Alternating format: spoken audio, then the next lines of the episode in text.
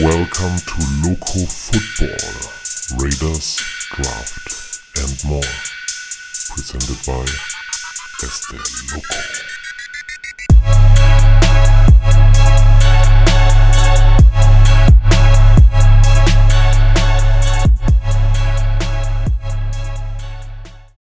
Jo, liebe Raider Nation und Footballfreunde, herzlich willkommen zum Loco Football Podcast. Mal wieder hier die Nummer 67.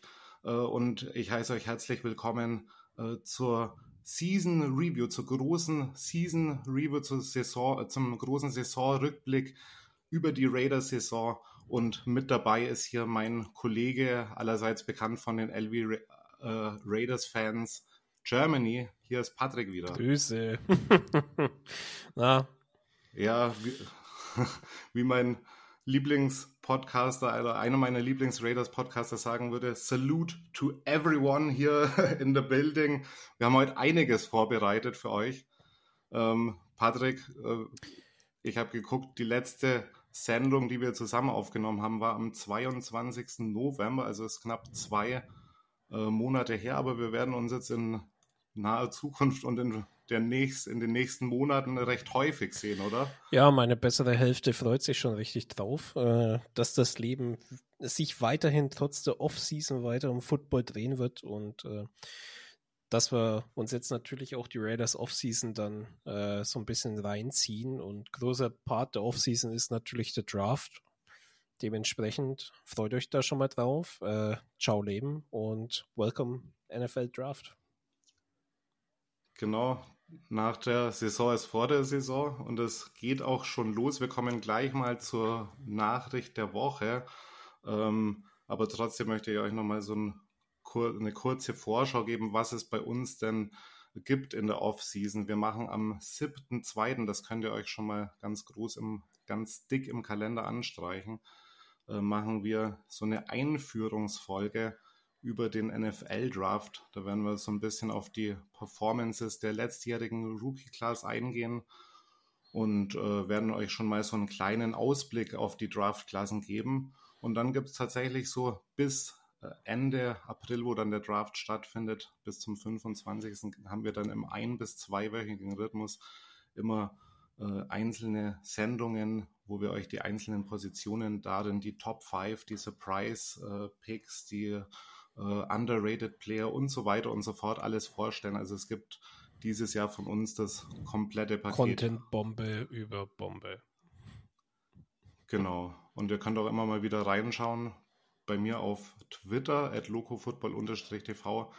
Da versuche ich gerade täglich äh, so kleine äh, Draft-Sheets über die Spieler rauszubringen, sodass wir dann die ganzen Leute, die dann in der Draft-Klasse da antreten werden, auch alle schon im Vorhinein abgedeckt haben, dass ihr so einen kleinen Eindruck bekommt, äh, was da auf uns zukommt. Freust dich schon, Patrick? Ey, ich sag dir ganz ehrlich, ich bin jetzt schon drin, ich bin noch nicht ganz so tief drin, wie du jetzt schon mit den ersten Sheets, die du rausgehauen hast, aber das Draft Season macht jedes Jahr Bock. Du bist in deinem eigenen Zuhause so ein, so ein kleiner Wannabe GM und das finde ich einfach geil. Und da freue ich mich auf jede Sekunde äh, die, die wir da dann auch miteinander verbringen dürfen. Ja. Genau, und ich freue mich schon auf die erste Folge. Da gehen wir so ein bisschen durch, äh, schauen nochmal aufs letzte Jahr zurück. Wen haben wir denn da so genommen? Äh, wen haben wir favorisiert? Wen haben wir sogar gehypt vielleicht?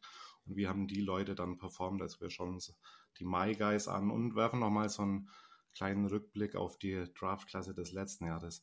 Aber heute, liebe Leute, ähm, gibt es nochmal viel ja, äh, mehr Fundamentals in Anführungsstrichen.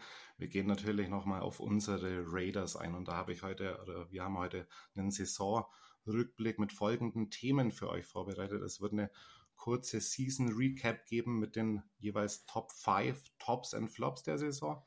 Das können äh, einzelne Momente, äh, Spiele oder auch Phasen gewesen sein oder Events und das gehen wir so ein bisschen durch. Und anschließend äh, sind, spielen wir mal die Lehrer über unsere Spieler und verteilen im Schulnotensystem von A bis F tatsächlich so Player Gradings und für jede einzelne Unit nochmal so eine Saisonabschlussrater.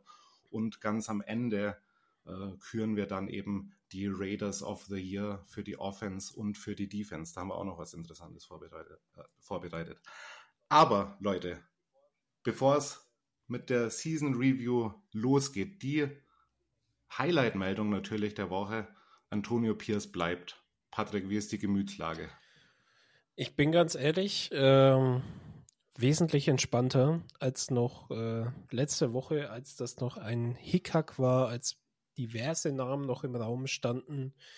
Ähm, obwohl kein größeres Interview reported worden ist, war Jim Harbour immer noch so ein bisschen allgegenwärtig. Und äh, ich habe es in meinen Videos schon mal so ein bisschen gesagt, das ähm, muss ich mir auch eingestehen, die Stimmungslage zu Antonio Pierce hat sich auch bei mir so ein bisschen geschiftet. Von Samarita in den ersten zwei Spielen, die er gecoacht hat, wo wir ja gewonnen haben, gegen Giants und Jets, wo man trotzdem schon so ein ja. bisschen auf die, auf die Bremse getreten hat, weil es halt gegen die Giants und die Jets war. Ja, das muss man auch realistisch sehen. Hinzu, er hat bewiesen, er äh, ist vielleicht nicht der richtige Head Coach. Das war dann nach dem Vikings-Game, was eine absolute Katastrophe war. Und dann wieder hin zu, ey, er hat sich jetzt so verdient, lasst ihn doch einfach machen. Äh, das ist letzten Endes eine Achterbahnfahrt gewesen, die ganze Saison über schon. Äh, ich bin auch der Meinung, wenn sich jemand in so kurzer Zeit mit einem positiven Record in die Offseason verabschiedet und einen ganzen Lockerroom hinter sich vereinen kann oder den größten Teil des Lockerrooms, da macht er sehr viel richtig von der Coaching-Perspective und dann, ey, wir haben, wir haben dieses Jahr und letztes Jahr alle Katastrophen erlebt mit jemandem, wo gedacht worden ist vom Owner, das ist das Nonplusultra als Head Coach. Ähm, lass mal einen ganz anderen Ansatz gehen. Und das ist jetzt der andere Ansatz und mhm. ich freue mich einfach drauf, wenn es soweit ja. ist. Natürlich jetzt noch so ein bisschen davon abhängig, wie die offenen Positionen jetzt dann noch äh, besetzt werden. Wer auch Offensive Coordinator ist, ist in meinen Augen eine richtig wichtige Frage. Aber schon mal den Head Coach bestimmt. Ich, ich bin zufriedener als vor zwei Jahren, sagen wir so. Ja. Ja, ich teile natürlich die Beruhigung erstmal. Ich bin tatsächlich auch der Meinung, dass Antonio Pierce äh, der Richtige ist, wobei ich ja jetzt auch im letzten Podcast nochmal gesagt habe, ich bin mir dann noch nicht so hundertprozentig sicher, ob das tatsächlich die Mark Davis-Entscheidung äh, sein wird. Äh, aber letztlich war sie es dann doch. Ähm, man hat jetzt auch immer wieder gehört, dass der Lockerroom war vielleicht einfach mit einer der ausschlaggebenden Gründe. Und äh, ich bin persönlich auch sehr gespannt, äh, wie wird das, wenn man Antonio Pierce mal so eine Off-Season gibt, ja. wo er vielleicht mal einkaufen kann. Ich weiß jetzt gerade nicht, wie wir cap-technisch genau stehen, aber ich glaube, es sieht gar nicht so schlecht aus. Auch mit den Contracts und so. Wir werden viele äh, wichtige Leute auch im nächsten Jahr noch under Contract haben. Und äh, das wird wahrscheinlich irgendwie For äh, Formen annehmen. Und äh, gerade auch die Frage natürlich bezüglich Quarterback wird damit entscheidend sein.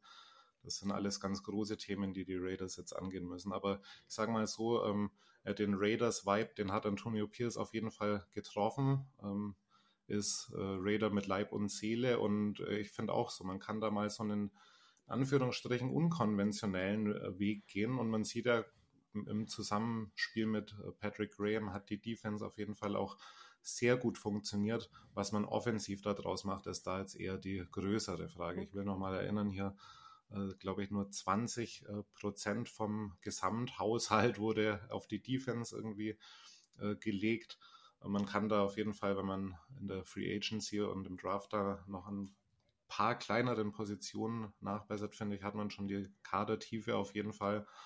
Und da bin ich jetzt echt gespannt, wen Antonio Pierce da reinholt. Also Jack Jones beispielsweise war ja so ein ziemlich interessanter Transfer, der auch von Antonio Pierce direkt kam und wenn er so ja. das Händchen so sich weiter bewahren kann, dann glaube ich, dann ist das vielleicht auch ganz interessant, wenn er sich da eben noch jemand dazu holt. Das ist die nächste wichtige Frage. Was glaubst du, wer wird OC und vor allem ganz wichtige brennende Frage, ähm, was glaubst du, wer wird GM? Also OC habe ich tatsächlich keine, keine äh, Meinung dazu. Es sind ein paar Kandidaten äh, im Topf. Beispielsweise Cliff Kingsbury schwirrt ja momentan so ein, ein bisschen rum, äh, dass der wohl schon geinterviewt hat. Ähm, Wäre sicherlich offensiv eine interessante Variante, weil Cliff natürlich jetzt auch ein bisschen sehen muss, dass er wieder in die NFL reinkommt und sich es auch selbst beweisen will, dass dieses erste Jahr in Arizona jetzt kein Flug war. Danach ist er ja so ein bisschen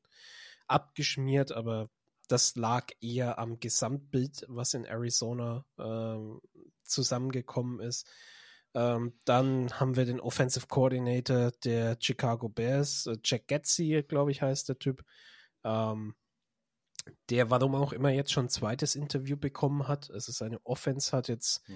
nicht wirklich Ausschlag dafür gegeben. Ähm, das ist in meinen Augen fast so, als würdest du nach der Saison Matt Canada einladen, Head Coach zu werden. Das ist einfach hm. absurd. Aber ähm, ja, ich kann mich da, wenn ich da kurz dazwischen fangen kann, ich kann mich da noch äh, an meine Interviewgäste von den Chicago Bears, vom Bears Bamboozle und Into the Cave Podcast erinnern. Und da ging es halt genau auch immer um so ähnliche Themen, die wir auch hatten. Äh, das Offensive Play Calling, das Zusammenspiel mit dem Quarterback. Also da ist, haben auch schon die Alarmglocken gleich geschrillt, als ich Getzi gehört habe. Ähm, schauen wir mal. Ähm, Patrick Graham hat auch ein zweites Interview bekommen, ne, bei den Chargers. Bei den Chargers, ja. Er wird auch in Seattle wahrscheinlich nochmal ja. eins bekommen äh, für die Position dort. Aber unterm Strich, die Hoffnung ist da, dass man ihn vielleicht auch mit finanziellen Mitteln eher in Nevada halten kann. Ist ja steuertechnisch trotzdem noch sehr interessant. Er hat den Lockerroom äh, gut im Griff. Er ist ein respektierter Coach. Und ich denke, mit der Defense hat man auch eher eine Basis, es weit zu bringen, als ähm, jetzt woanders nochmal neu anzufangen. Denn äh, dass mhm. die Chargers unter Staley große Probleme hatten, war ja offensichtlich, dass sie so groß sind, wie sie am Ende dann auch waren, ist, ist schon krass gewesen in meinen Augen. Ähm, Seattle ist die Frage, wie geht es jetzt da weiter? Kann Gino weiter auf dem Niveau performen und wenn nicht, äh, wer ist dann in der Defense da und nimmt den nächsten Step? Bleibt spannend zu sehen und was man auch dazu erwähnen muss, ich habe es jetzt gerade mal parallel angeschaut, ne, von den erwähnten Teams haben wir die meiste Cap Space im nächsten Jahr. Projected mhm. laut Spottrack stehen wir bei 43,5 Millionen Cap Space. Ja, ich glaube, wir sind in den Top 10 dann. Oder? Wir sind Platz 11, knapp außen vor. Platz, Platz 11. 11. Ja. Aber gen gen genügend Spielraum, sagen wir Genügend so. Spielraum. Wenn man jetzt als Vergleich dazu die Seattle Seahawks nimmt, die kommen ungefähr auf Null raus, Stand jetzt. Äh, leichte Minus, ein paar Tausende. Die Los Angeles Chargers haben einen, also also Cap Space von minus 44 Millionen. Das zweitschlechteste Team. Äh, nur die New Orleans Saints sind noch schlechter mit 82,5 Millionen, wo ich keine Ahnung habe, wie das ja, funktioniert. Die, das ist ja schon eine mehrjährige Katastrophe, da was Cap Space in New Orleans anbelangt. Ne? Da kommen die ja irgendwie nicht mehr raus. Wa was ich da, also wie das funktioniert, keine Ahnung. Aber die Chargers stehen laut ja. Spottrack bei minus 44 Millionen. Ähm, was dich natürlich auch so ein bisschen enger anbietet in dem, was du machen möchtest. Ähm, ja, weiß ich nicht. Ich finde, da hätten wir eigentlich schon die besseren Argumente auf unserer Seite. Ja, ja, für Patrick Graham wäre es mit Sicherheit auch in seiner Gesamtentwicklung vielleicht nochmal so ein zusätzliches Zeichen, weil ich würde den Sprung, sage ich mal, so nach Seattle, wo wirklich so auch so eine Ikone Pete Carroll dann jetzt äh, nicht mehr am Start ist, ähm, da jetzt äh, einen äh, Head Coach, eine Head Coaching Position irgendwie anzunehmen. Ich glaube, es würde auch 2025 für ihn funktionieren, äh, wenn er jetzt nochmal zeigt, so okay, er konsolidiert die Defense. Also die Defense war ja nicht in jeder Phase unter Patrick Graham äh, wirklich blühend. Man hat Nein. jetzt dann auch äh, erst so über die Saison und in Saison 2 ähm, so wirklich die ersten Früchte dann gesehen und äh, dass es so gut ging, hätte keiner erwartet, aber trotzdem, sage ich mal so, wenn man einen Gang runterfährt, dann kann man auch sagen, okay, so für seine Entwicklung wäre es natürlich auch nochmal gut, das zu konsolidieren und dann mit noch besseren Argumenten vielleicht dann eine Saison später irgendwie eine Head-Coaching-Position anzustreben. Das Ding ist halt das, wenn du in dieser Liga eine, eine Chance hast, Head-Coach zu werden, dann nimmst du sie normalerweise auch. Ob es jetzt das für ihn langfristig smarteste wäre, nach Seattle zu gehen, wo du in große Fußstapfen trittst, ist eine Frage. Eine ähnliche Frage ist ja auch das, was man sich in New England gestellt hat. Wer übernimmt da für Bill Belichick? Weil die Fußstapfen von Belichick sind so riesig. Ich hoffe, dass Jared Mayo damit zurechtkommt für ihn, aber das sind riesige mhm. Fußstapfen. Und das ist, das ist immer schwierig, äh, da dann anzufangen. Also wie gesagt, da würde ich uns tatsächlich ähm, als, als nicht mal so schlechter ähm, Spot sehen. Es ist halt, wie gesagt, eine Beförderung. Ne? Und wenn du so eine Beförderung bekommst. Ja, natürlich, die, die, die, die nimmst du an. Die nimmst du dann an. Aber ich sage mal so, ich sehe es nicht als, die Realist, als das realistische Szenario. Ne? Ja, bleibt abzuwarten. Auch von Seattle-Seite aus, weiß man nicht. Bleibt, bleibt auf jeden Fall abzuwarten. Beim GM. Ist auch ein bisschen egoistisch gedacht. Genau, richtig. Beim GM Raiders first. Beim GM ist es tatsächlich ein bisschen anders. Da habe ich ein gesetzteres Mindset tatsächlich. Ähm, ich persönlich würde es hart feiern, rein aus Raiders Sicht, wenn man von irgendeinem anderen Team tatsächlich Champ Kelly äh, aus holen würde, wenn da Bedarf wäre. Denn das gibt uns drei, äh, zwei Third-Round-Picks als Compensation-Picks und wir dann Dodds holen. Weil das ein auf jeden Fall gleichwertiger Ersatz ist. Ob es ein besserer ist, muss man dann eben betrachten. Es sind beides Leute, die noch keine äh, General Manager Position hatten, die aber sehr respektiert sind, die Scouting-Erfahrung haben, die auch in dieser Liga schon lange unterwegs sind. Ich habe auch kein Problem damit, Jam Kelly einfach die Schlüssel in die Hand zu geben und zu sagen, okay, mach, ich habe da durchaus Vertrauen, denn diese Jack Jones Acquisition, die ging auf Antonio Pierce und natürlich auch auf äh, Jem Kelly zurück. Wer jetzt da das letzte große Sagen hatte, ist dann natürlich mal hinfällig. Aber über den Waiver Wire dann so einen wichtigen Spieler für diese Defense zu bekommen, das ist bemerkenswert, das ist super. Und ähm, man muss ja auch dazu sagen, sie hatten keine Trade Deadline, also sie konnten keine Trades machen, sie hatten nur die Möglichkeit, Leute zu signen und wieder gehen zu lassen. Unter Jam Kelly hat man dann auch noch Jalen Smith reingeholt, der ein Spiel sehr solide war, den man dann gecuttet hat, warum auch immer.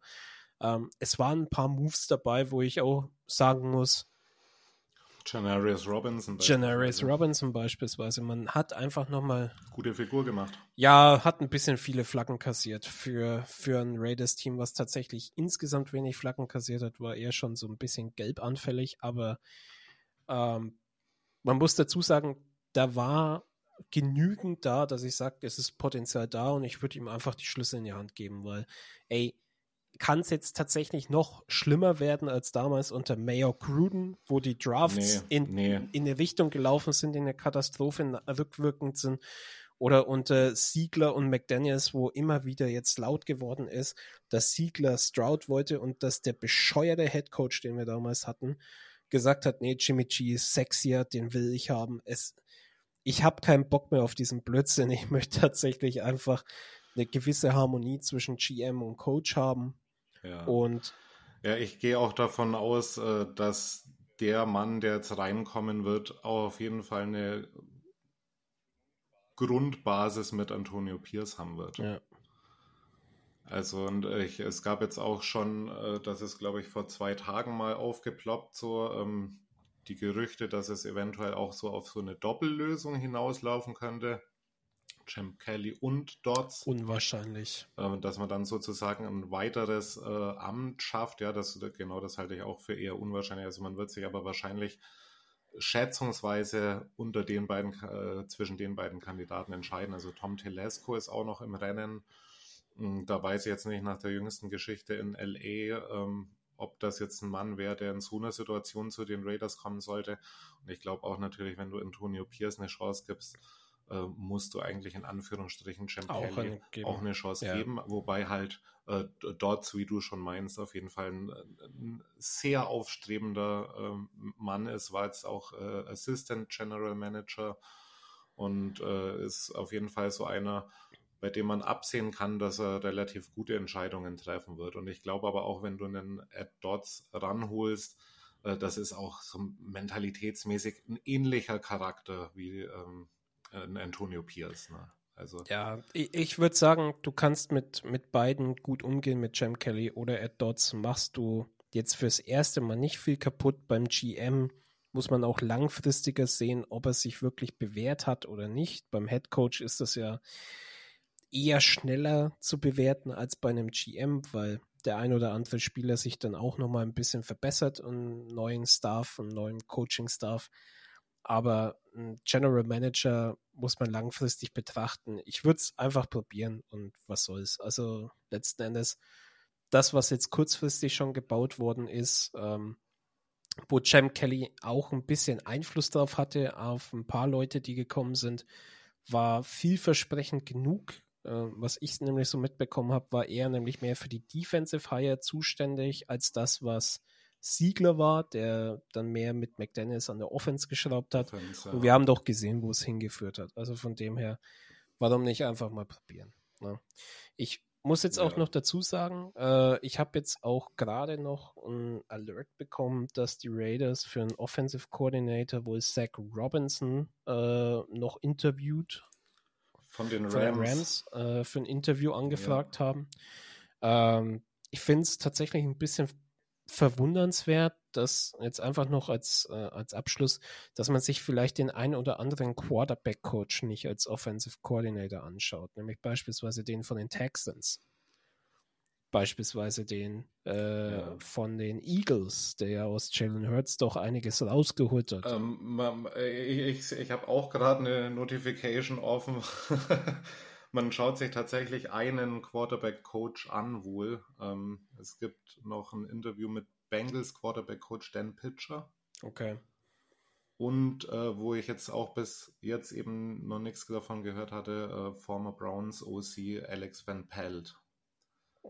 Also hat man neben Luke Getzi und Zach Robinson da nochmal Leute. Ja, ich würde auf jeden Fall einen Frank Smith irgendwie lieber sehen. Ja, ne? aber, richtig. Aber weiß nicht, aber Zach Robbins, ich weiß nicht, Rams Offense natürlich schon ein starkes Stück gewesen, so die letzten Jahre. Und ja, die waren. Vielleicht die... Äh, sucht man wirklich gerade so intensiv Leute, die so an der Schwelle sind, sich beweisen wollen und fährt da wirklich so ein No Risk, No Funding ne, mit, mit Cem Kelly, ähm, Pierce und so jemanden wie Robinson. Also so alles Leute, die hungrig sind, äh, die aufs nächste Level sozusagen aufsteigen wollen. Ähm, weiß nicht, worauf die Raiders gucken. Vielleicht gucken sie auf charakterliche Dinge, vielleicht schauen sie ähm, auf die Saisonpläne. Also was ich aber auf jeden Fall sagen kann, so äh, Offensive Coordinator, glaube ich, ähm, gibt es insgesamt noch eine gute Auswahl. So. Äh, wo, wobei ich beim GM schon sagen würde, wir sind da relativ festgefahren und eigentlich hieß es auch die ganze Zeit, wir wollen erst einen GM präsentieren und dann den Coach. Jetzt haben wir erst den Coach präsentiert und jetzt kommt wahrscheinlich bald der GM. Äh, ich glaube, da ist die Auswahl einfach schon so eng, dass man äh, sich da vielleicht schon relativ sicher ist. Ne? Wirklich. Ne? das ist. Offensive Coordinator holt man jetzt einfach noch die, die Leute einfach ins, äh, ins Haus rein und guckt, was kann man da zaubern und wie harmonieren die dann mit GM und Coach. Genau, ne? wobei das, das würde ich jetzt tatsächlich von meiner Seite als Abschluss hier noch hinzufügen. Äh, dass man tatsächlich im Vorfeld eher den Coach präsentiert hat als den General Manager, obwohl der Plan ja eigentlich war, das genau andersrum zu machen, wie du gesagt hast. Auch ein bisschen damit zusammenhängt, dass man vom Lockerroom Druck bekommen hat, Antonio Pierce zu halten. Genau. Das genau. ist, denke ich. Gab äh, vielleicht mal an euch da draußen, also ich weiß nicht, ob ihr es mitverfolgt habt, äh, irgendwie, es hat sich, glaube ich, fast jeder irgendwie zu Wort gemeldet. Also Max Crosby, gut, da war mal zwischenzeitlich äh, wirklich die in Anführungsstrichen Drohung, äh, dass alles möglich wäre, inklusive Trade und so weiter und so fort. Ähm, aber auch äh, da waren der von der Wand Adams habe ich jetzt was gehört bei, beim Lockdown Raiders Podcast. Ähm, glaube schon, dass äh, wirklich die, die Spieler auch so nach einer gewissen Ruhe äh, trachten und nicht nach einer weiteren groß angelegten Veränderung. So, ne? Ja, zu Recht auch. Ja, absolut zu Recht. Ja. Genau. Ja, und wie du, wie du vorhin schon sagst, äh, schlimmer kann es nicht werden als unter McDaniels. Und wenn wir gucken, wie sich dann die Raiders während der gesamten Saison dann am Absch äh, gerade noch am Ende noch gezeigt haben, dann ist eigentlich schon die Hoffnung überwiegend, würde ich sagen, ne, dass das mit ein paar Handkniffen deutlich besser werden kann. Das ist die Hoffnung. Wie es dann letzten Endes ausgeht, werden wir sehen. Und äh, ja, jetzt. Ja, wir sind, auf, wir sind wieder voll hyped und all in, wie immer. Und dann. wir, wir, wir nehmen jetzt einfach mal die ganzen positiven Gefühle und Emotionen mit und hoffen aufs Beste. Genau, genau. Ja, gibt einiges zu diskutieren in den nächsten Wochen. Off-Season Priorities, Team Needs, die Quarterback-Frage wird auf uns zukommen. Äh, vielleicht noch mal ganz kurz, bevor wir wirklich dann mit der Season Review anfangen, ähm, ganz kurz zum Quarterback. Gib mir mal so einfach deine Bauch-Top 3. Bauchgefühl Top Wer 3. nächstes Jahr Quarterback ist? Nee, nicht wer es ist oder deine, de, deine Favorites. So, wie, wie sollte man gehen, was sollte man anstreben? Oh, okay. Also, da würde ich jetzt einfach mal sagen, ich mache eins, eine Option jeweils. Einmal im Draft, einmal per Trade und einmal per Free Agency. Ja. So, Free Agency. Kirk Cousins ist ein Riesenname. Der, also der größte Name in der Quarterback Free Agency, der rumschwirrt, den ich nicht nehmen würde. Einfach aus dem Grund, ja. es wird ultra teuer. Und wir haben schon eine sehr, sehr teure Offense wo wir auch 40 Millionen äh, projected wahrscheinlich. Korrekt, ne? korrekt. Also das ist ein, ein Vertrag für einen Spieler, der jetzt von der großen Verletzung zurückkommt. Mit der Achillessehne müsste es bei ihm gewesen sein. Ähm, das wäre mir tatsächlich zu viel Geld. Ich würde im Bereich Free Agency schauen, dass ich jemanden nehme, der mir in dieser Saison gezeigt hat, dass er durchaus so ein French Starter sein kann und einfach ein erfahrener Veteran, der hinter einem Rookie dann auch sitzen kann, ohne großen Drama zu machen. Das wäre Gardner Minshew.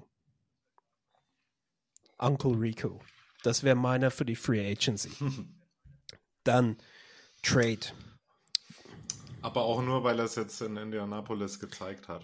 Er, also er, hat, er ist ja auch so ein wirklicher Höhen- und Tiefenspieler. Würde ich nicht sagen. Ist sein erstes Jahr als Rookie in Jacksonville war nicht schlecht. Ich bin bis heute so ein bisschen überrascht, warum er den Job in Jacksonville so schnell verloren hat, wie er ihn verloren hat. Das, das, das bin ich auch, aber ich glaube, äh, so seine Konstanz ist, gut, kannst du vielleicht auch, musst du auch Zeit geben der ganzen Nummer, aber ist schon jemand, der kann dir irgendwie 300 Yards, äh, äh, drei, drei, Touchdowns erwerfen und so und kann aber auch mal irgendwie ein Spiel voll vergeigen. Ja, natürlich. Er ist äh, wie gesagt, das ist das, was ich meine. Jemand, der durchaus als French Starters, so nennt man das im Hockey, ich adaptiere das jetzt einfach mal rüber auf den Football, jemand, der in die Lücke stoßen kann und auch starten kann, aber nicht deine langfristige Lösung ist, sondern eher so ein Lückenfüller, wenn du so willst. Aber ein guter Lückenfüller. Ja. Deshalb wäre Gardner Minshew in der Free Agency mein Target, weil du ihn wahrscheinlich auch nicht allzu teuer einkaufen müsstest. Ähm, wenn es Gardner Minshew nicht werden sollte und die Draft-Option nicht werden sollte, dann würde ich im Trade versuchen, Justin Fields zu holen. Und da werden jetzt viele auch sagen, ja. oh nee, was machst du, warum und überhaupt. Er ist, er hat einen guten Arm, er ist gut auf dem Boden. Chicago ist, sorry, jetzt an Bears Bambusel, an Roki und wie sie alle heißen, Guys, aber was bei euch abgegangen ist in der Offense, war über Jahre hinweg eine absolute Katastrophe. Ne, das ging unter Trubisky letzten Endes los und wurde dann irgendwie so ein bisschen vom, vom Mojo übertragen auf Justin Fields. Das war einfach so die verwunschene Offense. Ich glaube, ihm würde auch einfach mal ein, ein Szenewechsel gut tun. Und äh, das bei einem Coach zu machen, der so ein bisschen auch den Vibe hat, ähm, ein Underdog zu sein, der jetzt alle überraschen will, der es jetzt allen zeigen will, das passt auch, denke ich, zu Fields Mentalität und Mindset aktuell. Ich könnte mir vorstellen, dass das richtig geil werden könnte mit ihm. Hm. Dafür muss er aber halt auch persönlich als Passer sich nochmal ein bisschen weiterentwickeln. Vor allem auch in seinen Reads. Ja, du sprichst es gerade schon an. Also, das wäre jetzt zum Beispiel auch ähm, so ein gehöriger Unterschied zu jemandem, den man im Draft äh, haben kann. Also, ich spreche natürlich von Jaden Daniels. Genau. Haben wir vor der Aufnahme noch gesprochen. Du siehst einfach bei Jaden Daniels so, der läuft dir 1000 Yards in der College-Saison und äh, wirft dir dann 40 Touchdowns auf vier Interceptions und er sieht halt nicht aus äh, wie jetzt beispielsweise Justin Fields, äh, wo man schon sieht, so da ist immer der Wille da, eher vielleicht mal auf einen Run zu eine Transition zu machen. Ähm, da ist jemand da, der äh, klassischer äh, Pocket Passer, ein Ganzlinger, whatever sein könnte, aber wo du halt siehst, das ist ein Quarterback, das ist kein Running Back Quarterback, das ist ein, auch ein richtiger Quarterback. Ja. Und das ist so der kleine Unterschied, weswegen ich auch persönlich äh, deutlich mehr zu Daniels tendieren würde, aber ich bin auch der Meinung, äh, dass Justin Fields ist auf jeden Fall eine Verbesserung zu Aiden O'Connell.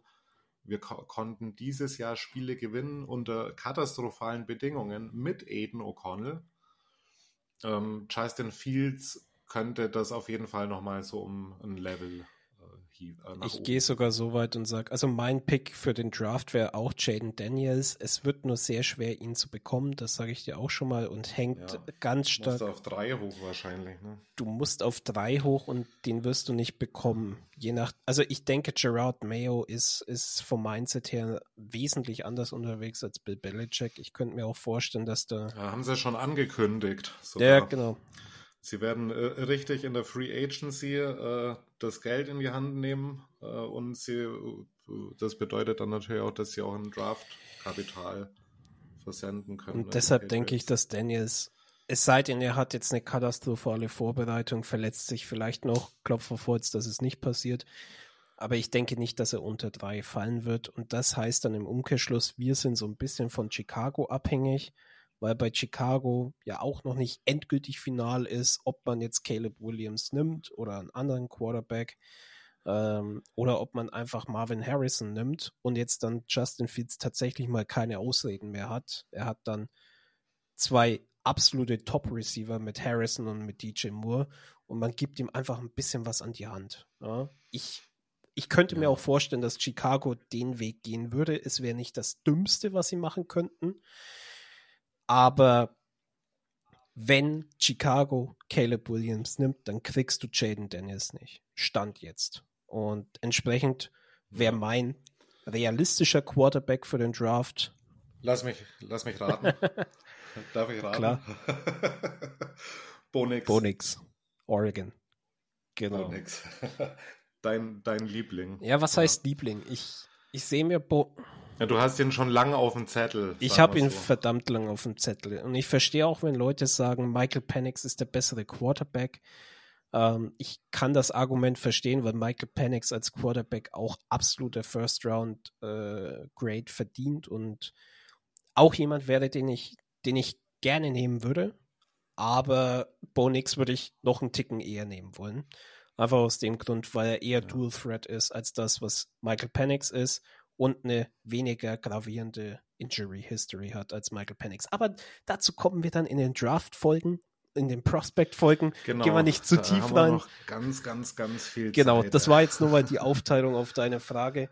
Ähm, hauch du noch mal gerne ja. raus, wer deine Top 3 wären auf Quarterback. Und ja, ich, bin, ich bin Jaden Daniels Fan. Also ich, ich, ich gucke häufig äh, LSU, ich gucke häufig Ohio State. Das sind so die äh, Teams, die ich so mit am meisten gucke im College Football. Ähm, Jaden Daniels ist einfach Special Guy. Also, und es, es würde sich so anbieten, äh, auch mit der gemeinsamen History bei Arizona State, dass da ähm, Pierce und Daniels wieder zusammenkommen würden. Aber ja, also man muss hochgehen. Aber die Raiders können auch hochgehen, meiner Meinung nach.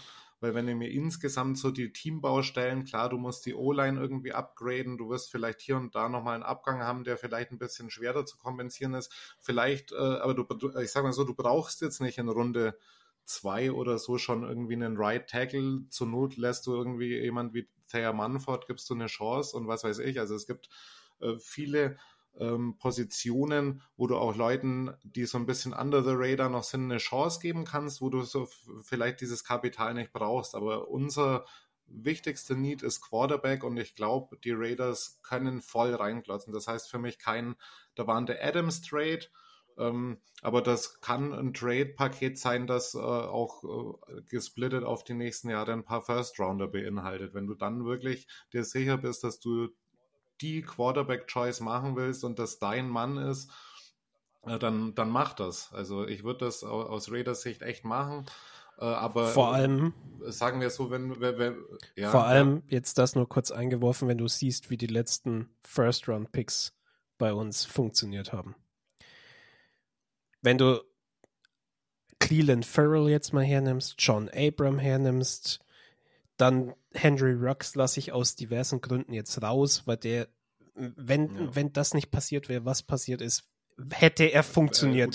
Äh, er, er, hätte ja. funktioniert, genau. Damon Arnett, Katastrophe, Huso, heiter weiter.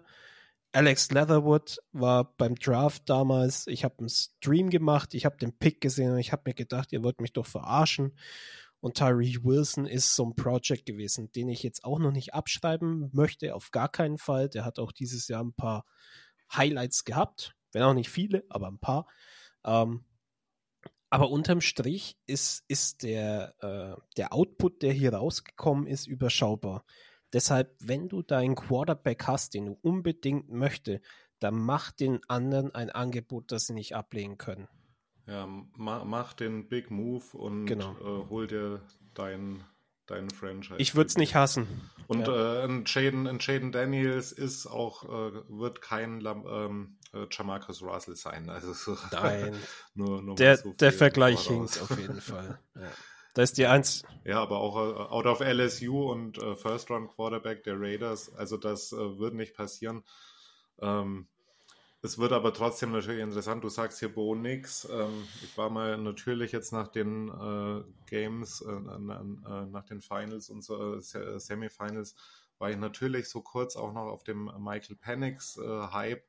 Zu ähm, Recht. Das ist wirklich so ein großes, ja, äh, ist aber trotzdem ein sehr großes Fragezeichen. Ähm, äh, genauso aber auch wie Bo Nix. Aber manchmal, wenn ich mir Bo Nix anschaue, so das hat schon so ein, äh, paar interessante äh, NFL-Comparisons, sage ich mal, wo man sich ihn irgendwie vorstellen kann. Und ich glaube auch, dass es nicht der schlechteste Pick für uns wäre. Und äh, an 13 ist es gut möglich, dass man, oder was sind wir, 13 oder 14? Wir sind aktuell an 13, 13. ja. 13, ja. Ähm, da wäre das gut möglich. Also das wäre auch so meine äh, zweite Wahl. Also wenn ich es ganz nach oben gehen würde, ich äh, hätte mehr Fragezeichen bei Caleb Williams als bei Jaden Daniels, sagen wir es mal so. Und bei Drake May ebenfalls. Ja, ich mag Drake May sehr. Ähm, aber ich weiß nicht, ob ich ihn über Jaden Daniels haben will. Also ich persönlich nicht, tatsächlich. Aber das, das machen wir an. zu einer anderen Zeit, ja. genau. Lass mal hier weiterkommen. Das, das gucken wir uns nochmal. Genau, genau. Wir kommen jetzt hier mal weiter. Top 5 Best and Worst Moments of the Season, Leute. Äh, die besten Momente der Saison, beste Episoden, Games, äh, Events, äh, Kommentare, was auch immer der Patrick da raushauen will. Ich habe meine Top 5 jeweils äh, sollen wir mit den schlechtesten anfangen und dann immer uns so von 5 auf 1 gegenseitig hangeln oder wie wollen wir es machen? Lass uns gegenseitig hochhangeln und fangen mit den Flops an. Erstmal so das Negative raus und dann kommt die positive Energie hinterher. Genau. Hast du was auf Nummer 5, die Flops der Saison? Ja, die. Äh, Oder soll ich mal anfangen? Ich würde dich tatsächlich sogar anfangen lassen. Bitte. Ja. Ich habe an ähm, die schlechtesten Momente der Saison. Also die Saison muss man ganz klar sagen, die war gesplittet in zwei Hälften. Die McDaniels Era, die After McDaniels Era. Und äh, da gibt es so viele Geschichten, dass man bei manchen Geschichten wirklich irgendwie denkt, so, äh, das ist so eine Ewigkeit her und das sind erst ein paar Monate. An Nummer 5 bei mir Player Issues. Und da meine ich äh, ganz speziell solche Sachen, dass wir ähm, äh, absolut äh, diese Mentalität, die McDaniels damals gefordert hat, diese Winning Mentality, äh, insofern schon irgendwie nicht auf dem äh, Platz bringen konnten, weil wir gravierende ähm, ja, ähm, Leute ge gehabt haben, die Probleme gehabt haben. Ich nenne da mal Chandler Jones oder Marcus Peters. Die Chandler Jones äh, Saga ist immer noch nicht vorbei. Man hört immer noch sieht immer noch irgendwelche Postings von ihm. Ähm, Markus Peters äh, war hochgelobt im Prinzip, äh, hat uns dann wegen einer anscheinend nicht vorhandenen Work Ethic äh, quasi verlassen. Und äh, das waren so ein paar einschlägige Dinge, die ich jetzt auf äh, Nummer 5 dann eben habe. Ja, verstehe ich. Also in der Hinsicht ganz viele Fragezeichen, aber das war die gesamte Hire von McDennis. Aber der kommt bei mir auch noch, keine Sorge. Ich würde jetzt tatsächlich mal ein bisschen äh, konkreter reingehen mit einer Entscheidung, die ich nicht ja. nachvollziehen konnte, in einem Spiel, das ich so auch nicht nachvollziehen konnte. Ähm, mhm. Du hast mhm. es vielleicht auch noch vor Augen, wenn ich dir jetzt sage, Week 5 gegen die Packers gewonnen, Week 6 gegen die Patriots gewonnen und in Woche 7 spielt man gegen die Chicago Bears. Chicago, ja. Und gegen Chicago. die Chicago Bears stellt man, weil Jimmy Garoppolo nicht spielen kann, nicht Aiden O'Connell auf, sondern Brian Hoyer. sondern Brian Hoyer. Ist bei mir, schieße ich schon mal vor, ist bei mir an der 4 äh, äh, äh, gravierende Quarterback-Entscheidungen, äh, Jimmy G und äh, der Einsatz von Brian Hoyer. Also wirklich, der Einsatz von Brian Hoyer schafft es bei mir hier in die Flop 5, bei dir auf die Flop ja. 4, weil das ein Spiel war, in dem es um was ging.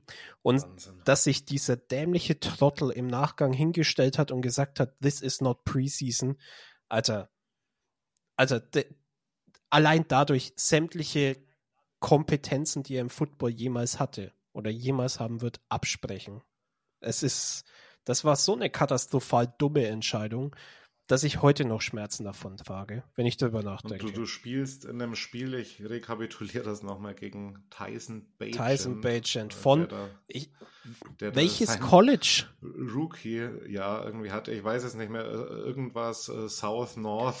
FCS Division 2. South North, FCS, ja, irgend, irgend sowas. Ähm, hat, hatte ein paar Monate vorher noch vor 2000 Leuten gespielt und dann ein paar Monate später irgendwie äh, in Chicago dann. Ja. Ja, und du, du, du verlierst dieses Spiel halt äh, nicht irgendwie knapp oder so. Du kriegst halt irgendwie, glaube ich, 31 30 oder was 12, das war, ja. kriegst du auf den Deckel. Ja, 30 12. Äh, ja, das, das habe ich da auch äh, mit Brian Hoyer dann, also Chicago Game war auf jeden Fall so ein ähm, mit dem Detroit-Game, das kam, glaube ich, dann. Detroit an. kam dann direkt im Anschluss, genau. Und Detroit genau, das, ist. Das waren so die beiden. Detroit ist das, was, was aber auch nachvollziehbarer war, das zu verlieren als gegen Chicago. Denn Chicago, Tyson Bajan, ich habe mhm. gerade nachgeschaut, Shepard. Shepard College. Was ist Shepard? Also, keine Ahnung. Keine Ahnung, Digga. Das, das ist so ein Spiel gewesen, ja. das hatte so Jeff Saturday Indianapolis Colts Niederlage Vibes. Ganz genau, ganz genau. Und, und das Lions-Game ist äh, natürlich jetzt auch rückblickend. Die Lions äh, starten richtig durch dieses Jahr. So ein Ding kann man rückblickend verlieren. Äh, aber auch da war es eher so, man hätte, äh, ja, wenn man ein bisschen was gezeigt hätte, hätte man da wirklich Chancen in dem Spiel gehabt. Aber genau diese Serie, Chicago und äh, Detroit, das war so der Gesamttiefpunkt. Pittsburgh fand ich auch relativ schlimm. Ja. Ähm, aber Chicago und äh, Detroit, das war so. Ja, spielerisches Lowlight kommt noch. Das habe ich noch ein bisschen höher. Aber nachdem das jetzt deine Position 4 war, werde ich dann einfach mit meiner Position 4 weitermachen. Äh, einfach mal ganz gepflegt. Ist das Verschwinden unserer Defensive Tackles, die wir gedraftet haben. Ja, habe ich an drei. Nein! Ey, komm, wir müssen uns das nächste Mal. Interior D-Line. Wir müssen uns. Interior D-Line in Klammern speziell in der ersten Saisonhälfte. Ja, ich, ich, Ganz am Schluss haben wir so ein paar Highlights noch gesehen. Da ist irgendwie ein Adam Butler mal gekommen, ein John Jenkins und Bilal Nichols mal aufgetaucht, aber schieß los, es war ein schlechtes Jahr für die. Ja, ich gehe tatsächlich nicht auf die D-Line ein. Das heißt, du darfst da in Punkt 3 noch ausführen. Ich gehe tatsächlich nur auf die Picks ein, die wir in der D-Line genommen haben. Die waren unter der McDaniels-Ära Neil Farrell Jr. von LSU, ein Runstuffer, den wir nach der Saison abgegeben haben für einen, ich glaube, Sechstrunden-Pick zu den Kansas City Chiefs. Also nicht mehr im Team. Für den, doch, ich glaube, es war noch Top 100 oder knapp außerhalb der Top 100. Es ist, ähm, das ist ein Pick, den man, den man zumindest versuchen sollte noch zu treffen. Aber okay, kann ja ein Flug sein. Matthew Butler, Tennessee, mhm. Fünftrunden-Pick. Man hat schon Back-to-Back -back, äh, in zwei Runden dann quasi einen Defensive Tackle genommen, wo man sich dann auch die Frage stellen kann, okay, hat der einen anderen Playstyle? Kann es das vielleicht sein? Ja, Antwort ja, hat er, ist okay. Ähm, Practice Squad vor der Saison. Und letztes Jahr so gut wie immer inactive. Also Outcome oder Output null. Wirklich null. Wird ja. auch nächstes Jahr den Kader nicht schaffen, weil unter Pierce hat er auch nicht, nicht gespielt. ja. So.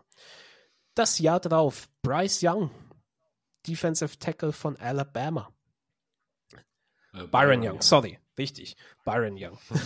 Bryce Young ist die andere Enttäuschung, die im Draft aus Alabama kam. Aber da, das ist wieder ein anderes Thema. Darf ich bei, darf ich bei Byron Young ganz kurz reinschießen? Klar in meinem Raiders Mock Draft zur letzten Saison hatte ich einen äh, mit dem Pick, den die Raiders da gemacht haben, oder ich weiß nicht, vielleicht war es sogar der Tree Tucker Pick, bin mir jetzt nicht mehr sicher, habe ich auch einen Byron Young gewählt. Und zwar den, der zu den Rams gegangen den ist. Den Edge Rusher. Mega gute Rookie-Saison. Eine mega gute Rookie-Saison. Genau, gespielt. du hast den falschen Young quasi bei den mhm. Raiders. Und das Ding ist, genau. Byron Young war damals in Alabama schon nicht sonderlich stark in dem, was er gemacht hat, war solide, aber das ist auch das Ding, was ich bei vielen so mittelmäßigen Statslines sehe, wenn die von Spielern kommen, die an großen College spielen, musst du dir das Tape genau anschauen. Liegt das daran, weil du gegenüber den anderen untergehst? Oder liegt das daran, weil alle auf einem Niveau produzieren und sich so ein bisschen abwechseln? Und er ist untergegangen, weil die anderen overproduced haben und er underproduced. War unser Drittrunden-Pick, ja. ist äh, haufenweise inactive gewesen, hat so gut wie keine Snaps gesehen. Und ich habe auch Berichte gelesen von Insidern, dass es bei ihm wohl äh, attitude-wise nicht so ganz cool aussieht. Schauen mm. wir mal, mhm. wie es da weitergeht. Und der letzte, und bei dem ist es auch ein Attitude-Ding gewesen, aber in dem Spiel, was er gemacht hat, hat er mir eigentlich halbwegs gut gefallen. Nesta Jade Silvera war ein Siebtrunden-Pick, da habe ich keine großen Erwartungen, aber wurde gecuttet und dann wieder ins Practice Squad aufgenommen. Das heißt aber trotzdem, vier Defensive Tackle in zwei Jahren, die man gedraftet hat. Und die nicht mehr existent sind. Ja, keiner davon hat, hat die letzten Spiele gespielt. Es ist nicht nachvollziehbar mhm. und deshalb auf den Flop 4 nochmal so Retro-Perspektiv die Defensive Tackles, die unter Siegler und McDaniels gedraftet worden sind. Und dann kannst du jetzt anschließen mit dem Defensive Line Play insgesamt, beziehungsweise mit dem äh, Interior Defensive. Nee, ich, ich habe da schon auch auf, genau, ich habe da äh, auf die Interior vor allem angespielt. Also bei den Edge Rushern, das können wir nachher in der Notenvergabe nochmal sehen. Äh, da gibt es ja auch einiges an Hoffnung, auch neben Max Crosby. Ja. Natürlich haben wir da auch dieses Jahr gesehen, äh, da, da brauchen wir eine qualitativ hochwertigere Tiefe, meiner Meinung nach. Äh, aber das ist was, wo man drauf aufbauen kann und auch vor allem die Transition von äh, Tyree Wilson dann mehr äh, auf die Inside. Äh, glaube ich, spielt dann häufiger als äh, Five-Technik oder hat auch schon mal Three. Da war er besser. hier und ja, da ja, gespielt. Da war er besser. Genau, da war er deutlich besser und das könnte tatsächlich vielleicht so jemand sein, der da, da auf der Position dann irgendwie wachsen kann. Nichtsdestotrotz hat man wirklich gesehen, es sind äh, ziemlich ja, alte Recken bei den Raiders in der D-Line. Ähm, vielleicht braucht man irgendwie äh, einen, ein junges Prospect, das funktioniert im Gegensatz zu den anderen Leuten. Äh, wir haben in der ersten Saisonhälfte gegen den Run vor allen Dingen ganz, ganz äh, schlecht ausgesehen. Es war überhaupt noch nicht eingespielt. Bei Tyree Wilson kann man jetzt irgendwie sagen, okay, äh, der hat und äh, musste erst reinkommen, war zu spät im Camp dabei, hatte die Verletzung, Das hat dann am Schluss schon fast bei jedem irgendwie in der D-Line ein bisschen besser ausgesehen. Aber du musst dir da natürlich auch die Frage stellen, so, äh, wenn du da wirklich eine, eine qualitativ hochwertige Unit aufstellen willst, ähm, ob das Personal da so geeignet ist, bis auf wenige Ausnahmen. Ne? Und das äh, zieht sich meiner Meinung nach auch noch so ein bisschen jetzt in die Off-Season mhm. mit rein. Ich würde es einfach abfeiern, wenn wir ja einen Star oder Starlight auf der Interior irgendwo hätten. Ich weiß nicht, ob die Raiders jetzt auf einen Defensive Tackle in der Free Agency alles oder nichts gehen würden. Da gibt es genau nicht. einen, wo ich das machen ähm, würde und der spielt für einen Division Rival wo noch nicht klar ist, wie es da weitergeht. Ja, Chris, Chris Jones. Jones. Ne? Schmeiß ja. ihn mit Geld voll und ja, hoff aufs das Beste. Das ist auch die Frage, ob, ja, aber das ist auch so ein Ding, also das, das wäre doch andersrum auch relativ unwahrscheinlich, so ob ein Max Crosby jetzt in der Free Agents nach Kansas City gehen Casey würde. Keine Ahnung. Ja, genau zum Rivalen. Bloß, ne? Aber ja, man darf, man, man kann ja noch träumen. Ein bisschen träumen darf man. Ich mache einen kurzen Einwurf dazu. Mhm. Ich habe mir die Free Agents der Raiders angesehen in einem meiner Videos. Ähm, ich greife da jetzt einfach mal kurz mit rein. Äh, Loco ist damit auch sicherlich fein. Schaut euch das gerne vielleicht retroperspektiv dann auch nochmal an, denn da sind zwei D-Tackle, die wir äh, in diesem Jahr hatten, nämlich John Jenkins und Adam Butler mit dabei die Free Agents werden. Mhm. Und da bin ich auch ein bisschen drauf eingegangen. Würde ich sie gerne weiter da haben wollen? Was denke ich, was passiert in der Free Agency? Allgemein, wenn ihr auf sowas auch Bock habt, gibt YouTube-Videos dazu. Ähm, schaut euch das gerne an. Genau, und schaut auch mal auf den äh, Twitter-Channel von den LVR-Fans Germany. Ja, auf jeden Fall. Wenn Loco schon geilen Content macht, dann schaut bei mir auch vorbei. Ist zwar müh schlechter, aber Müh schlechter als geil ist immer noch geil. Also von dem her schaut vorbei. Nein, nein, äh, ich, ich, mag dein, ich, mag, ich mag deinen Content und ich finde es äh, sehr gut, dass, äh, dass sich das auch etabliert, irgendwie, dass auch in Deutschland mehrere Leute von den Raiders irgendwie zu Wort kommen, präsenter werden. Ähm, und für die Zukunft, keine Ahnung, das äh, wird allen helfen. Ähm, den Leuten gefällt es auch, wenn man teilweise so zusammen irgendwelche Sachen macht. Wir machen jetzt die Draft-Geschichten zusammen. Wir haben vorhin auch mal gesprochen, äh, wahrscheinlich werde dann ich beim Patrick zu Gast sein, wenn der den äh, Draft-Stream macht. Also das ähm, äh, machen wir quasi auch für euch da draußen, äh, dass wir da schon gucken, irgendwie, dass man da zusammenarbeitet. Da gibt es überhaupt keine, keinen Konkurrenzgedanken Null. und so. Also immer wieder gerne, Patrick. So, Jederzeit, genau. Cool. One Family. Ja. Nummer drei. Genau, Raider Nation. Nummer drei. Let's go. Nummer drei hatte ich ja schon gesagt, die, die Interior D-Line, hau du mal deine Ja, raus. die äh, Nummer drei meiner Flops war tatsächlich unterm Strich, wenn man es jetzt betrachtet, äh, Jimmy Garoppolo. Jimmy Garoppolo einfach aus dem Grund, nicht nur wie er performt hat, als er fit war, sondern allgemein der ganze Hire rund um Jimmy Garoppolo, der ganze Vorgang darum, vielleicht sogar noch mit dem Blick in Retrospektive auf Derek Carr, der jetzt bei den Saints auch nicht überzeugt hat, was, und das möge den einen oder anderen jetzt nicht ganz überraschen, durchaus vorhersehbar war, dass das nicht so richtig gut da drüben funktioniert. Ja. Aber Jimmy Garoppolo mit dem Geld zuzuwerfen, auf drei Jahre, wie wir es getan haben, war schon mal wild. Bei der Production, die er dann rausgeschmissen hat, ich habe die Stats hier, das waren für Jimmy Garoppolo äh, 1205 Yards mit einem Game-Durchschnitt von 172 Yards, das ist nicht viel, sieben Touchdowns, neun Interceptions. Da waren nicht alle seine Schuld, da waren auch ein paar Deflections dabei, das muss man auch dazu sagen. 14 Sacks genommen, Completion Percentage 65%. Das ist nicht genug. Vor allem nicht für diesen Contract, nicht für diesen Vertrag, den er da letzten Endes hatte. Und da muss ich einfach so sagen, ja, ich hatte gehofft, dass das System McDaniels mit Jimmy Garoppolo funktioniert, besser funktioniert als das, was es mit Carr getan hat. Das ähm, sah zumindest nicht so aus.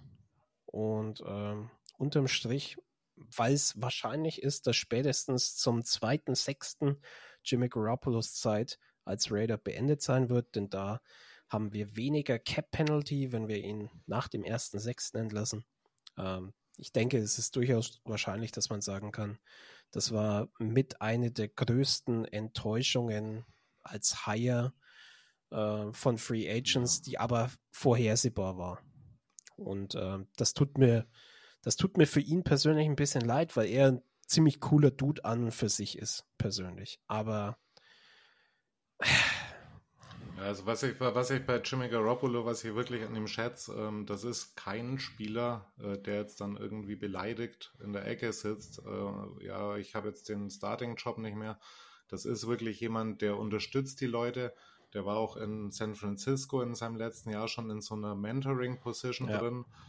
Ähm, äh, also da wirklich mega Respekt an Jimmy Garoppolo und ich hätte ihn gerne gesehen in seiner Blütezeit in Anführungsstrichen, aber es gerade mit diesen Verletzungen so, du hast halt einfach wieder gesehen, dass äh, es wird nicht anders kommen. Es äh, wird immer ein Teil in seiner Karriere bleiben und wahrscheinlich wird er jetzt auch nirgendwo mehr als Starter irgendwie groß zum Zug kommen. Nee, kann ich mir jetzt der, nicht vorstellen. Der Zug ist durch. Also wenn denn, das, wenn denn genau. Backup, er ist jetzt ja auch nicht mehr der Jüngste, muss man ja auch dazu sagen. Er ist ja auch mit 30 inzwischen. Ne? Ähm, wird dieses Jahr 33 Jahre noch alt im November. Ähm, da muss man dann einfach auch sagen, vermutlich wird es jetzt da auf ein bis zwei Jahre als Mentoring-Backup rauslaufen zu geringeren Bezügen. Aber das ist es dann halt auch. Ich meine, Jimmy G war immer schon ein bisschen limitiert in dem, wie er gespielt hat, aber es hat in San Francisco zu Beginn ja super funktioniert. Auch ein bisschen dem System geschuldet. Ähm, deshalb, ich möchte jetzt auch nicht so viel Shit auf Jimmy Garoppolo ablassen, weil ein Großteil dessen halt auch einfach am Offensive Play Caller äh, hängt, der seinen Haufen Shit von mir schon bekommen hat in einem eigenen Video. Aber unterm Strich dies, diese ganze Prozession um neuer Quarterback und mit dem nehmen wir den nächsten Schritt nach vorne. Ganz große Katastrophe, deshalb für mich äh, Flop 3.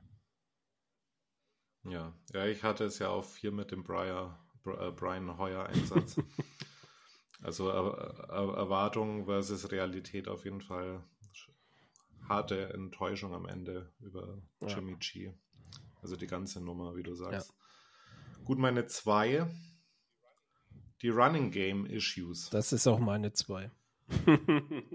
ja, also ähm, ich weiß nicht, man kann das schon an den Yardzahlen verfolgen. Josh Jacobs hat in diesem Jahr 808 Yards gelaufen. Das waren mehr als doppelt so viel letztes Jahr und wir haben es, glaube ich, bis ich habe jetzt, weiß jetzt nicht, bei welchem Spiel es da so eine Trendwende gab glaube, gegen ein New Yorker Team hat er mal eine ganz gute über 100 Yard Performance, wenn, wenn nicht alles täuscht.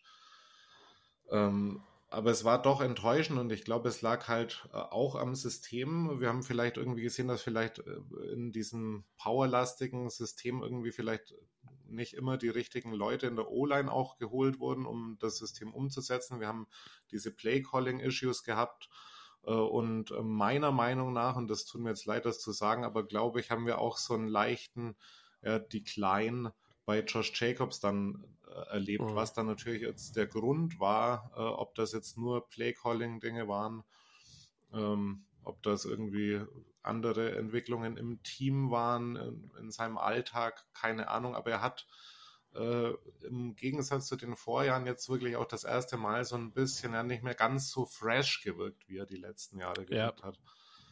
Und ähm, aus meiner Sicht ist das auch ein sehr großes Off-Season-Thema.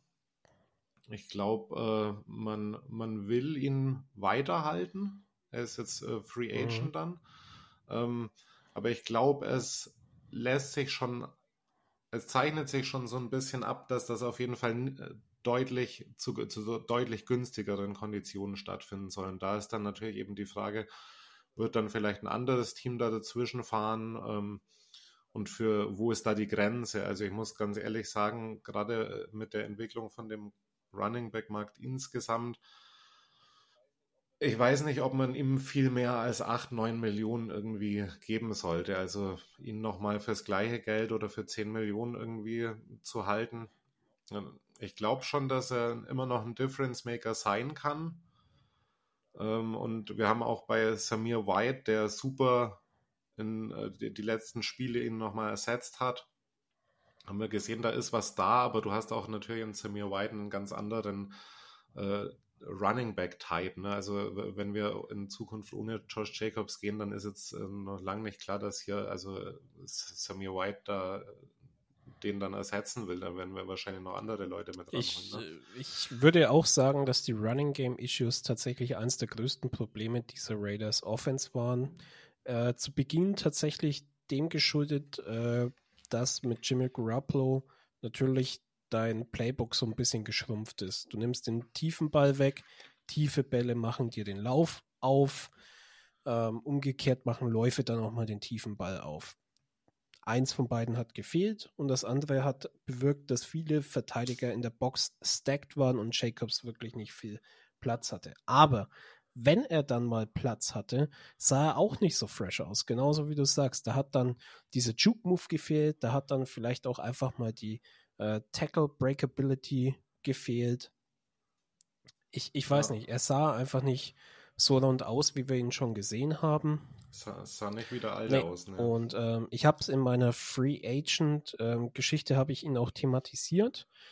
Ähm, bin da noch auf äh, Artikel gestoßen, die ihn von Spottrack tatsächlich ein Estimated Value von 14 Millionen im Jahr zugeschrieben haben. Das war ein bisschen veraltet. Das äh, revidiere ich jetzt hier auch an der Stelle. Also ich habe gesagt, für 11 Millionen ähm, würde ich es trotzdem probieren. Nachdem Samir White jetzt aber am Ende auch so abgeliefert hat ähm, und das Video entstand hat vom letzten oder vorletzten Game, ähm, würde ich auch tatsächlich sagen, Josh Jacobs muss nicht um jeden Preis gehalten werden. Also ich denke auch, dass er sich da mit dem Franchise-Tag keinen wirklichen Gefallen getan hat. 10 Millionen ist das Maximum der Gefühle. Einfach aus dem Grund, weil ich mir sicher ja. bin, wenn er in der Offseason wieder voll dabei ist und fit durch eine Saison kommt, ist er weiterhin ein sehr, sehr wertvoller Teil dieses Teams. Und ich hätte es ungern, dass er das woanders hin mitnimmt. Deshalb wäre ich bereit, ein bisschen zu overpayen. Aber wenn du realistisch bleibst, Samir White hat zum Ende hin zumindest gezeigt, dass er in der Rotation funktionieren kann. Das heißt, du bringst jetzt noch ein ja. Running Back mit rein, der ein bisschen anderen Playstyle hat. Ähm, ob das dann letzten Endes der agile kleine Skatback ist, was er nicht ist. Samir White ist eher so ein Outside Runner, der auch mal powerful sein kann, oder ob du wirklich den großen Eddie Lacy Power Guy holst. Sei dahingestellt. Hm. Gibt auch interessante Draft-Optionen. ja, gibt es genügend, ne? Auch in zu beiden äh, Spielstilen tatsächlich auch. Ne? Wir haben ein paar Powerbacks mit hinten. Genau. Ein paar agilere Leute. Genau. Also die Frage. Passing Game auch natürlich wird weiter wichtig bleiben. Da war natürlich Josh Jacobs schon eine äh, krasse Threat. Ne? Also ich weiß nicht, was hat er.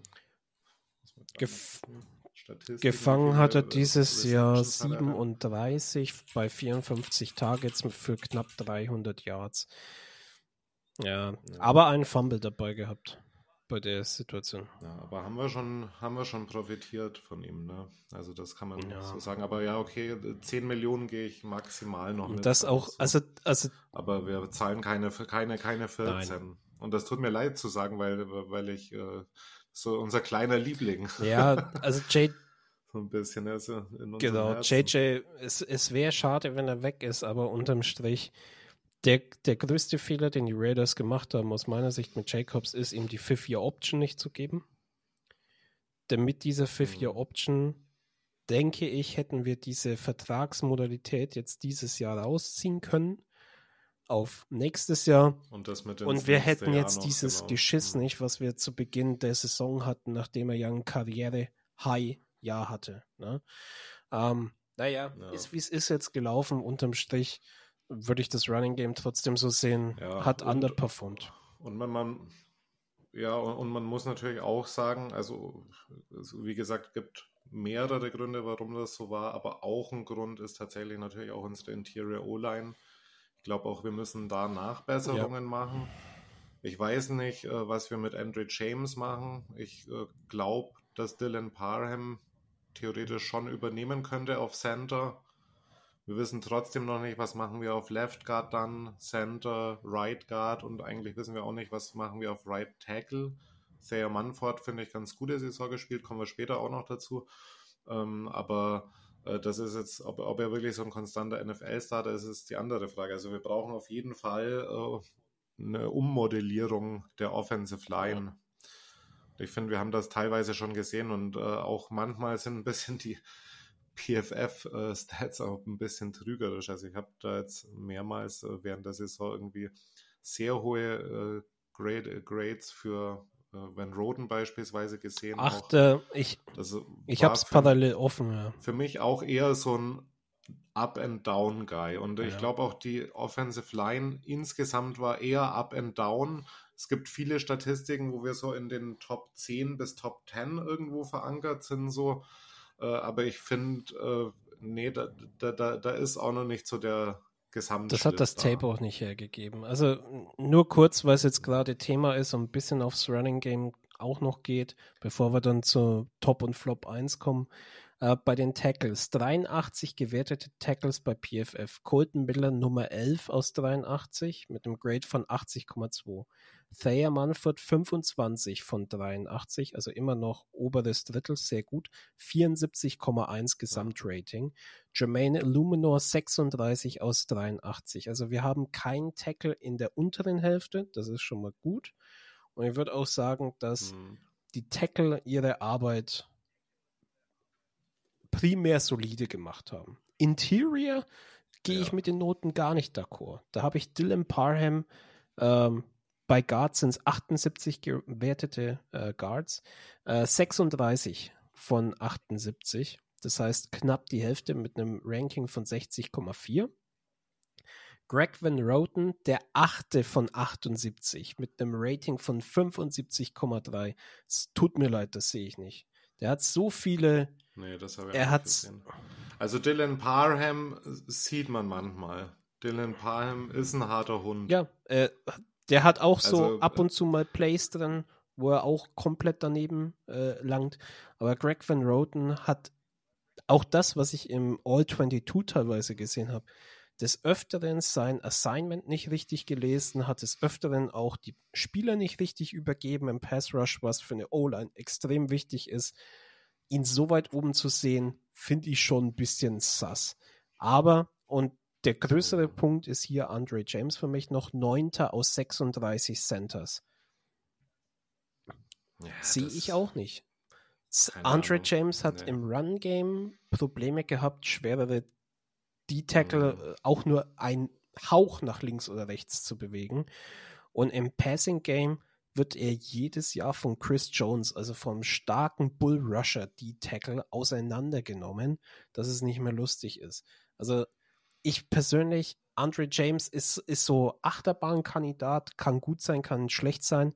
Ich habe damals den Move mit Rodney Hudson nicht verstanden, als man ihn nach Arizona abgegeben hat. Ich dachte damals, das äh, ist schon ein großer Fehler. All-Time Raider. Ja, und äh, Andre James, ich, ich bin kein übermäßiger Fan von ihm. Ich, bevor man, bevor man einen Rookie hinstellt, würde ich vielleicht eher noch Parham auf die, auf die Innenseite stellen ähm, und schauen, dass ich vielleicht einen Guard picke. Es gibt aber auch ein paar. Ja, gibt auch ein paar interessante Guards im Draft. Und auch Center. Also. Ne? also es, man, ja. man ist nicht gezwungen, James zu halten und vor allem nicht für den Price Tag, den er vermutlich tragen wird. schau da gerade mal nebenbei rein hier, was wir da so im Draft haben. Wir haben einen Cedric Van Pran beispielsweise von Georgia. Ja, Jackson Powers. Wir haben einen Jackson Powers Johnson, ja. auch ein ja, ganz äh, guter Kandidat bei mir. Äh, wir hätten noch einen äh, Drake Nugent von Michigan, einen äh, Bo Limmer von Arkansas beispielsweise. Also auf Center gibt es einige Leute. Und bei den Guards äh, haben wir einen Zach Sinter beispielsweise von Michigan mit drin. Äh, wir hätten einen wobei der eher für die Late Rounds vielleicht geeignet wäre, so einen Matthew Jones von Ohio State irgendwie noch mit drin. Also wir haben da auf jeden Fall interessante Leute. Ähm, ich glaube, das ist auch eine hohe Priorität bei uns, die Interior Offense. Ja, Free Agency ist da nicht so übermäßig stark, aber solide. Also du kriegst solide Starter für vernünftiges Geld auch in der Free Agency. Ähm, ja, das bleibt jetzt tatsächlich ein bisschen abzuwarten, wer der Offensive Coordinator wird. Ähm, bei Andre James natürlich auch ein gewisses Play-Scheme äh, fittet. Äh, Greg Van Roten ist inzwischen 34 Jahre alt. Ich denke, bei ihm ist dann langsam Schicht im Schacht. Aber das bleibt jetzt dann letzten Endes abzuwarten. Na. Gut. Ja, kommen wir zur Nummer 1. Kommen wir zur Nummer 1 oder was? Dann hauen wir raus. Josh McDaniels. Pausch, pauschal einfach McDaniels. Der komplette Saison einfach McDaniels in die Runde. Genau, ich habe äh, Saisonanfang unter McDaniels. Mhm. Gefühlt äh, die meisten Entscheidungen, die ähm, auf dem Feld stattgefunden haben. Äh, und wie er auch die Art und Weise, wie er den Lockerroom verloren hat, äh, wie er sich mehrmals nicht hinter Spieler gestellt hat, beispielsweise auch nicht hinter Aiden O'Connell damals. Ja.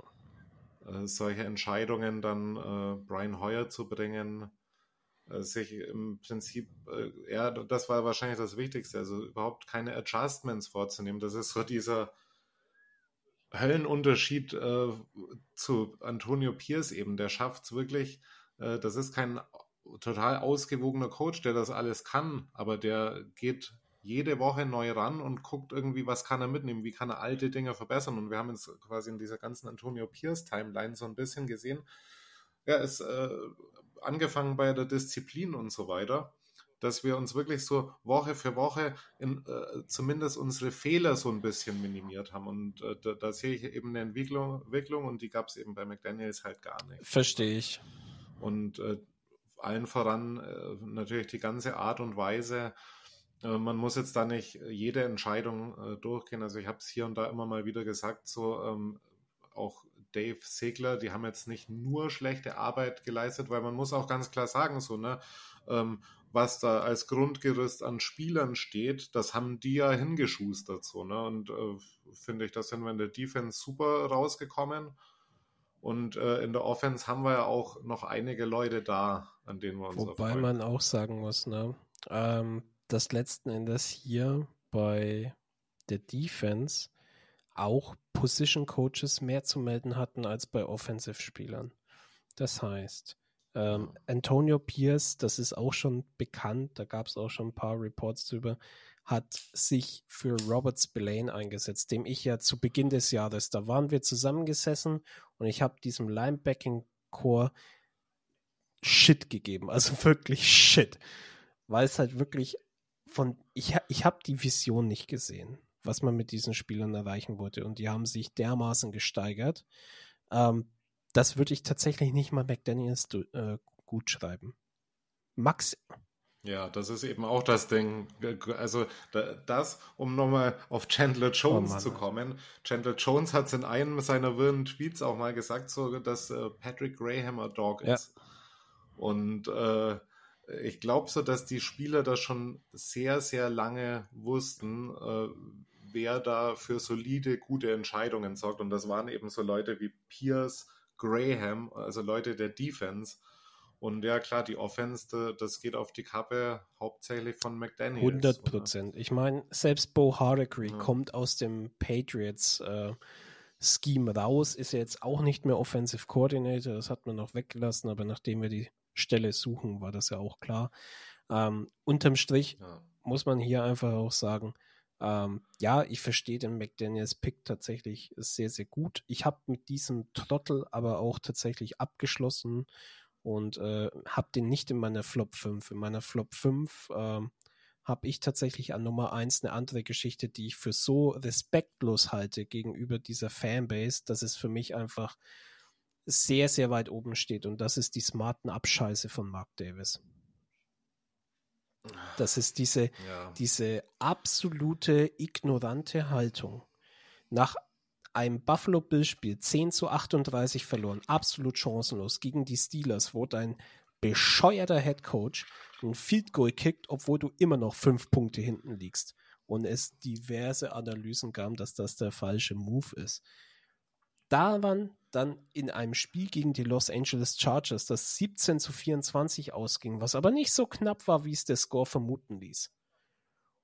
Und Fans machen ihren Unmut laut. Das haben sie auch schon letztes Jahr. Da wurden Leute aus dem Stadion eskortiert, als sie Schilder in die Kamera gehalten haben.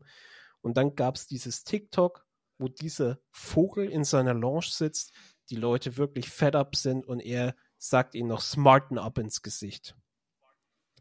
Ja. Das Ding ist, aus seiner okay. Sicht mag ich das ja. teilweise auch verstehen. Smarten up im Sinne von, ihr wisst ja gar nicht, dass ich diesem Vollidioten einen Sechs-Jahres-Vertrag gegeben habe. Ja, natürlich. Aus deiner Sicht, aus deiner Sicht ist das nicht sehr clever, ihn jetzt zu entlassen.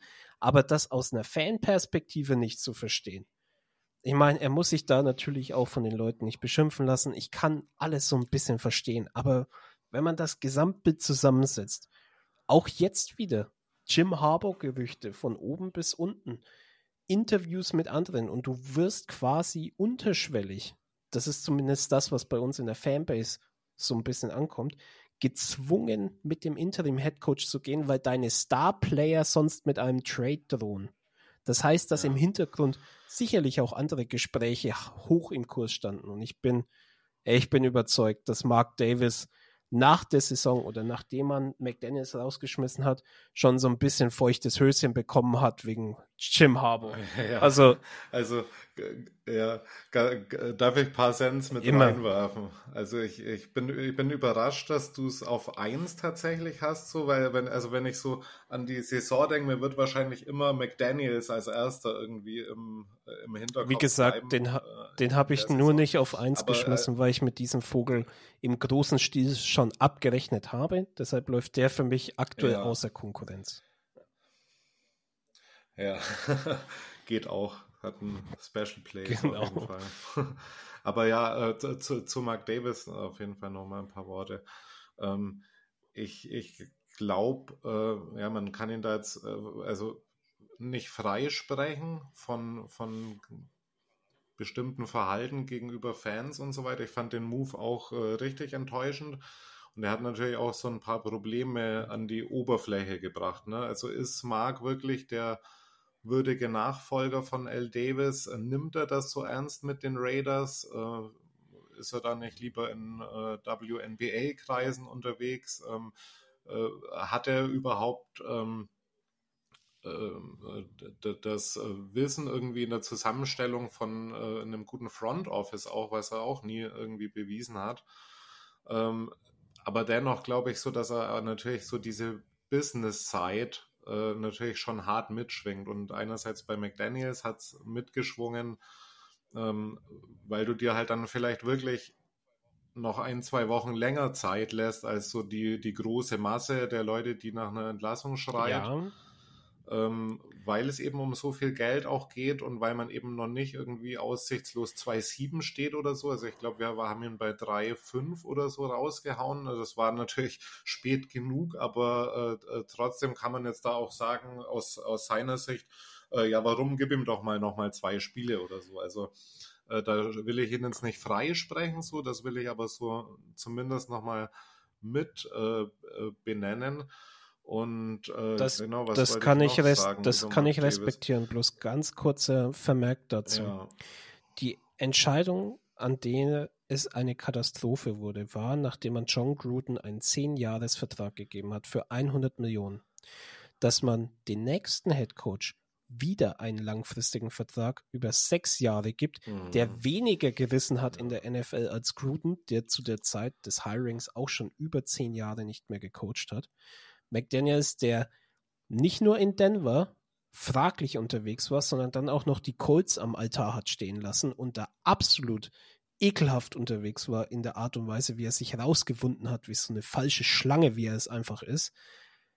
Ey, ich, ich kann das nicht respektieren. Und du als Fan, der. Äh, nee, nee, da, da, da, da, da, bin, da bin ich voll bei dir. Also, genau. äh, ähm, ich sag mal so, bei ihm merkt man auch so, dass quasi äh, der Raider Way ist immer dann äh, gut, wenn es irgendwie so ins Propagandabild irgendwie passt. Äh, aber dann so von den Entscheidungen, die er trifft, äh, ist das alles halt ungenügend. So, ne? Da bin ich voll ja, aber das so. Ding ist ja auch, dass ähm, das fängt mit dem smarten also das, Up also, an. Aber was ja. für mich da auch noch mit hinzukommt zu dieser smarten Up-Geschichte, und das müsste dich als Fan betreffen und die Leute, die die dich und mich ein bisschen verfolgen, die wissen auch, wir haben uns auch schon mal getroffen, als ich in Hamburg war. Äh, nur kurz, aber war cool. Und das werden wir in Zukunft auch machen. Da warst du gehypt wegen der Reise, die du dann ja gemacht hast, wo du auch einen geilen äh, Blog zugeschrieben hast. Kann ich nur jedem empfehlen, der den noch nicht gelesen hat. Wo es auch so ein bisschen um die Stadion- und Fanerfahrung ging und auch um das, was das alles kostet. Ja. Ne? Und ja, das Stadion war teuer. Das hat zum großen Teil die Stadt Las Vegas mitgetragen. Die Tatsache, wie Mark Davis nicht nur mit dem smarten Up mit den Fans umgeht, sondern dann auch noch ihnen das Geld aus der Tasche zieht für das Produkt, was er auf den was ja, das ist schon ein bisschen rauskotzt, genau. Ja. Das alles zusammengenommen mhm. zeigt mir einfach, dass und ich hatte von Mark Davis vor dem McDaniels Hire schon ich will nicht sagen keinen Respekt, weil Respekt ist immer so eine Sache, die, die sollte man von Menschen grundsätzlich immer haben, zu einem Maß, dass es trotzdem gesund ist.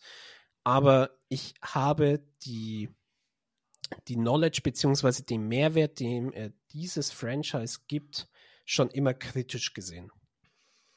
Und ja. Ja, genau, da, da, da, das ist, glaube ich, das, was ich auch beschreiben würde. Also es liegt auf jeden Fall so sehr viele Probleme offen äh, bezüglich der Frage, ob er der Richtige ist, äh, so eine Long-Term-Vision abseits dieses Big Business auch sportlich irgendwie aufzustellen und so weiter. Und äh, es sind auf jeden Fall so ein paar ja, Entscheidungen auch mit relativ wenig Rückgrat da ja. gewesen. Ähm, im, Im Moment, was man, was man sagen muss, ist, ähm, dass er natürlich jetzt äh, erstmal sich selber ein bisschen gerettet hat. Ne? Er hat äh, vor sein, den Fans eventuell, ja, er, ja, er hat seinen vielleicht Mann mit Harbour oder wem auch immer nicht geholt, ist mit der Fanentscheidung dieses Mal gegangen, ist mit der Player-Entscheidung gegangen. Und wenn das nicht funktioniert, kann er natürlich immer sagen, ja, hm, eigentlich war das ja wegen dem Druck, der da ausgeübt wurde. Mein Mann wäre ja eigentlich hier beispielsweise Jim Harbour gewesen. Das ist halt für ja. die Leute, die, die also, das Ganze so ein bisschen oberflächlich betrachten. Ich habe mich relativ viel eingelesen und bin auch immer noch der Meinung, dass er, dass, dass Antonio Pierce jetzt nicht der Nummer 1 Guy war, aber dass Davis jetzt nicht das Gefühl hat, er macht einen großen Fehler mit Pierce. Also ähm, dass dieser Druck zusätzlich kommen musste, weil ja die Entscheidung pro Peers ähm, sich ja dann auch ein bisschen gezogen hat in der Hinsicht. Man hätte das Ganze auch ein Stück weit abkürzen können und schneller verkünden können, weil man ja sich dann auch nochmal vier, fünf Tage Zeit gelassen hat, obwohl man die Rooney Rule erfüllt hat. Ähm, Sei es drum. Ja. Ne? Unterm Strich dieses smarten Up-Ding war einfach nach dem, was passiert ist, so ein Schlag ins Gesicht. In Kontext mit diesem man hat für das Geld, das man den Gästefans aus der Tasche zieht, den Heimvorteil abgegeben über man hat keinen Respekt damals gezeigt, auch von der Owner-Seite gegenüber Derek Carr. Das muss man auch dazu sagen. Und ich bin jetzt echt kein Car-Simp, wie es immer noch manche Leute unterwegs sind. Aber die Tatsache, dass man da sich zurückgelehnt hat und gesagt hat, ja, die Art und Weise, wie Josh da mit der Situation umgegangen ist, ist genau das, was, was ich gut finde. Ja. Ey, Nein, also.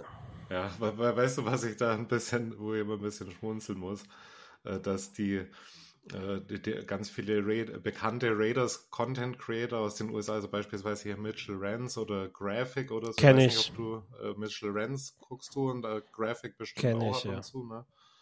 Ähm, da, da, ist es ja mittlerweile schon so, wenn so eine, äh, sage ich, so eine potenzielle äh, Mark Davis-Entscheidung irgendwie auf die Tagesordnung kommt, dann äh, schrillen da mittlerweile schon so die Alarmglocken, dass so, sage ich mal, von Fanseite hat man das auf jeden Fall krass im Blick. Man hat das wirklich im Blick, äh, ob, ob wie Mark Davis sich da schlägt. So, ne? Und äh, ich glaube, äh, wo es dann wo dann eben dieser Delay kam in der äh, Head Coaching Entscheidung, das sind die Content Creators auch schon wieder so ein bisschen Hebelig Sturm gelaufen, gewesen. so äh, Higher AP und so weiter, ja. genau, genau.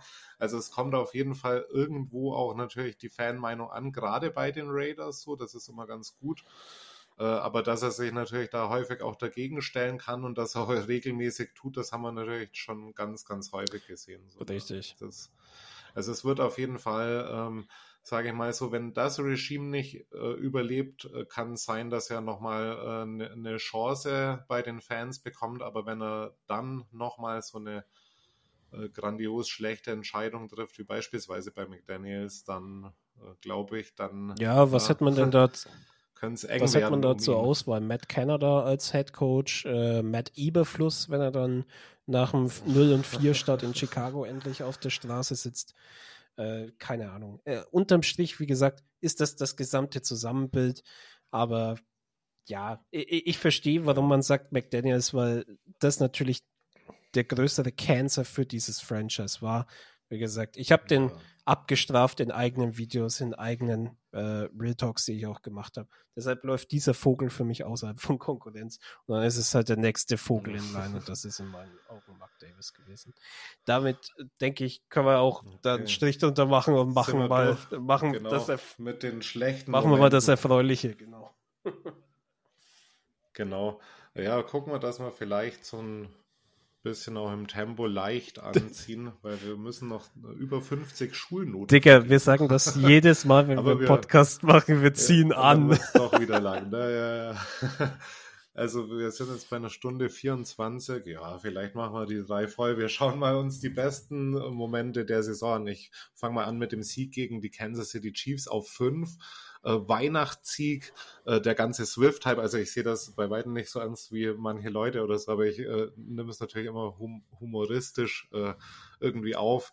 Äh, wir nehmen denen sozusagen in Kansas City die Weihnachtsgeschenke weg und das an einem Tag. Ich habe es gestern nochmal gesehen, an dem äh, Aiden O'Connell in drei Quartern keinen äh, kein einziges Yard wirft, insgesamt 64 äh, Yards am Ende hat und die Defense äh, sozusagen ja der Hauptakteur in dem ganzen Spiel war und wir radieren einfach die Kansas City Chiefs mit 20 zu 13 was glaube ich. Äh, 2014. Äh, ja. 14, genau.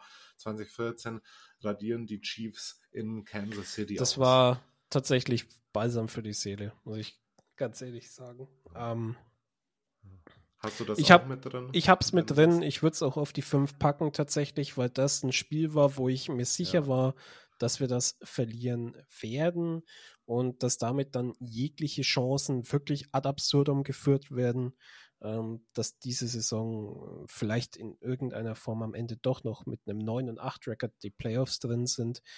Ähm, das war tatsächlich eine sehr, sehr positive Überraschung und ähm, ja, also AOC mhm. in dem Game ja, war halt wie, wie AOC war, aber dass die Defense da dermaßen abgeliefert hat und so ein starkes Spiel gezeigt hat, das war wirklich, wirklich super schön mit anzusehen.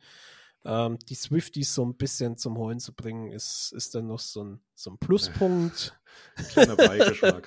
ja, ich, meine, ähm, ich bin ganz ehrlich, ich bin auch genervt, wenn, äh, als das ganz frisch war mit, äh, mit Kelsey und Swift, ist ja wirklich alle fünf Minuten die Kamera hochgeschwenkt worden. Das hat. Also mich, mich wundert es halt, wie die darauf abgehen, ja. ne? aber die ist ja halt wirklich auch mega bekannt. Ich habe so hier und da mal Lieder gehört von der und kannte den Namen. Äh, aber ja, ja, ist, Taylor äh, Swift ist schon, ist schon Weltstar, schon, kann man schon sagen. Aber dass ja, das dermaßen ja, ausgeschlachtet ja. wurde, war schon sehr nervig. Ich muss aber tatsächlich dazu sagen, ähm, das gibt jetzt mir als Raider-Fan nicht nochmal so einen extra Kick, dass ich sage, oh ja, geil, das hat meinen Tag gemacht. Nein, was meinen Tag gemacht hat. Nee, nee, das ist so, so kleiner Beigeschmack. Dieses, in, in, in der Abneigung gegen genau, die Chiefs. das war dieser 20 zu 14 Sieg, der einfach so grandios von der Defense gespielt worden ist. Und man hat es ja Antonio Pierce nach dem Spiel noch angesehen. Der war im Interview gestanden und hat Tränen in den Augen gehabt. Der war so stolz auf diese Mannschaft und ja. ich habe das zu 100% gefühlt. Du konntest in dem Moment nur stolz sein, weil diese Army of Misfits, wie es auch des Öfteren genannt habe, nicht weil die schlecht sind oder sonst was, sondern einfach, weil vor der Saison mit dieser Defense eigentlich niemand gerechnet hat. Weil sie auch eine der ja. billigeren Defenses der ganzen NFL war. So abgeliefert hat gegen eine angebliche Top-Offense mit dem besten Quarterback der Liga. Chapeau. Das war wirklich geil. Ja. Ja, ist auch meine.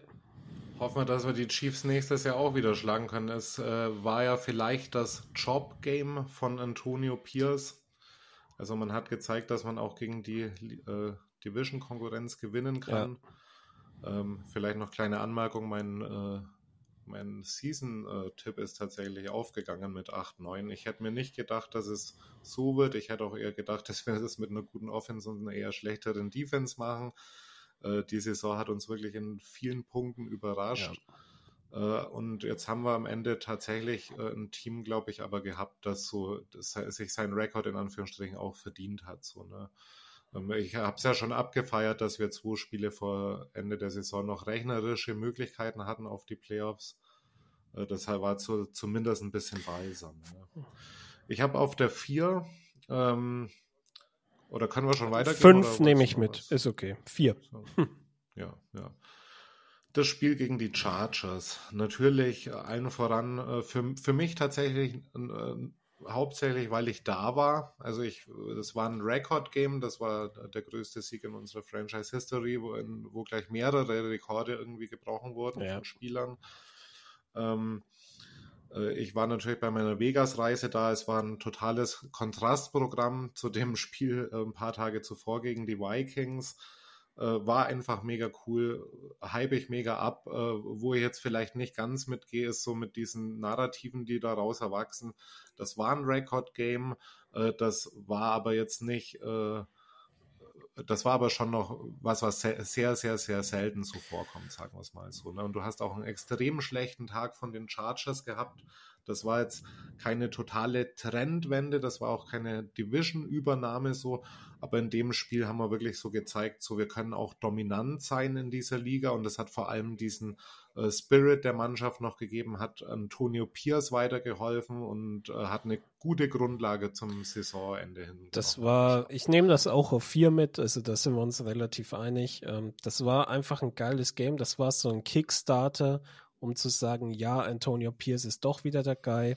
Weil davor hatte man, wie du schon sagst, die 0 zu 3 Niederlage gegen die Vikings, die es auch in die Flop 5 hätte schaffen können, weil das war ein katastrophales Spiel. Das war absolut desaströs. Ja. Aber davor das Spiel gegen Miami 13 zu 20, da war man competitive in der Defense, das war okay. Das 17 31 gegen die Chiefs war dann schon wieder ein bisschen unsauberer. Aber dann nach diesem desolaten Spiel innerhalb von fünf Tagen so zurückzukommen und dann ein, oder vier Tage waren es sogar nur, ein 63 zu 21 rauszuhauen und ein Chargers-Team, das hier, und da bin ich immer noch der vollen Überzeugung, gegen Brandon Staley gespielt hat. Die wollten den ab Punkt X einfach nur noch gehen sehen. Ja, ähm, ja. Das dann so dominant bis zum Ende runter zu spielen, hat ihm, glaube ich, enorm geholfen. Nicht so sehr wie der Kansas City Chiefs Sieg äh, ihn dann letzten Endes den Job verschafft hat. Ich glaube, das war das Spiel, wo er sich die Position wirklich gesichert hat.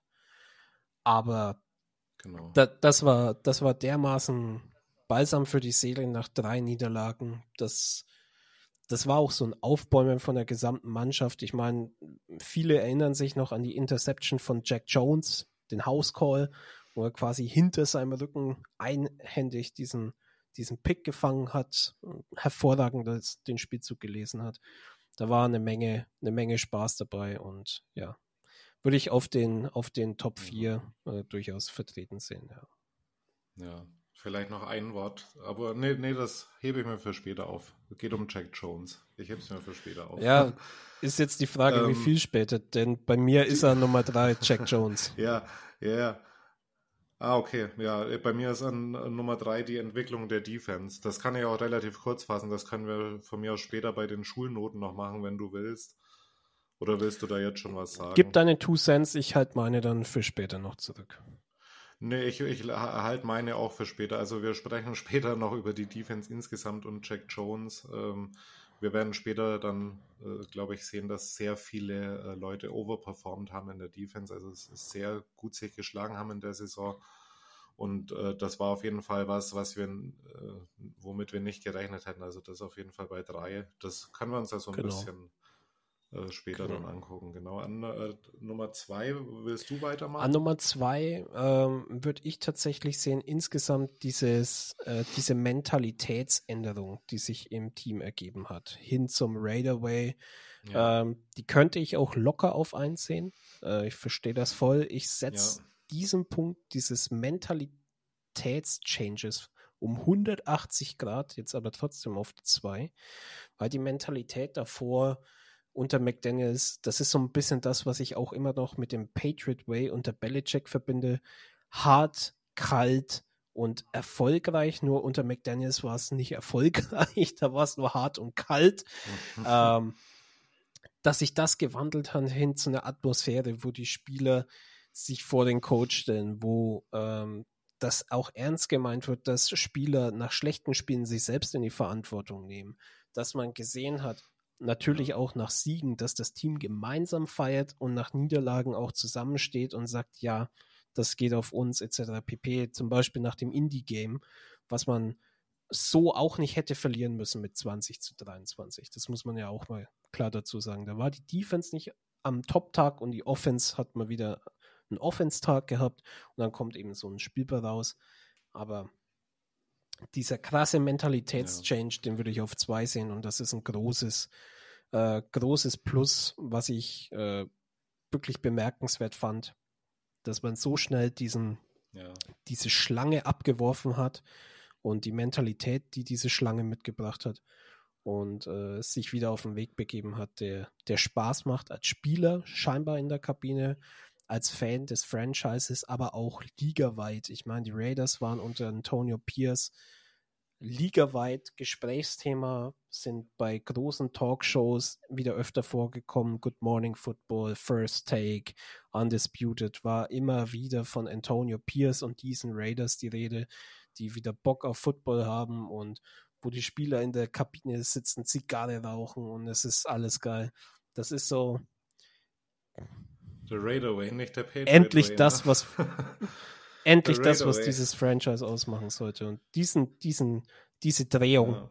setze ich ganz hoch an.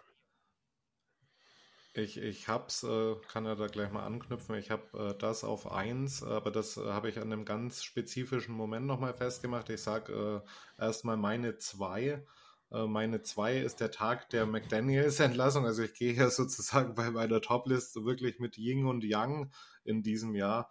Ähm, wir haben die alte Ära, wir haben äh, Enttäuschung und äh, wir haben auch äh, etwas, ja, in Anführungsstrichen zerstören müssen, um etwas Neues aufzubauen. Deshalb ist äh, die McDaniels-Entlassung bei mir auf äh, zwei.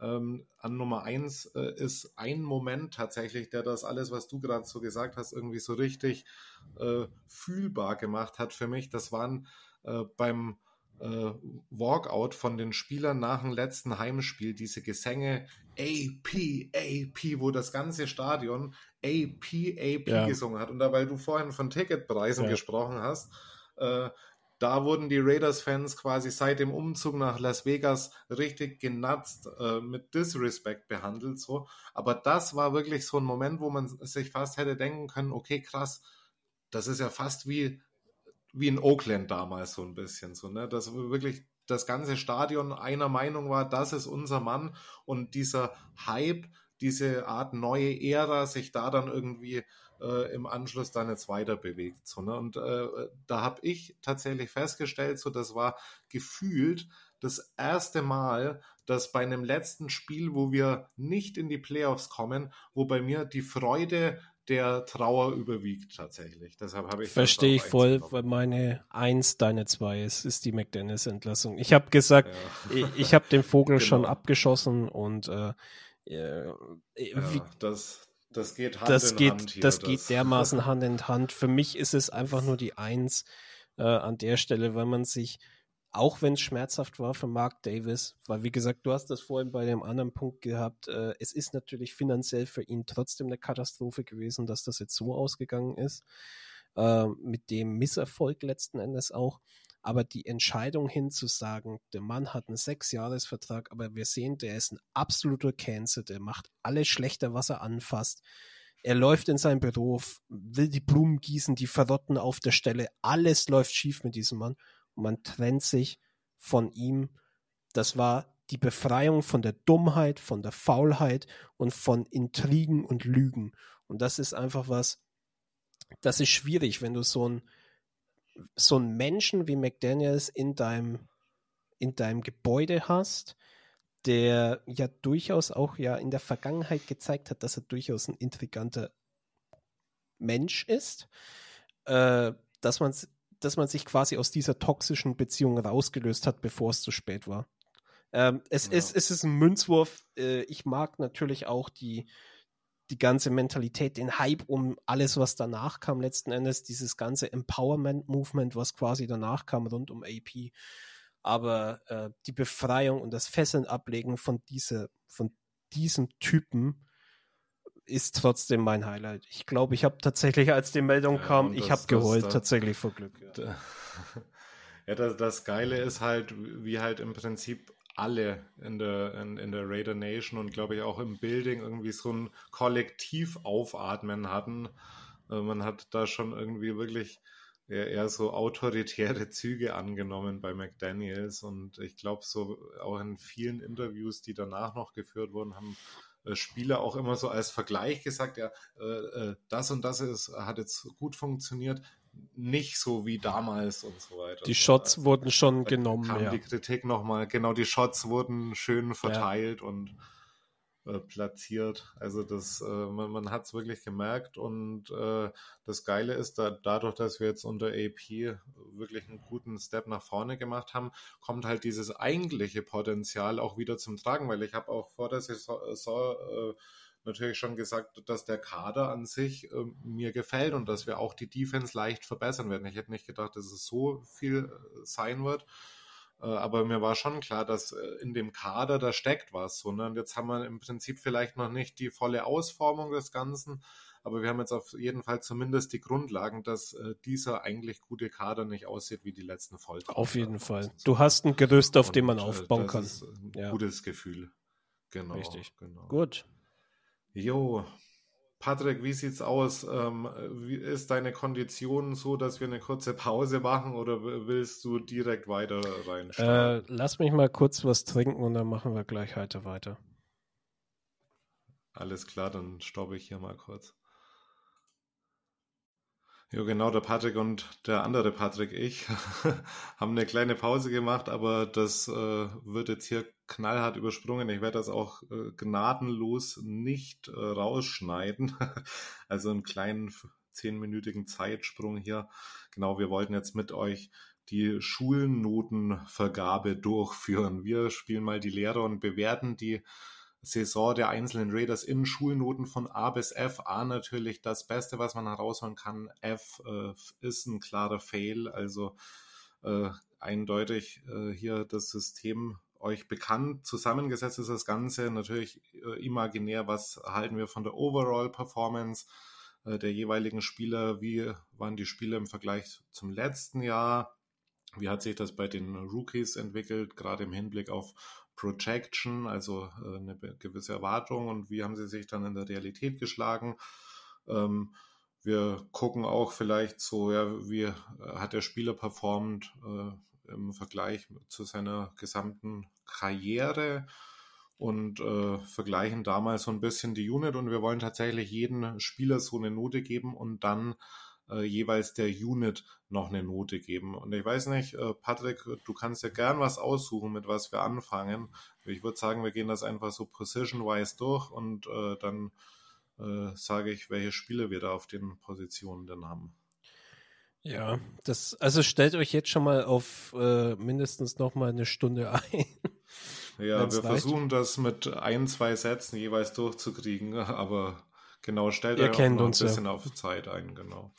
Genau, ich würde mit Quarterbacks anfangen. Ja. Wichtigste Position äh, letzten Endes im Team. Äh, mit der Offense würde ich starten und dann natürlich mit Quarterback. Und äh, ich bin jetzt mal so frei und nehme jetzt einfach mal unseren Starting QB vor. Und zwar nicht den, der die Saison beendet hat, sondern den, mit dem wir eigentlich geplant haben, nämlich Jimmy ja. Garoppolo. Ähm, von der Note her würde ich ihm ein D geben. Ja, äh, ganz kurz, äh, du, du darfst auch mit Plus und Minus noch arbeiten, ne, wenn du willst. Ich bin beim glatten D, das passt. Okay. ja. äh, nicht, weil Jimmy Garoppolo die größte Katastrophe war auf Quarterback. Er war weit weg von gut, aber, äh, und das hatten wir ja schon ausgeführt, er hat dann die Mentor-Role angenommen äh, nachdem dann Aiden O'Connell übernommen hat, ähm, in Vertrag auf dem, also in Relation gesetzt zu dem, was er verdient, ist es vermutlich ein F. Aber äh, ich habe auch ein paar Spiele gesehen, wo Jimmy G uns ähm, durchaus auch ein bisschen im Spiel gehalten hat und auch ein paar Drives beenden konnte. Und er war immerhin der Quarterback, der unter McDennis den Großteil spielen musste. Deshalb Benefit of the Doubt ein D. Ja, genau. Ich habe äh, Jimmy Garoppolo auch eine D gegeben tatsächlich. Äh, genau die gleiche Argumentation. Und Aiden O'Connell habe ich tatsächlich noch eine C- gegeben. Kann man auch eine D plus draus machen, whatever. Äh, ich finde einfach, er wurde zu, äh, zu, hart ins kalte Wasser geworfen und hat sich dann doch ganz gut geschlagen. Hatte auch ein Spiel dabei mit vier Touchdowns irgendwie, wo er wirklich auch uns das Spiel gewonnen hat. Aber er hat allen voran jetzt erstmal die Frage beantwortet, was für ein Type of Quarterback er in dieser Liga sein wird. Und das wird wahrscheinlich langfristig Backup. ein Backup sein. Äh, aber ich glaube doch, dass er ein solider Backup sein kann, dass er vielleicht kein Brian Hoyer Backup ist, sondern vielleicht einer, der, wenn er hier und da mal reinkommt, auf jeden Fall auch uns mal ein Spiel gewinnen kann, wo man vielleicht nicht alles umstellen muss im System äh, auf äh, so ein äh, Schmalspur-Funktionalität, sage ich mal. Sondern ja, verstehe ich. Ich würde ja. mit dem C- tatsächlich auch mitgehen. Ich war jetzt kurz am Überlegen, macht man C glatt, weil wie du schon sagst, er hat wirklich nicht den einfachsten Start gehabt. Er ist in sehr ungünstigen Bedingungen reingekommen. Ich glaube aber auch nicht, dass er unter vielen anderen Coaches eine bessere, äh, einen besseren Job gemacht hätte tatsächlich, weil in seinem Spiel einfach trotzdem zu viele Flaws sind, also einfach zu viele Sachen, in denen er auch unterjährig keinerlei Entwicklung gezeigt hat. Also ja. am First Street kleben, Progression durcharbeiten. Hm. Das hat langsam stattgefunden, wenn überhaupt. Ähm, und ja, er ist ein Karriere-Backup. Äh, das C minus, äh, das C gebe ich ihm auf jeden Fall, weil er auch Spiele teilweise noch eng gehalten hat, das ein oder andere. Ja. Und auch wirklich nicht benefited hat von der, von der gesamten Offense, aber unterm Strich war das äh, zu wenig. Kann man jetzt viel mehr von ihm verlangen als Fourth Round Rookie? Ich glaube nicht. Deshalb nicht. C mit einer Tendenz zum Minus, weil er persönlich sich nicht wirklich weiterentwickelt ja, hat. Ja, ich habe äh, einmal irgendwas äh, gelesen vor ein paar Wochen, äh, wo äh, tatsächlich jemand gesagt hat, so er äh, verbessert eigentlich Fehler recht schnell. Aber so was man so vom optischen her gesehen hat, äh, gehe ich doch da auch mit. Das waren häufig die gleichen Fehler und tatsächlich auch äh, so ein bisschen den kleinen Derek Carr-Vergleich. Äh, wenn Aiden O'Connell under pressure gerät, dann äh, lieber ganz schnell weg mit dem Ball, aber dann irgendwo hin bitte, wo kein Gegner steht. Ja, ich, also, wie gesagt, also ich, ich weiß nicht. Ist ein bisschen fallobstartig veranlagt, sagen wir es so, ne, in manchen Situationen. Ja. Aber da muss man auch ein bisschen auch lernen, erstmal damit umzugehen. So, ne? Das ist, das ist halt so das Ding, wenn du das gelesen hast, ähm, ist das in meinen Augen durchaus ein Beweis dafür, dass man nicht immer blind jedem Beatwriter oder jedem äh, Reporter vertrauen sollte, sondern auch selbst einfach mal die Spiele anschauen sollte. Und ähm, dann, dann sieht man das halt letzten Endes ja. auch auf dem Tape. Aber wie gesagt, er ist in einer schwierigen Situation reingekommen. Er hat das durchgezogen, hat äh, äh, uns nicht hängen lassen, verletzungsbedingt, beziehungsweise hat, ähm, wenn er spielen sollte, dann auch durchgezogen. Und äh, das rechne ich ihm hoch an. Auf der anderen Seite, äh, den letzten Quarterback, der für uns gespielt hat, ähm, benote ich ganz kurz und knapp. Brian Hoyer ist eine F. Ja. 38 Jahre, hat ein Same. Spiel bekommen, wo er starten durfte, hat da gezeigt, dass sein Zenit mindestens zehn Jahre überschritten ist. Ähm,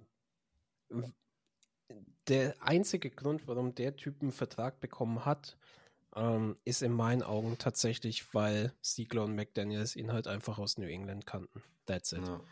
Das ist einfach, äh, wie sagt man, Vetternwirtschaft vom Feinsten gewesen. Ja. Und ähm, das Traurige ist, dass der für nächstes Jahr auch noch einen Vertrag hat. Der läuft nicht aus, den müssen wir Ja, cutten. da müssen wir auf jeden Fall, ja, und bisschen was bezahlen auch noch, ne?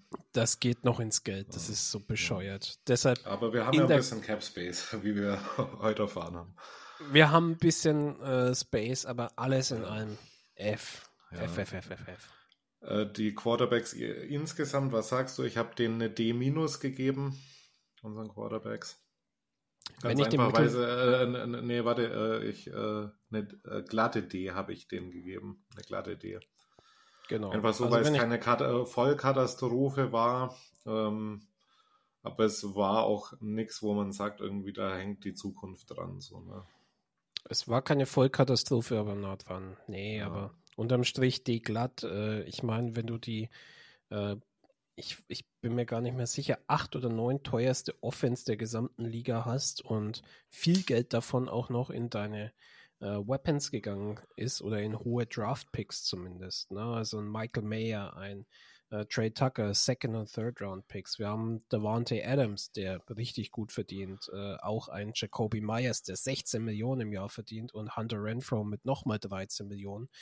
Ähm, das sind halt trotzdem Spieler, die ein Difference äh, machen können, maken können, genau.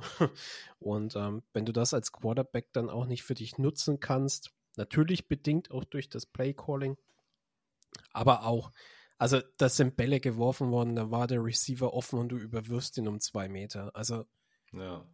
da, das kam oft genug vor, zuletzt dann halt von AOC oder Würfe in den Rücken. D ist angemessen. Ja. Dann machen wir doch gleich weiter bei den Receivern. Du hast gerade, da waren der Adams äh, gesagt, oder sollen wir vielleicht bei den, ja, wir gehen mal bei den kleineren Receivern durch. Ähm, wir haben erstmal vielleicht gar nicht so viele Receiver gehabt dieses Jahr. Es äh, gab, glaube ich, tatsächlich nur vier Wide Receiver Passempfänger bei uns. Also, äh, oder fünf, glaube ich, fünf. Die Andre Carter, äh, Hunter Renfro, Trey Tucker, Jacoby Myers und da waren der Adams.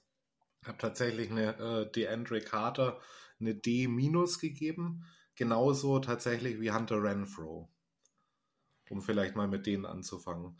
Äh, Hunter Renfro ja. nur äh, 7% Target Share tatsächlich, hat äh, laut, ich weiß nicht mehr, wo ich es gesehen hatte, PFF irgendwie immer noch die äh, 10 äh, beste Target Separation aller Wide Receiver. Äh, aber dennoch hat er halt mega krass under äh, performt, beziehungsweise kam halt auch überhaupt nicht zum Zug. Da kann man jetzt einerseits sagen, das hat natürlich mit an äh, McDaniels gelegen. Also John Gruden hat da viel mehr aus ihm herauszaubern können aber das sind halt trotzdem seine schlechtesten Werte in der Karriere.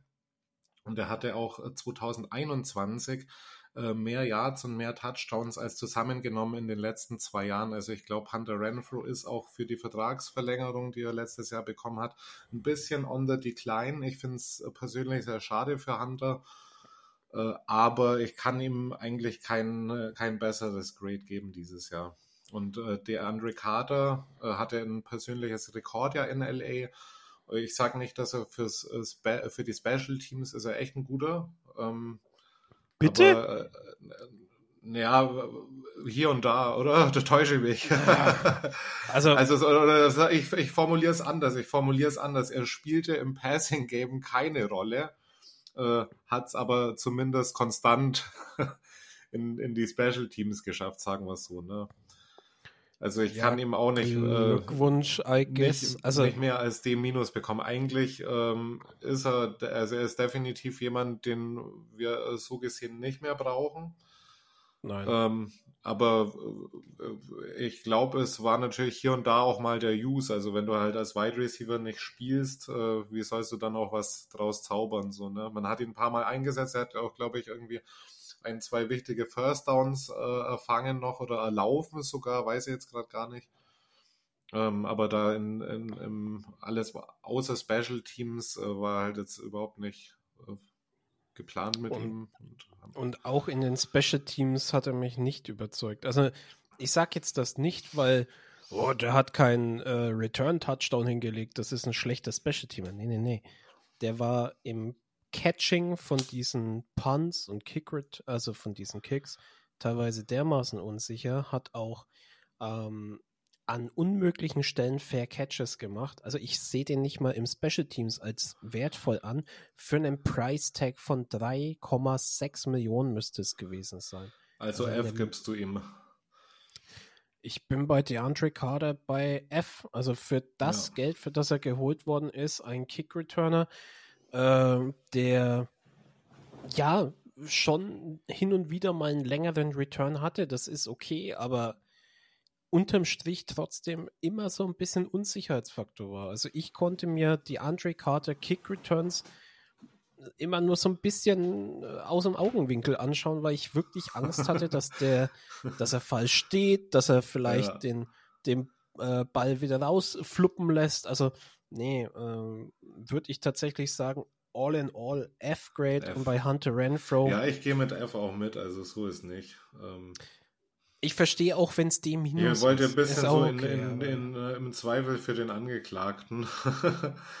Aber gut, also auf Receiver also, auf jeden also, Fall. Besser als D- war es bei mir auf jeden Fall auch nicht so. Ne? Also wenn man den Receiver der Andre Carter hernimmt, dann muss man sagen, hat er ja. zu wenig Chancen bekommen. Das ja, ja. würde ich unterschreiben. Ne? Aber unterm Strich, Price Tag mit dem, was er geleistet hat, ist ein F in meinen Augen. Und Hunter Renfro ist ein großes F. Ähm, und das Ding ist, er kann nicht mal zwingend direkt selber was dafür. Er ist eigentlich vom Spielertyp das, was McDaniels in New England die ganze Zeit hochgezogen hatte. Mit Edelman, mit Wes Welker, mit Danny Amendola. Und dann kommt dieser Mensch als Head Coach und als Playcaller nach äh, Las Vegas, gibt dann dem Top-Slot der Liga, denn das war Renfro, einer der Top-Slots der Liga, mhm. Top 3, Top 5 arguably. Dancing on a Dime, Baby. Genau, richtig. Third and Renfro vom College übernommen in die Liga und schafft es ihn innerhalb von eineinhalb Jahren dermaßen kaputt zu machen, dass Hunter Renfro inzwischen kein wirklicher Name mehr in der Liga ist. Er spielt halt das, halt so Separation-mäßig, wenn man ihm alle Freiräume gibt, spielt er halt irgendwie so mit äh, Mike Evans oder keine Ahnung, Tyreek Hill irgendwie so äh, in der Klasse. Aber wenn man ihn halt misused und vielleicht auch, das, das ist auch ein großes Fragezeichen bei Hunter Renfro. Ich weiß nicht, wie sehr der gelitten hat oder äh, wie seine mentale Herangehensweise auf die ganzen Umstellungen im Kader und so weiter kamen. Also wie auch der, der Austausch von seinem Quarterback und so. Das kommt alles noch hinzu. Also da will ich ihm jetzt mal nichts Böses unterstellen, aber ich sag mal, okay äh, wäre er jetzt so ein konstanter High-End-Performer, dann ähm, hätte er das eigentlich irgendwann abschütteln müssen. Und äh, wir haben ganz, ganz häufig Trey Tucker beispielsweise dann nur noch in den Sets gesehen und ja. äh, im Prinzip bis auf so zwei Spiele, wo er mal ein bisschen contributed hat, haben wir Hunter Renfro so gut wie gar nicht gesehen und das kann er eigentlich nicht nur äh, dann am System oder sonst was liegen. Also das Problem mit Hunter ist das. Das Problem mit Hunter ist das. Du hast einen Tight End, auf den kommen wir noch zu sprechen mit Michael Mayer, der dir keine langen Strecken zurücklegt, sondern der dir diese kurzen und Intermediate-Pässe annimmt. Du hast ja, mit Davante was er auch sehr gut macht, genau. Du hast mit Davante Adams jemanden, der im Slot sehr erfolgreich sein kann und auf der Outside. Das heißt, in Slot-Sets kannst du auch Tay da aufstellen. Und wenn du Tay nicht aufstellst, kannst du einen Jacoby Myers dort aufstellen, der auch mhm. solide auf die Mitteldistanzen ist. Und Trey Tucker kannst du einfach tief schicken. Das heißt, ja. Hunter Renfro ist hier einfach the odd man out. Er kann nicht wirklich was dafür, dass seine Production so gelitten hat, wie sie gelitten hat. Das würde ich tatsächlich zu einem großen Punkt auf McDaniels ziehen. Aber ich habe PFF offen, äh, bin der Subscriber, kann das auch äh, durchaus nochmal empfehlen, wenn man so ein bisschen in die Tiefe gehen möchte. Auch wenn manche Sachen mit Vorsicht zu genießen sind. 2019 sein Rating 75,5 von 100 äh, war damit ein, äh, ein im, in den Top 20 Prozent aller Receiver.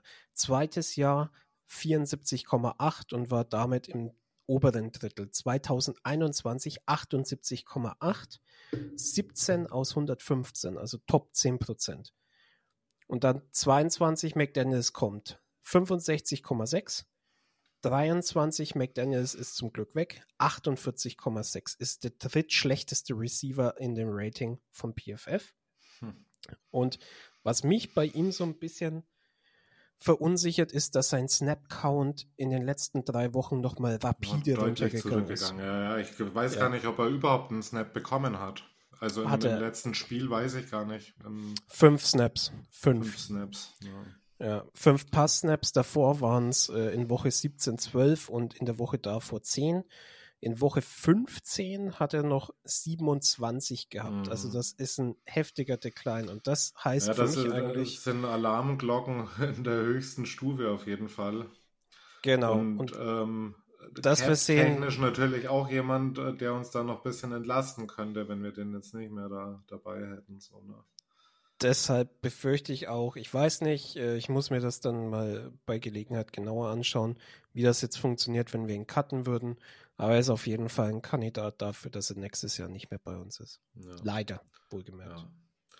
Gibt es äh, eine tiefe Wide Receiver Class, da kann man noch ein paar Leute draften auf jeden Fall. Also ich bin gespannt auf die Position. Ich mache jetzt mal weiter schnell Trey Tucker, weil wir den gerade hatten hier. Mhm. Wirklich auch unsere Deep Threat hier 17,4 äh, im äh, Average die, die Pässe gefangen. Wir haben ihn viel genutzt in Motions, in Endarounds und so weiter, Reverses. Und er war tatsächlich nur einer von vier Wide Receivern. Da habe ich es nämlich, die dieses äh, Jahr äh, Passing Touchdowns fingen. So, ne? Das muss man sich erstmal vorstellen. Und äh, ihm habe ich eine B- gegeben tatsächlich, weil ich da tatsächlich ein enormes Wachstumspotenzial bei Trey Tucker sehe und man in Season auch diese Developmental Curve eben nach oben gesehen hat. So, ne? Ja. Und er ist äh, ähm. natürlich noch nicht auf einem Level von äh, den ganz Großen so, aber äh, bei ihm war wahrscheinlich, ohne dass ich da, kannst du mir ja mal kurz nachgucken, bei ihm war wahrscheinlich, wenn du es so mit der, äh, der Mid-Season noch vergleichst, ich glaube, Trey Tucker hat einen immer höheren Snap-Count auch bekommen dann. Ne? Ja, er hatte ein kurzes Hoch in Woche 6 und 7 mit äh, in der, also im höchsten Bereich dann 32 Snaps. Das ging da ein bisschen zurück. Ähm, und die letzten zwei Wochen zumindest ist es nochmal deutlich hochgegangen mit 52 Snaps gegen die Colts und genau, im letzten Spiel genau. gegen die Broncos 42. Also er hat insgesamt, ähm, lass mal nochmal kurz gucken, insgesamt Trey Tucker 334 ähm, Snaps gemacht, davon waren 236 äh, Receiving Snaps, das heißt also, wo wirklich auch Pass Plays gemacht worden ist, äh, also Pass Plays daraus geworden sind. 19 Receptions bei 34 Targets für 331 Yards. Das heißt, du hast ein Average von 17,4 Yards. Das ist halt ein Deep Threat wert, ja. sage ich jetzt einmal. Ja, ja. Und da wird er für uns auch noch eine interessante Rolle spielen. Was mir bei ihm nicht so gefallen hat, war teilweise die Fußkontrolle, also die Füße im Bounce zu halten. Ähm, sah bei ihm zwei, dreimal nicht ganz so sauber aus und die Hände waren zu Beginn ein bisschen problematisch, aber er ist war, besser War geworden. das, ganz, ganz kurz, war das in dem Vikings-Spiel, wo wir out of bounds gecallt wurden, wo wir relativ spät im Spiel äh, diesen äh, halbwegs langen Pass, keine Ahnung, 20, 25 Yards geworfen, wo wir nochmal hätten in Field Goal Range kommen können. War das Trey Tucker, der den dann nicht gefangen hat in Bounce? Wenn es deep war und nicht in Bounce gefangen wurde, dann war es Trey Tucker. Ja, ich glaube, es war leider, Tucker. leider muss man das so sagen. Aber ja, also unterm Strich, Trey Tucker hat sich positiv entwickelt. Ich denke, er macht auch einen guten Schnitt. Ich denke, C ist angemessen ähm, ein C plus, wohlgemerkt. Ja. Ähm, weil die Entwicklungskurve auf jeden Fall zum Ende hin nach oben gezeigt hat. Er in Endarounds auch sehr interessant als Option war. Hat er auch ein Average von 7,7 Yards, ähm, was ein guter Average ist für einen äh, Wide Receiver, der ein Endaround läuft. Ähm, ja, bleibt tatsächlich abzuwarten, wie der nächste Coach ihn noch mit nutzt. Ich war beim Draft so ein bisschen geschockt, als er in Runde 3 gezogen worden ist. Aber dieser Schock hat sich, hat sich hin. Ja, er, er, hat sich auf jeden Fall ein gutes Stück weit gelegt. Und ich denke, mhm. ähm, ja, ist ein solider Mann für die Zukunft. C plus ist, denke ich, okay. Ja. Wie gesagt, wenn er mal die Offseason mit einem richtigen Coach zusammenarbeitet und äh, dementsprechend die, die Fehler beziehungsweise die Schwächen so ein bisschen ausgleichen kann, dann wird das ein ziemlich guter. Jetzt haben wir noch Jacoby Myers und Davante Adams. Da ist tatsächlich so ein bisschen die Frage, meiner Meinung nach, wem gibt man welche Note, äh, die, die, bessere Note hier? Äh, ich habe ja. ihnen tatsächlich, also kurz und schmerzlos, was, was hast du ihnen gegeben? Ich habe ihnen die gleiche Note gegeben. Ich begründe es gleich, äh, jeweils eine A-. Gehe ich nicht mit. Ähm, Jacoby Myers kriegt von mir eine, ähm, eine wohlgewollte A-. Und Davante Adams kriegt von mir ein B. Genau, Blatt. das wäre nämlich jetzt das in der Ausführung, warum ich die A- genommen habe. Ich äh, hätte äh, das mal, um das mal klar zu machen, ich hätte niemanden verurteilt, der Devante Adams in diesem Jahr mit einem B-Grade aus der Saison gehen lässt. Ich habe es äh, tatsächlich hier ein bisschen Pro-Player-mäßig gemacht. Es gibt aber einige Gründe tatsächlich, warum man ihm eine B tatsächlich auch geben hätte können. Er ja. hat zwar immer noch 103 Receptions gemacht, 1000 Yard Grenze immer noch mit 1144 überschritten. Es war die vierte Saison in Folge mit jeweils über 100 Receptions und über 1000 Yards. War immer ein wichtige, eine wichtige Anspielstation, aber bereits jetzt geht's los. Ich hatte so den Eindruck in äh, der Saison, dass auch, ähnlich wie bei Josh Jacobs, auch der Wande Adams so dieses kleine bisschen noch rauskritzeln hätte sollen. Ähm, äh, und, und quasi klar machen sollen, warum er ein Elite-Receiver ist. So, er hat selber in der McDaniels-Zeit hier und da mal immer drüber gesprochen, äh, dass er auch Elite-Dinge erwartet, in Anführungsstrichen. Äh, hatte dann aber tatsächlich auch acht Drops dieses Jahr. Ich habe dann mal nachgeguckt, von seinen ja. 175 Targets äh, sollen nur elf äh, catchable gewesen sein. Das weiß ich nicht. Also es, es, hat mir so beim Zuschauen irgendwie ist mir das nicht so vorgekommen. Mir ist häufiger so vorgekommen, als würde Davante Adams auch in wichtigen Situationen hier und da mal einfach einen Drop machen. So, ne? Oder vielleicht auch einen Pass nicht fangen, den man eigentlich fangen könnte. Deshalb äh, habe ich ihn tatsächlich auf ein B gesetzt. Ähm, ja, ich, ich habe ihm nur diese A- aus äh, ja, äh, meiner Verliebtheit in Anführungsstrichen zu Davante Adams hier äh, gegeben und weil ich einfach weiß quasi, dass äh, er immer noch äh, dieses Elite-Target ist und dass, wenn wir ihn nicht hätten, diese Offense auf jeden Fall nochmal einen gehörigen Sprung nach unten machen äh, würde. Und man hat äh, in mehreren Spielen auf jeden Fall gesehen, so, ich glaube, er hat mal ein Spiel dabei gehabt mit 21 Targets oder 19 Targets irgendwie. Ähm, man hat ihn auch hier und da ein bisschen überbeansprucht und in manchen Spielen hat man ihn auch irgendwie so ein bisschen ja vergessen, beziehungsweise man hatte auch häufig keinen Alternativplan. Was war, wenn da Wante eine Doppeldeckung irgendwie bekommt? Ähm, konnte man nicht ausweichen. Also man hat den Gameplan häufig auf ihn forciert. Manchmal hat es geklappt, manchmal nicht. Ich äh, empfand ihn aber so in äh, insgesamt äh, schon noch in diesem Elite-Segment. Aber ich würde jetzt äh, auch, ich habe auch nichts gegen B. Ne? Das ist völlig ich hab, vertretbar. Ich habe ein Stat tatsächlich hier, der so ein bisschen zeigt, warum ich Davante Adams so ein bisschen herabsetzen würde in der Hinsicht. Ja. Und das ist der Contested Catches. Ähm, ja, das würde mich interessieren. Percentage.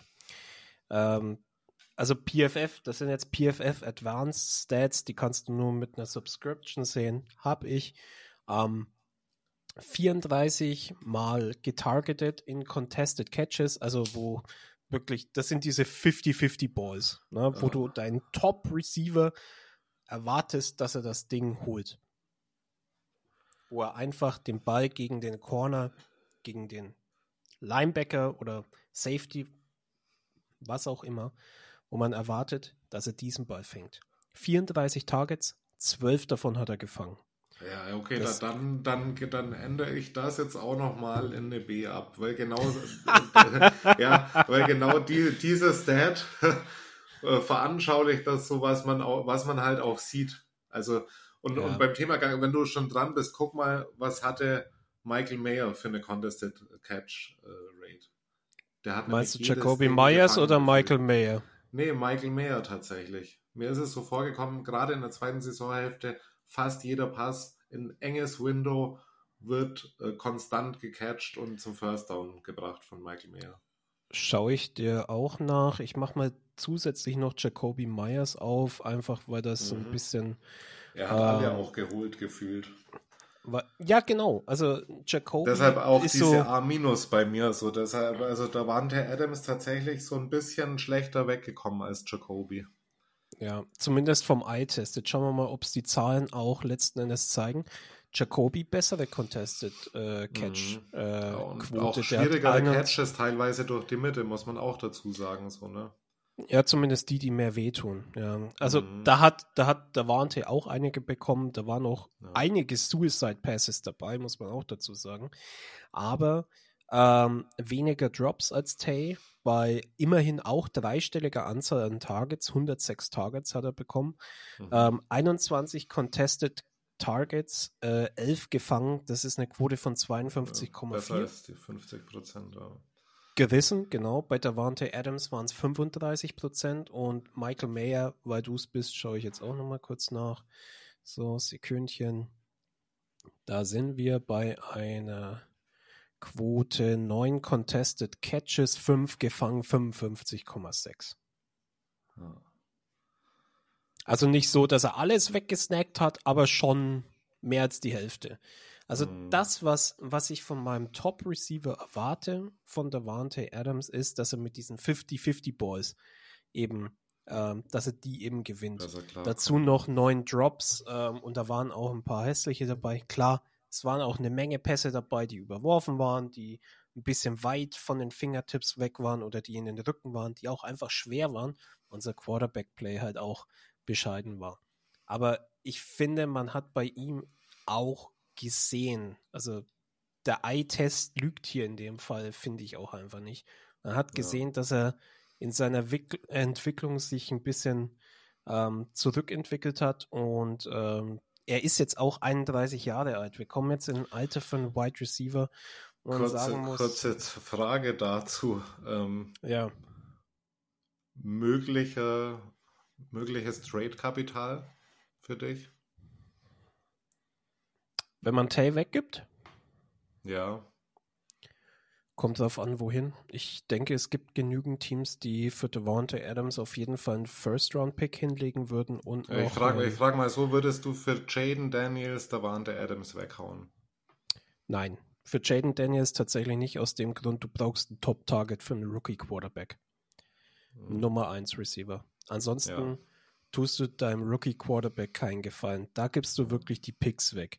Wenn du jetzt sagst, du möchtest auf die Zukunft aufbauen und ähm, sagst beispielsweise, dir reicht Bo Nix an 13 beispielsweise und du tra äh, tradest äh, äh, Davante weg und holst dir dafür ein Malik Neighbors und sicherst dir zusätzlich noch einen Pick für eine spätere Runde oder vielleicht sogar Marvin Harrison, wenn die ersten drei Teams Quarterbacks picken, ähm, dann ist das eine andere Debatte. Aber ich glaube nicht, dass Arizona einen Pick Nummer 4 weggeben würde für Tay Adams.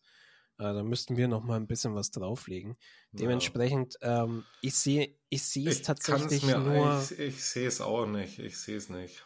Ich sehe es nur, wenn die Jets komplett am Rad drehen und einen First abgeben und dazu noch einen Second-Round-Pick Hm. dann Für ist das was- Aaron Rodgers. für Aaron Rodgers. Dann ist das was, was ich vielleicht in Betracht ziehen würde. Aber, und das muss man ja auch so sagen, selbst wenn man Adams abgeben würde, ist sein Vertrag jetzt so strukturiert, dass wir trotzdem Dead Cap haben. drauf Und zwar nicht ja, so ja. knapp. ja. Also, Und I er hat don't auch schon know. gesagt, see you next year. Klar kann man immer interpretieren, kann auch, äh, kann auch Scherz sein, kann auch äh, so gemein sein und nicht passieren, aber nee, ich sehe das auch nicht realistisch, deshalb frage ich da nochmal. nee, Also ich, denk, auch ich denke, er Aspekt irgendwie, wenn wir einen, wirklich einen Quarterback, ich glaube, so die, die ganze, die Grundstruktur ist darauf ausgerichtet, dass wir wieder so eine äh, Win-Now-Mode in Anführungsstrichen haben. Wir wollen wirklich, glaube ich, gewinnen. Also es wird jetzt, glaube ich, Kein voller machen, Rebuild. Ihn, ihn dann, außer man kriegt da wirklich so einen äh, großen, dicken First-Rounder dafür. Das äh, andernfalls macht das für mich auch keinen Sinn, so wirklich. Ne? Ja, und selbst der große First Rounder, den haben wir in der Vergangenheit ja auch regelmäßig äh, verschossen. Also von Ver- dem her. ja. Ja, also ich bin ganz ehrlich, ich würde jetzt tatsächlich sagen, Devontae Adams, er hat ja im ersten Jahr unter Derek Carr ja auch hervorragende Zahlen gehabt, trotz McDaniels. äh, in einem offensiv schon fragwürdigen Jahr, äh, wo auch Josh Jacobs funktioniert hat. Gib ihm jetzt einfach wieder einen vernünftigen Offensive Play Caller und vielleicht einen mindestens durchschnittlichen Quarterback, sei es ein Rookie oder dann ein Veteran, und dann gehen die Zahlen auch wieder hoch. Ob er jo. langfristig, also nach dem nächsten Jahr dann noch ein Raider ist, da können wir drüber reden. Dass er zum Karriereherbst mhm. vielleicht nochmal irgendwo Super Bowl-Angriff nehmen will, da können wir drüber reden. Aber ja. inzwischen bin ich fast der Meinung, ähm, ich war da auch schon anderer Meinung, muss ich auch dazu sagen. Ich war ähm, mir auch sicher, dass die Jets nochmal aggressiv reingehen werden. Ähm, ich denke aber nicht, dass die um jeden Preis da reingehen. Die haben mit Garrett Wilson schon einen guten und wenn sie smart sind, draften sie halt entsprechend noch Waffen drumherum für Aaron ja. Rodgers. Das muss nicht Adams sein. Was gibst du den Receivern als Gesamtnote? Äh, als Gesamtnote würde ich tatsächlich sagen B-. Ähm, ich habe eine C, C habe ich. Ja, also unterm Strich haben sie ähm, trotzdem noch ein Jahr geliefert. Also ein Jacoby Myers mit, äh, was waren es, über 800 Yards, Trey Tucker über 300 Yards mit relativ wenig Receptions und Adams immerhin trotzdem 100 Yard Marke gerissen, äh, 1000 Yards gerissen. Also wir hatten auch schon schlechtere Jahre. Für das Geld, was hier reingesteckt worden ist, ist es ein bisschen wenig Output. Ich sehe das C Plus auch vollkommen ein. B minus würde ich sagen, weil man als Receiver es trotzdem an der einen oder anderen Stelle doch überdecken konnte, dass das Quarterback-Play so war, wie es halt war dieses ja. Jahr. Wir haben halt wirklich drei gute gehabt, ne? Also äh, Tay, Jacoby und Trey Tucker und dann war halt dieser, dieses Gap. Das ist auch äh, sehr interessant gewesen, irgendwie, dass wir tatsächlich auch äh, kaum jemanden so aus dem Practice Squad oder der äh, dritten Garde sozusagen irgendwie dann viel Spielzeit eingeräumt haben. Also es waren immer die gleichen Leute. Äh, ja. Dafür ja B- auch gerechtfertigt, so, ne? Also so irgendwo im ja, Christian Wilkerson hat, äh, hat 42 Snaps bekommen. Das war ja der ja. Preseason-Winner, der große. Genau, genau. Ja, ja. Schauen wir zu Gut. den Running Backs, oder? Gehen wir zu den Running Backs, ziehen wir mal ein bisschen an. Ja, lass uns mal äh, Jakob Johnson, Brandon Bolden und Amir Abdullah ganz kurz nur dir mit Noten abhaken. Mhm. Was gibst du, Amir Abdullah?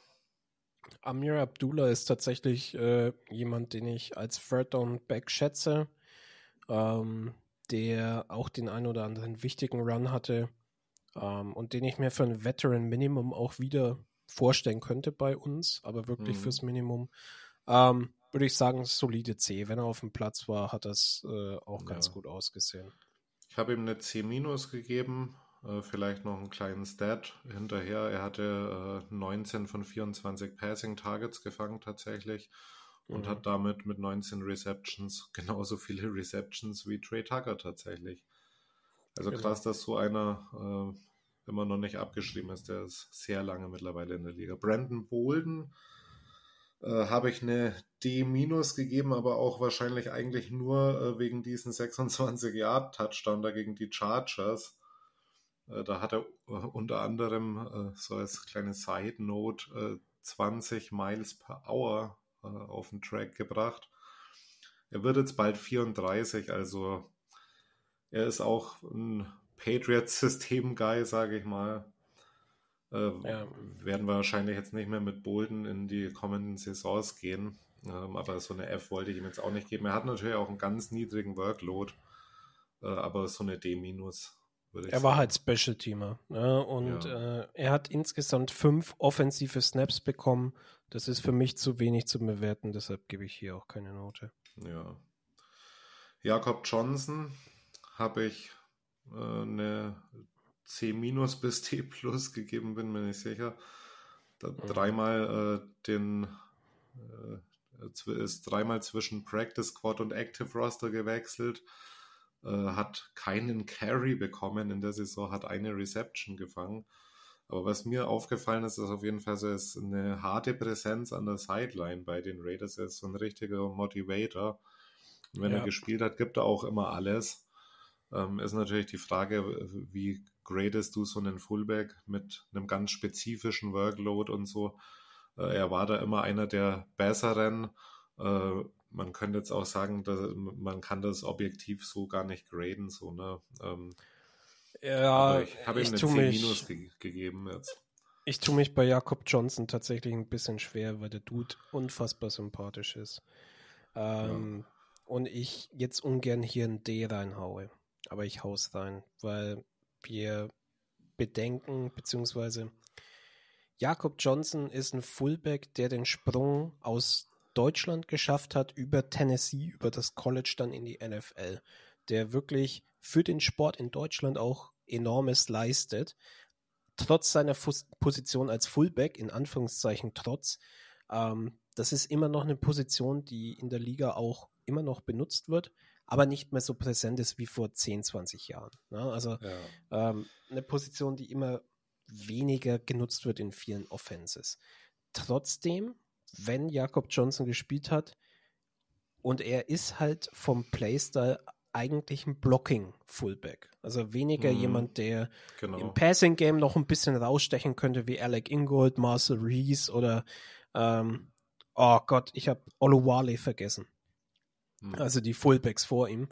Ähm, ja, die einfach Jamis Oluwale, genau, die einfach beides ziemlich gut konnten, also blocken und auch ein bisschen mehr mit dem Ball machen. Ähm, Jakob Johnson ist ein Blocking Tight End, äh, Blocking Tight End, ein Blocking Fullback, Fullback, der aber auch im Blocking nicht so wirklich gut ist. Zumindest dieses Jahr sind da einige Reads auf seine Seite gegangen, wo er einen Block entweder verpasst hat oder zu spät gesetzt hat oder einfach den Block verloren hat.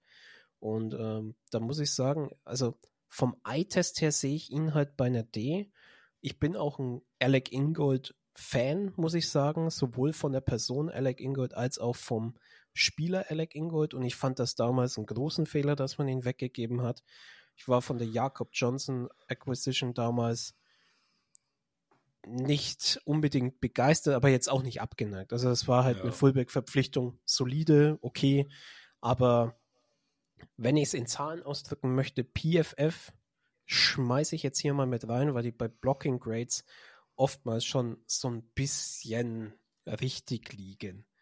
Ähm, nicht immer, aber ähm, schon des Öfteren. Run Blocking Grade 49,9 für ein Blocking Fullback. Pass Blocking solide 83,1, hat er aber nicht viele bekommen, 22 Snaps. Das meiste okay. war Run Blocking 120. Ähm, Receiving ja, Grade 47,7, er ist von 10 gerankten Fullbacks Nummer 10. Ja, dann ist seine Idee auf jeden Fall gerechtfertigt. Nur von so den Zahlen vom PFF her, äh, mein Eye-Test sagt halt einfach D. Und das, und das tut mir ein bisschen weh, weil die Person Jakob Johnson äh, mag ich durchaus sehr gerne von dem, was man von ihm liest, was man von ihm hört, was er für den Sport allgemein auch in Deutschland macht und bei deutschen Fans. Aber ähm, hat, er, hat, er noch, hat er noch Vertrag? Äh, ich meine ja. Ich meine, er hat ja. noch Vertrag. Ich schaue das mal parallel nach. Ähm, dann können wir dann schon so langsam ja Richtung. Auf, genau, ich kann ja White schon mal auf Samir White übergehen. Genau. Dem habe ich. Äh, ja, ich bin mir nicht hundertprozentig sicher. Ich glaube, ich äh, gebe ihm jetzt mal wohlwollend, weil ich jetzt bisher immer wohlwollend gewertet habe, irgendwie äh, eine C plus. Hat er eigentlich eine C hier stehen. Ähm, finde, er ist natürlich gegen Ende der Saison richtig gut rausgekommen hat. Äh, Josh Jacobs ziemlich gut vertreten. Ganz interessanter Stat hier. Er lief in weniger als der Hälfte der Plays von Josh Jacobs. Der hatte nämlich 233 Plays. Samir White hatte 104 Snaps. Äh, nur knapp weniger äh, 10-Yard-Gains als Josh Jacobs. Äh, Samir White hatte nämlich 8 10-Yard-Gains und Josh Jacobs das verweist gerade so ein bisschen auf äh, diese Changing Role da im äh, Locker Room. Äh, Samir White mit 4,3 Average, äh, George Jacobs mit 3,5 Average. Ich sage nicht, dass äh, Samir da die Kontrolle übernehmen wird, äh, aber er hat äh, ja auf jeden Fall sich so gut gezeigt, dass ich glaube, dass er eine mittelfristig gute Rolle in dem Team spielen wird je nachdem, ja. wie wir auf äh, Running Back dann gehen. Ich habe jetzt äh, Josh Jacobs, habe ich jetzt auch eine C plus gegeben. Äh, da bei den ähm, ganzen Votings, die es dieses Jahr gab für die Raiders of the Week, da ist ganz häufig Josh Jacobs genannt worden, weil man tatsächlich auch insgesamt eine unzufrieden, äh, eine nicht zufriedenstellende Offense hatte. Äh, er hatte selber einen ganz miesen Streak, der sich tatsächlich auch schon ins Vorjahr zieht. Er Hat die letzten fünf Spiele im Vorjahr auch nur einen Average von 3,6 gehabt und hat in den ersten äh, sieben Spielen dieses Jahr einen Average von 2,9 gehabt. Das ist dann so gegen Mitte, Ende des Jahres so ein bisschen aufgebrochen. Dann war er noch verletzt am Schluss eben. Aber es war trotzdem äh, wie ich vorhin schon mal meinte, die deutlich schlechteste Ausbeute seiner Karriere dann halt. So, ne? Also eine ja. C plus, weil er doch overall ein wichtiger Spieler für uns ist und weil er es auch kann. Also er hat auch Spiele dabei, wo er ein bisschen der Alte ist, aber overall äh, war es keine B-Saison für ihn auf jeden Fall. Ja, würde ich so durchaus unterstreichen. Ähm, kurz noch zu Jakob Johnson, keinen Vertrag mehr. Er ist vom Practice okay. Squad gesigned, ähm, ist Free Agent. Aber ähm, wenn man dann auf Samir White sieht, ähm, der war letztes Jahr, als er gedraftet worden ist, hatte er ja so gut wie keine Snaps bekommen, ist jetzt dann mehr geworden, natürlich auch wegen der Jacobs-Verletzung. Aber zu Beginn des Jahres, als er ein paar Snaps bekommen hat, war das auch nicht alles Gold, was geglänzt hat. Also da man hat sich schon die Frage gestellt bis Mitte der Saison, warum hat man für Samir White einen Fourth-Round-Pick genommen? Ja. Ähm, was dann zum Ende hin hm, dann doch wieder so ein bisschen in Wohlwollen sich aufgelöst hat, weil er ja am mhm. Ende hin wirklich ganz gut gelaufen ist. Ähm, bei Jacobs ist es tatsächlich so, wir haben es schon ein bisschen äh, beleuchtet, Down Year auf jeden Fall. Ähm, wenn man nach PFF geht, ich schmeiße das immer mal wieder ein, 60 ja, Running Backs bewertet. Ähm, Samir White ist gerade so noch unterhalb des Minimum Snap Counts, also der hat keine Wertung quasi. Äh, bei Josh Jacobs, der ist bei den 60 dabei an Position 50, untere okay. 20 Prozent. Und das ähm, für einen Top Running Back, der vor der Saison eincashen wollte, das ist schon, ja, ich meine, der Eye-Test hat schon gezeigt, die Cuts waren teilweise nicht so da, die Explosiveness hat so ein bisschen gefehlt in dem, was man gesehen hat. Und äh, hier ist das auch was, was zumindest die Zahlen beziehungsweise das Grading so ein bisschen auch belegt, sage ich jetzt einmal. Ähm, ja, also es bleibt jetzt abzuwarten, wie in der Offseason mit ihm umgegangen wird. Ich würde ihn gerne noch weiterhin sehen. Vielleicht ist es kein Vierjahresvertrag, aber so ein Zweijahresvertrag mit einer soliden Mitte und dann einfach mal gucken, wie sich das entwickelt. Wäre, denke ich, ja. eine ganz gute Möglichkeit. Für das Jahr beide mit einer C ähm, Plus zu sehen. Bei Jacobs Tendenz sogar eher zu einer C, aber beide eher noch C Plus. Ja, dann legen wir da genau gleich auf. Mhm. Jo, machen wir die Offensive Line oder was? Tight Ends ähm, haben wir noch. Tight Ends kann man auch vorziehen. Äh, machen wir es kurz. Für mich äh, Michael Mayer eine B. Mhm.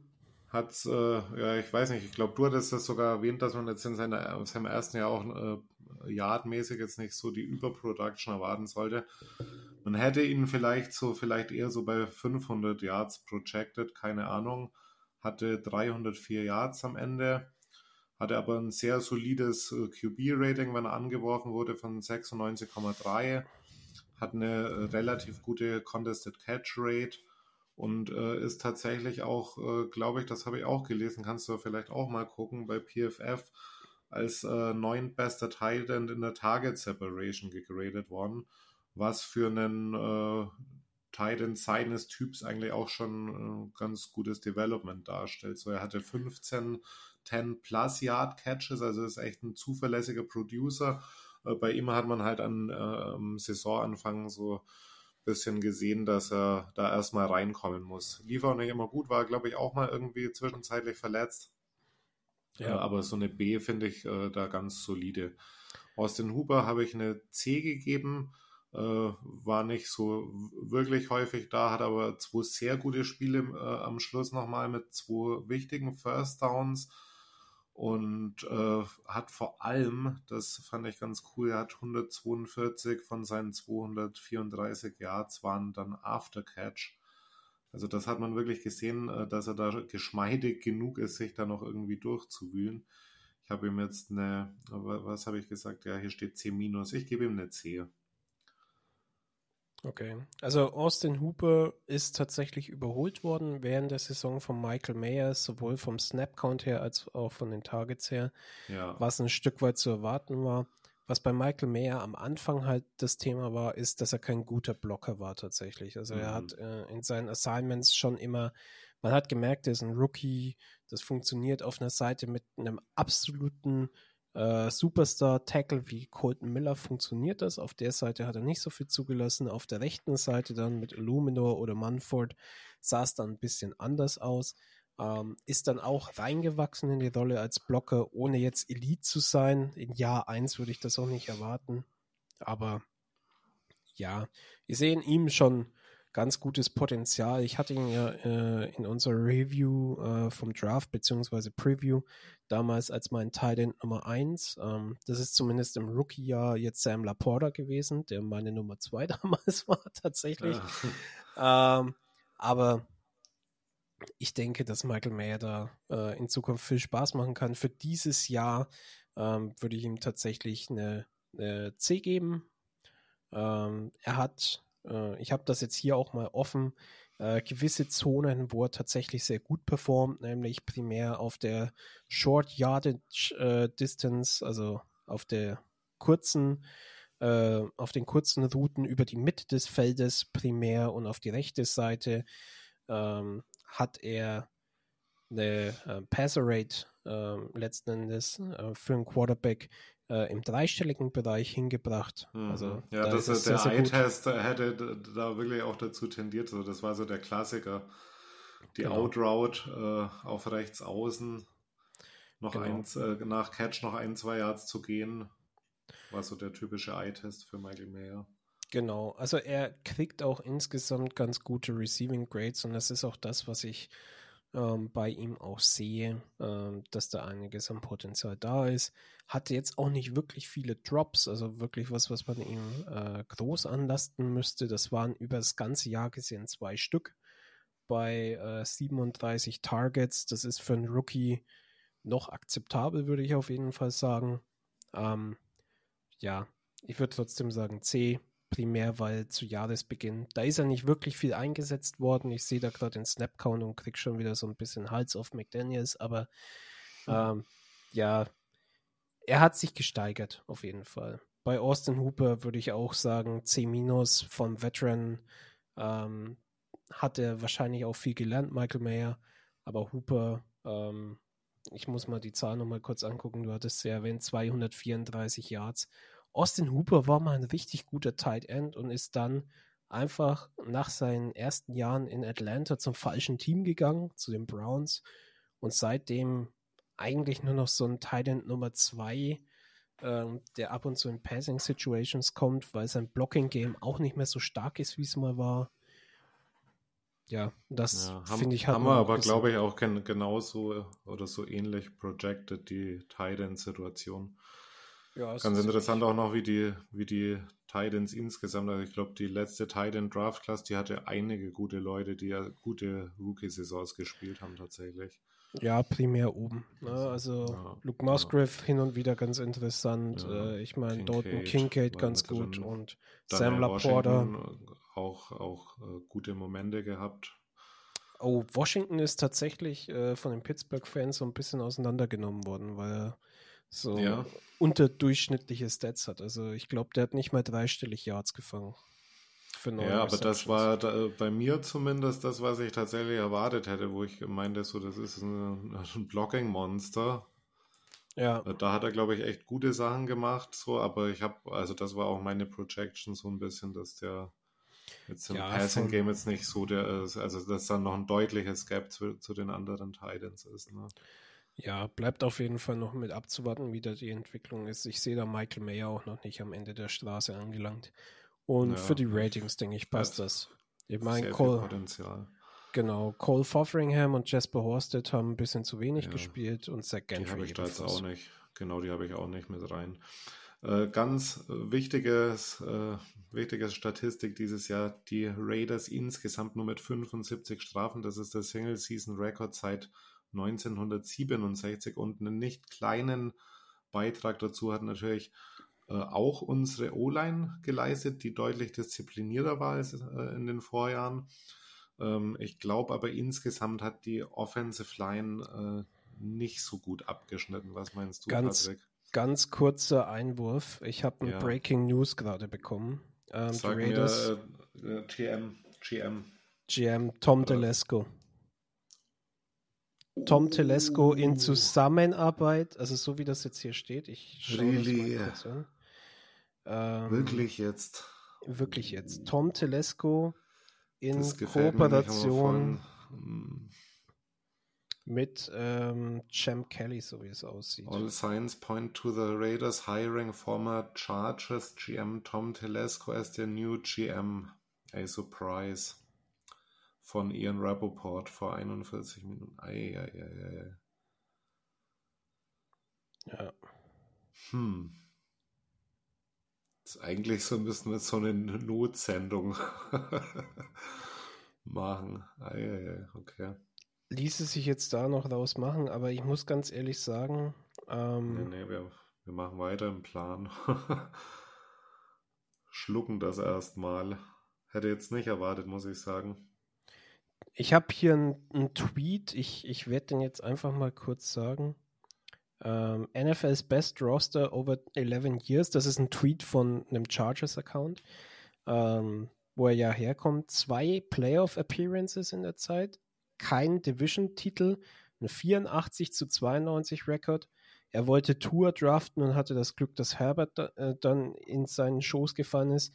Kein einziger Pick hat einen äh, zweiten Contract ähm, gesigned Hm. nach der dritten Runde. Mm. Hm. Oh. I don't know. I don't know. oh, nee, nee, nee. Mark Davis. Und das sind oh halt so die, goodness. Das sind halt so die Momente. Du sitzt dann in dem Podcast. Ja. Das, das ist, Hardcore. wo wir- ich, ich, tue alles, dass diese Sendung heute Abend noch rausgeht, Leute. Alter Schwede. ne? Alter Schwede. Das, ja, das Ding Das ist ist jetzt halt, unreal.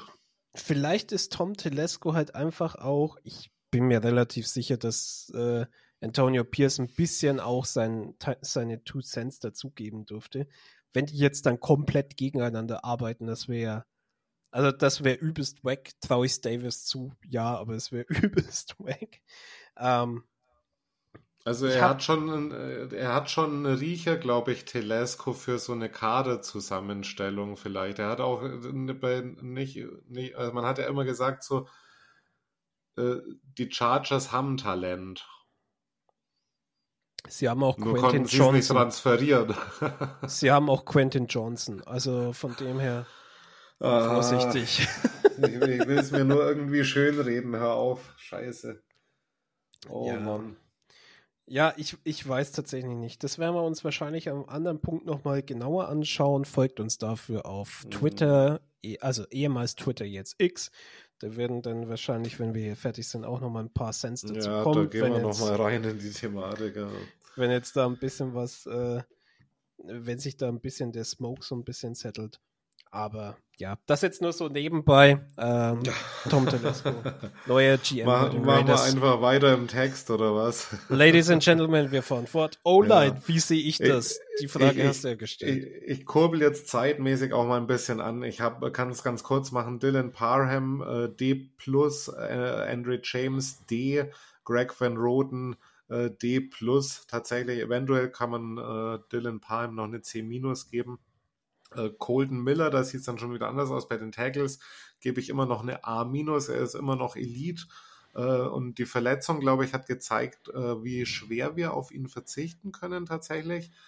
Äh, auf Right Tackle äh, waren dann Jermaine Illuminor und Thea Manford. Jermaine auch ab und zu auf Left Tackle äh, ausgeholfen. Die haben alle ein bisschen bessere Grades bekommen. Hier Jermaine noch mit einer C-, Thea Manford, weil da wirklich auch konstantes Development kommt, eine C bekommen. Aber keiner ist äh, hier ansatzweise in der Reichweite wie von Colton Miller tatsächlich bei mir.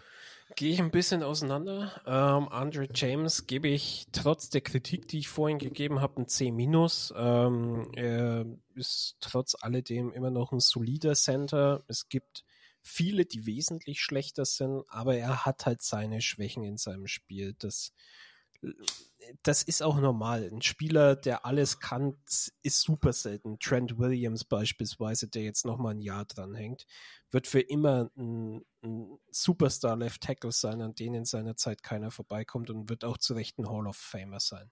Da sehe ich bei uns in der O-Line tatsächlich keiner, der da momentan hinkommt, aber Andre James solide C-. Greg Van Roten D+.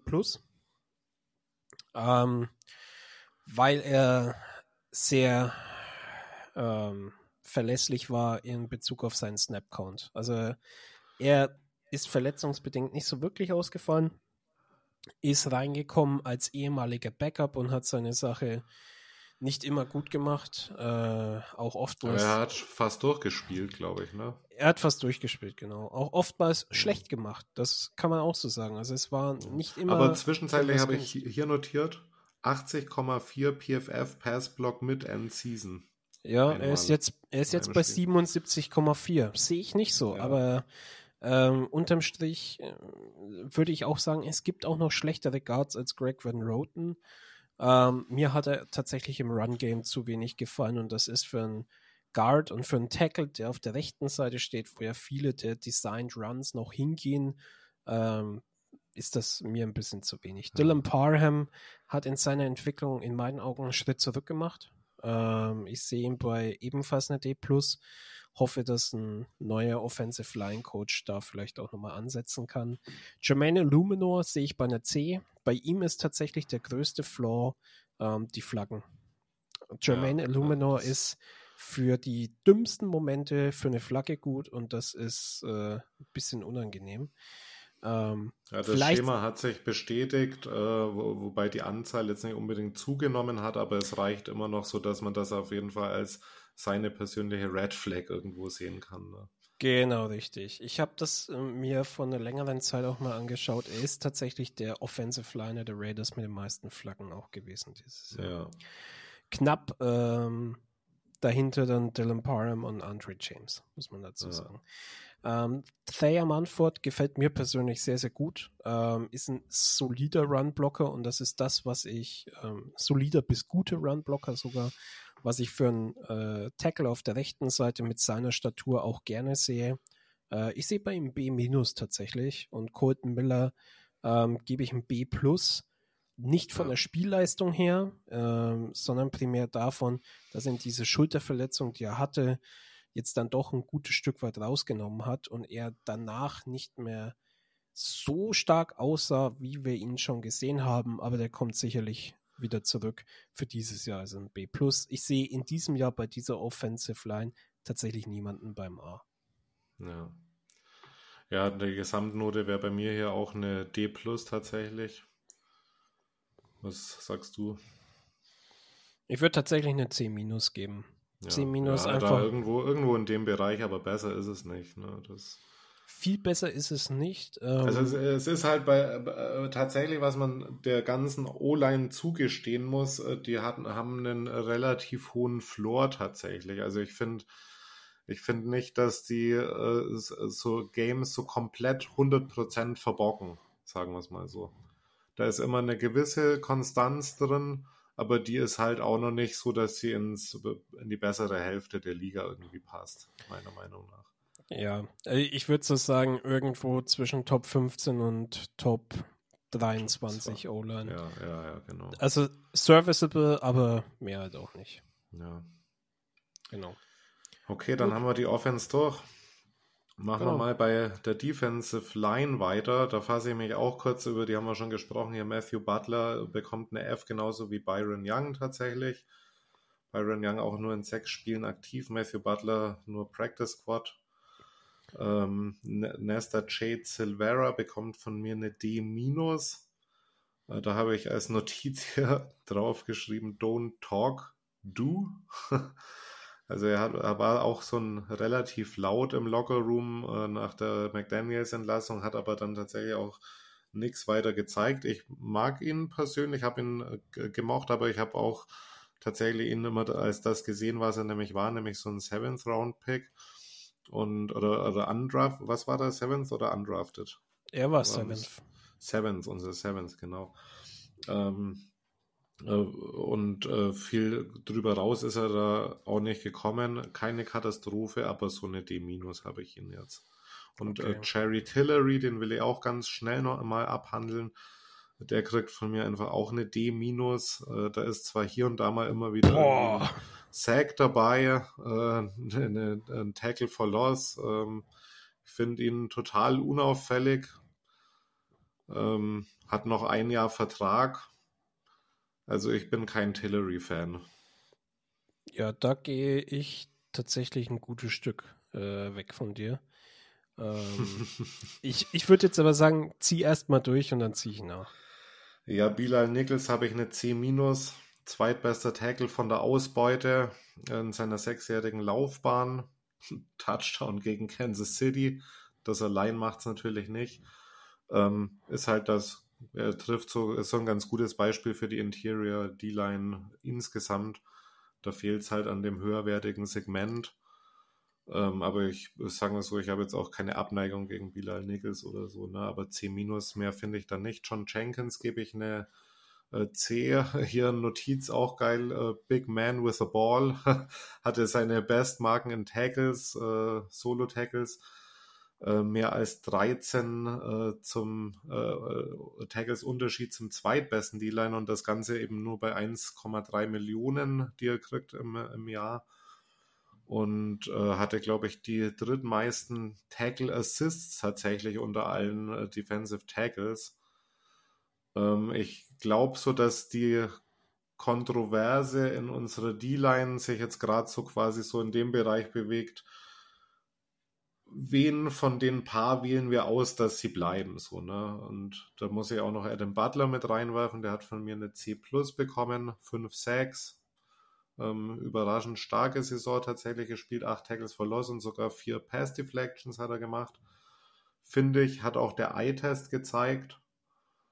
Äh, kriegt eine C plus hier und äh, die Frage bleibt halt, wen, wen behältst du da jetzt? Ich finde, du solltest auf jeden Fall einen John Jenkins vielleicht behalten oder einen Nichols.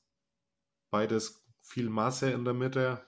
Mm. Solltest auf jeden Fall einen Adam Butler irgendwie vielleicht behalten die ganzen anderen, Matthew Butler, Byron Young und so. Also Byron Young muss schon sehr viel machen, damit er irgendwie eine Rolle spielt.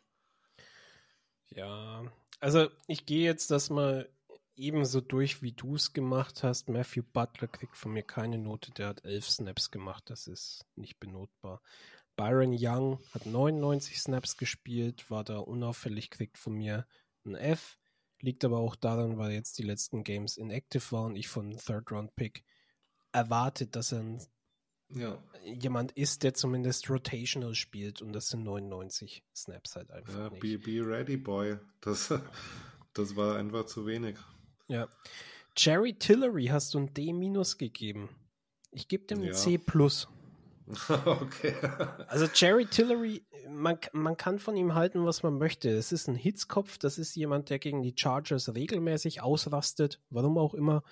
Ähm, kann man halten von was man will, aber er hat statistisch gesehen das beste Jahr seiner Karriere gespielt, trotz limitierter Snaps. Hat gegen den Run solide gespielt und hat für gewisse Pass-Sets beziehungsweise Pass-Stunts, also letzten Endes Formation gegen den Pass, wo er äh, als Inside-Blitzer unterwegs war, auch ähm, Harrys letzten Endes geschaffen, um Quarterback so ein bisschen aus der Fassung zu bringen. Ich äh, ziehe jetzt da auch mal noch mal kurz die äh, detaillierten Snap äh, Stats hier einfach parallel dazu mal noch mal hoch. Aber ähm, Jerry Tillery ähm, D- finde ich tatsächlich nicht gerecht. Findest du zu hart? da, ja, ich meine, also der Eye-Test ist für einen D-Liner bei 2,6, äh, der speziell 3-Technik ist, könnte man schon sagen, erwartet man ein bisschen mehr. Aber unterm Strich. Ja, ähm, vielleicht hat das da so die Erwartungshaltung. Also ich habe jetzt Tillery nicht als Starspieler gesehen oder so, ne? Aber nee, das auf so Fall. Saison wie jetzt, die hätte er meiner Meinung nach schon letzte Saison bringen müssen. Also. Ja, ich sag mal so, er ist halt ein Rotational Guy. Ne? Jemand, der in der ersten Runde viel zu hoch gezogen worden ist und an dem so ein bisschen die, die, ähm, wie sagt man, die Erwartungen halt so ein bisschen zerbröselt sind. Ne? Ja. Das, denke ich, ist fair enough, wenn man das so sagt, aber insgesamt äh, 23 Hurries, also Situationen, in denen der Quarterback dann früher werfen musste, das ist ein ganz guter Wert. 23 Hurries für einen reduzierten Snap-Count in Pass-Rush-Situations. Ähm, das ist okay. Ne? Ja. Was ähm, gibst du Jenkins und Nichols? Jenkins äh, gebe ich eine solide C. Bilal Nichols gebe ich ein D. Bilal Nichols, äh, da hilft auch dieser Fumble Return Touchdown nicht. Er war halt der Nächste, der drum rumgestanden ist und hatte dann noch 10 Yards zu laufen. Glückwunsch. Wenn das das Highlight deiner Saison ist, ist das ein bisschen wenig für jemanden, der 6 Millionen im Jahr verdient, der eigentlich als solider Defensive Tackle geholt worden ist, der primär im Pass Rush funktionieren sollte und da nicht funktioniert. Weiß ich nicht. D plus, Best ja. Case. John Jenkins gegen den Lauf sehr gut. Äh, die Stats, die du genannt hast, passen auch. Also relativ hoher äh, Assisted Tackle Rate und äh, hat er auch einiges mitgerissen. Ein Sack, das ist okay. Das Highlight für mich auf der Interior ist in diesem Jahr Adam Butler tatsächlich gewesen, dem ich ein B- geben würde. Ja, das sind wir aber in einer ähnlichen Range. Also ich finde das auch vertretbar, ihm eine B- zu geben. Ja, also die 5, 6, 6 ist eh so eine Statistik, wird gerne mal überbewertet. Aber er war derjenige, der auf der Inside die Pocket am ersten nochmal zum Kollapsen gebracht hat, der da auch tatsächlich ähm, ein Quarterback dann auch letzten Endes stoppen konnte und ihn dann auch zu Boden bringen konnte. Ich schaue mal bei ihm kurz nach, wie oft er einen Hurry hatte in diesem Jahr, weil das ist eigentlich das, was für einen D-Liner interessant ist. Wie oft schaffst du es, einen Quarterback aus seinem Rhythmus zu bringen? Der hatte 17 ja. Hurries, weniger als Tillery. Sieh an.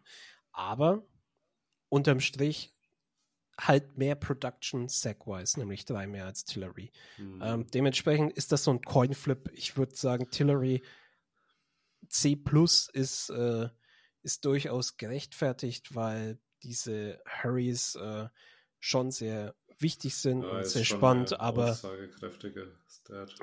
ist es, ja, richtig. Aber ja. ich finde, gegen den Run war trotzdem Adam Butler der bessere von beiden, deshalb leichte Edge für Adam Butler. Die zusätzlichen Sacks nehme ich in dem Fall natürlich auch noch okay. mit. Aber ja, B minus Butler, Tillery C plus und äh, John Jenkins C. Und den Rest kannst du eigentlich so ein bisschen hinten abfallen lassen. Ja, dann, dann, liegen wir ja so halbwegs gleich bis bei Tillery. Da gibt es noch die größten Differenzen, glaube ich. Ich glaube, es wird interessant sein, wen wir davon halten. Ähm, ja, wie gesagt, Adam weiß, Butler da ist. auch eine ganz eigene Sendung drüber machen, über unsere D-Line. Ich gebe insgesamt ein D-Plus-Rating. Ja. Haben wir vorhin schon mal ein paar Stellen angesprochen. Da muss einiges noch gemacht werden. Und da fehlt vielleicht halt auch einfach dieser eine High-End-Player, der dann die ganze Unit äh, verbessert und dann halt auch tatsächlich ähm, die Edges ein bisschen entlastet. Das wäre dann unsere nächste Gruppe, außer das du hast zu den D-Liner noch was loszuwerden. Zwei Sachen dazu. Free Agents haben wir in Relation zu der ähm, Anzahl an Spielern, die wir auf der Position haben, am meisten. Nämlich Adam Butler geht oder hat keinen Vertrag mehr, Bilal Nichols hat keinen Vertrag mehr für nächstes Jahr und John Jenkins. John Jenkins wird 35 nächstes Jahr. Bei dem ist ja, wahrscheinlich. Holst du nicht mehr wahrscheinlich. Ne? Bei dem ist wahrscheinlich Schicht im Schacht. Bring in some young blood, guys.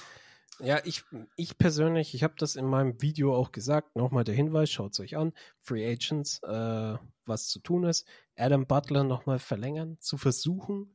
Ähm, und vielleicht einfach schauen, dass man tatsächlich diesen beefy Nose Tackle mit reinbringt, der gegen den Run funktioniert, wie es John Jenkins halt eher war. Eher ein Nose Tackle, der da die Blocks von der O-Line fressen kann und dann ja. hast du einfach ein bisschen agileren Tackle, der dann in One-on-One-Situations gegen den anderen Weakside Guard vielleicht einfach noch ein bisschen was reißt. Also die äh, Adam Butler-Frage ist auf jeden Fall so ein bisschen die äh, Andrew Billings-Frage vom letzten Jahr. Also ich ja. würde ihn auch gerne im Team wiedersehen. Ja. Ähm, schauen wir mal, was da abgeht. Genau. Wollen wir die Edges durchhauen, oder? Mach mal die Edges, da haben wir ja tatsächlich nicht ganz so viele rein vom, Ja, vom Count. ich, ich fasse mich da auch mal ein bisschen kurz. Max Crosby müssen wir überhaupt nicht diskutieren. Das ist äh, A plus für mich tatsächlich. Ja. 14,5 6, äh, wieder kranke 23 Tackles for Loss, insgesamt 90 Tackles. Also ich hätte tatsächlich gedacht, nach dem Monsterjahr vom Vorjahr geht das so ein bisschen die Production zurück, aber er hat tatsächlich ganz häufig noch einen draufgelegt. Äh, ich verstehe, das, ist das Einzige, was ich vielleicht da noch anmerken will, ist diese unsägliche äh, Defensive Player of the Year Kontroverse. Äh, ist auch nur in Anführungsstrichen eine, eine Auszeichnung, ist äh, weniger wert als irgendein Win auf dem Feld, aber da kriegt er halt konstant zu wenig Respekt. Äh, ich finde, da kannst du keinen Garrett Wilson objektiv gesehen nehmen, auch bei einem TJ Ward. Ähm, ähm, ist, also keine Ahnung, mehr Respekt an Max Crosby so. ja, du meintest mal es Garrett. Äh, TJ Watt.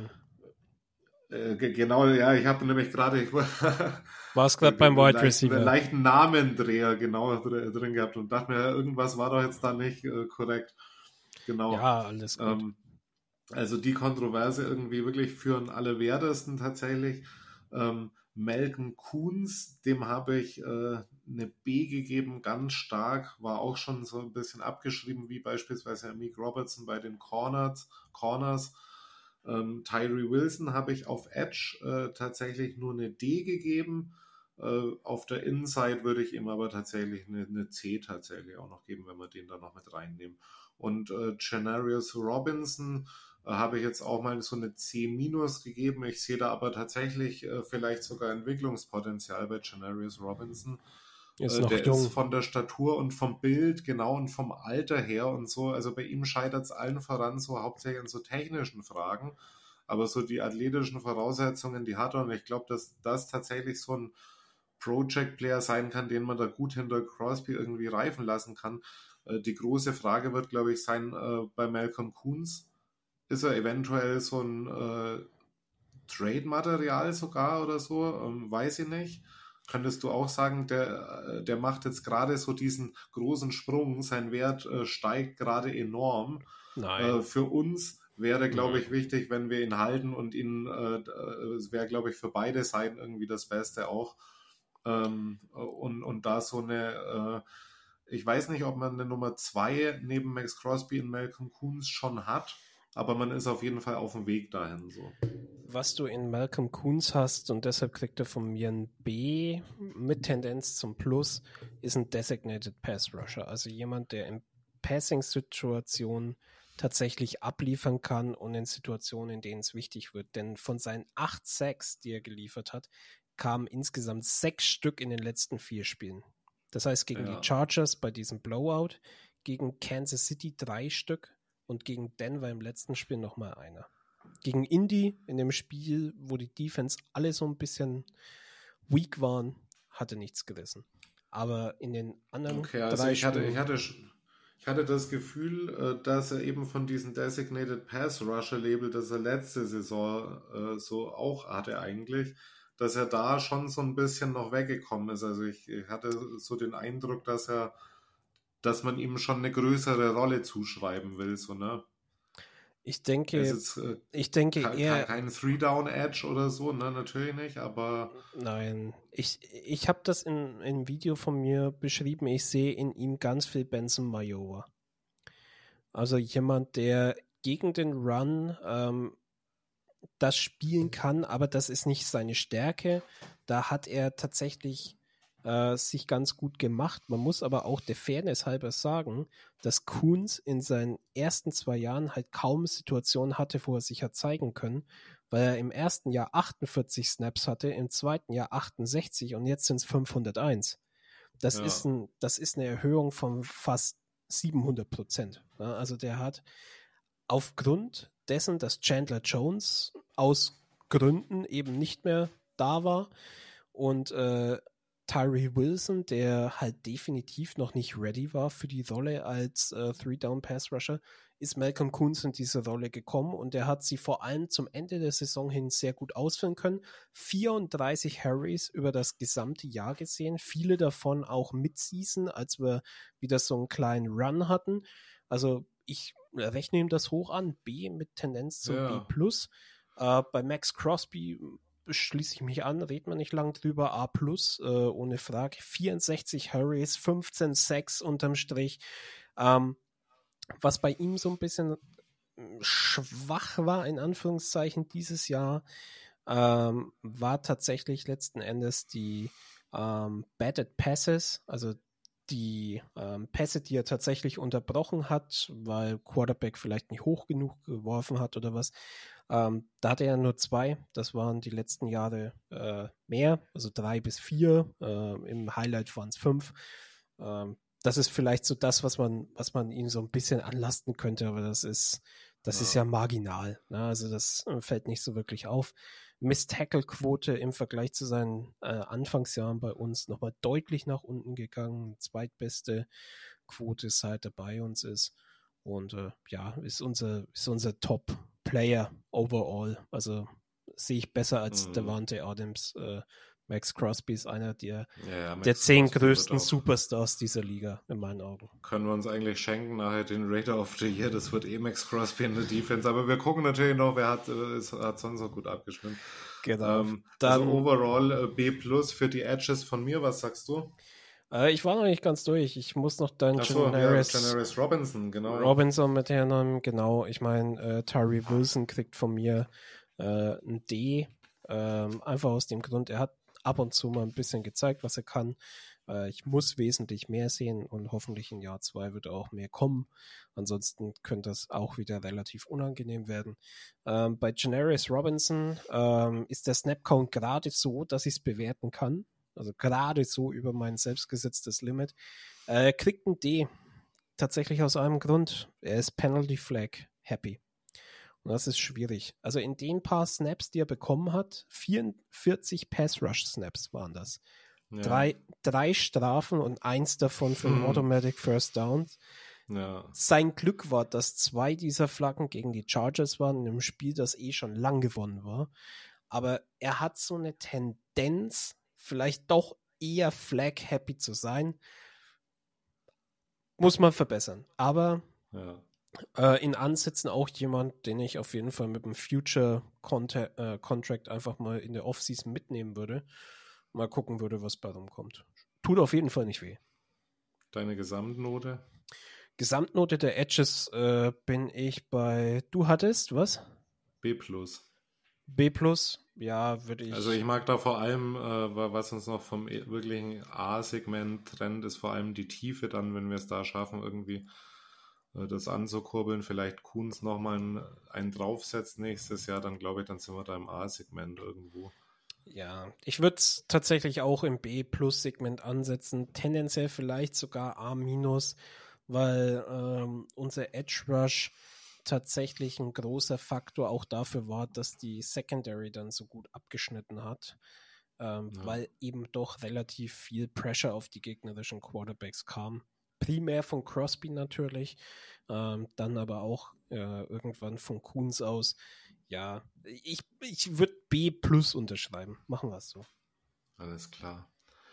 Linebackers habe ich als nächstes. Da mache ich es kurz. Äh, ich sage mal Luke Masterson, Amari Burney und Curtis Bolden und Kanai Man Manauga. Oder wie sprechen wir denn aus? Manauga Mor oder Manauga? Ich glaube Manauga, ne? Kanai Morga, ja.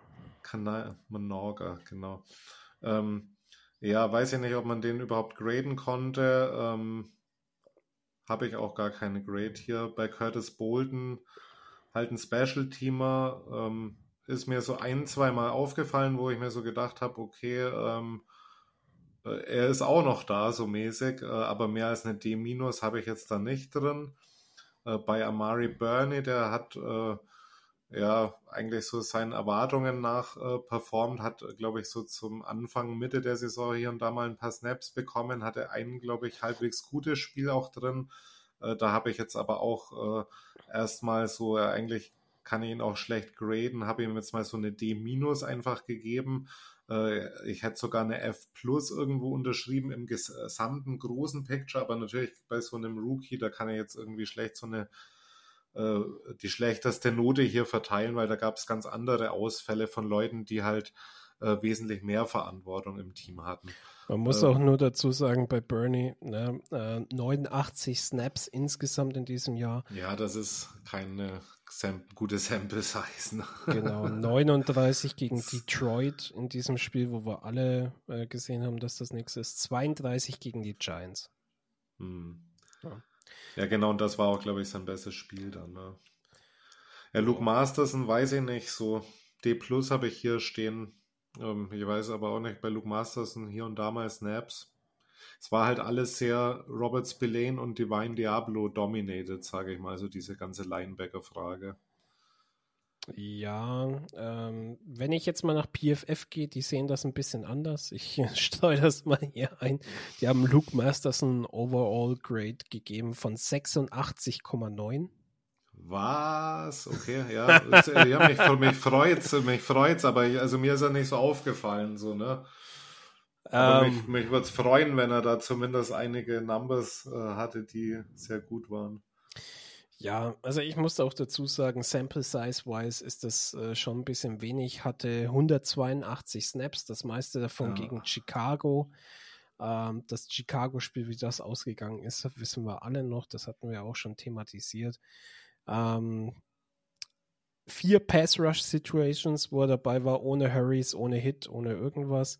Äh, ansonsten Targets, die er zugelassen hat, 80% gegen sich hat er zugelassen. Ich sehe ihn nicht bei diesem hohen Wert, wie ihn PFF hat. Er ist für mich ein solider Run-Defender, aber ähm, das ist es dann halt auch. Aber äh, das war jetzt nur so eingeworfen. Ich möchte jetzt natürlich nicht das Spillane-Grading äh, noch wegnehmen und das Diablo-Rating. Ja, ich, ich fange mal mit Diablo an. Dem habe ich eine äh, gute B gegeben tatsächlich. Da habe ich neulich so ein Stat gesehen, Linebacker Separation versus Targets. Also äh, Diablo kann bei Deut äh, kann halt relativ gut covern tatsächlich. Das war auch so eine Area, wo wir gesagt haben, da müssen sich unsere Linebacker verbessern. Er hat fast 75% Prevented Passes äh, bei einer durchschnittlichen Target Rate und hat halt insgesamt auch, glaube ich, mit seinen 106 äh, Tackles äh, weiterhin bewiesen, dass er gut am Mann ist.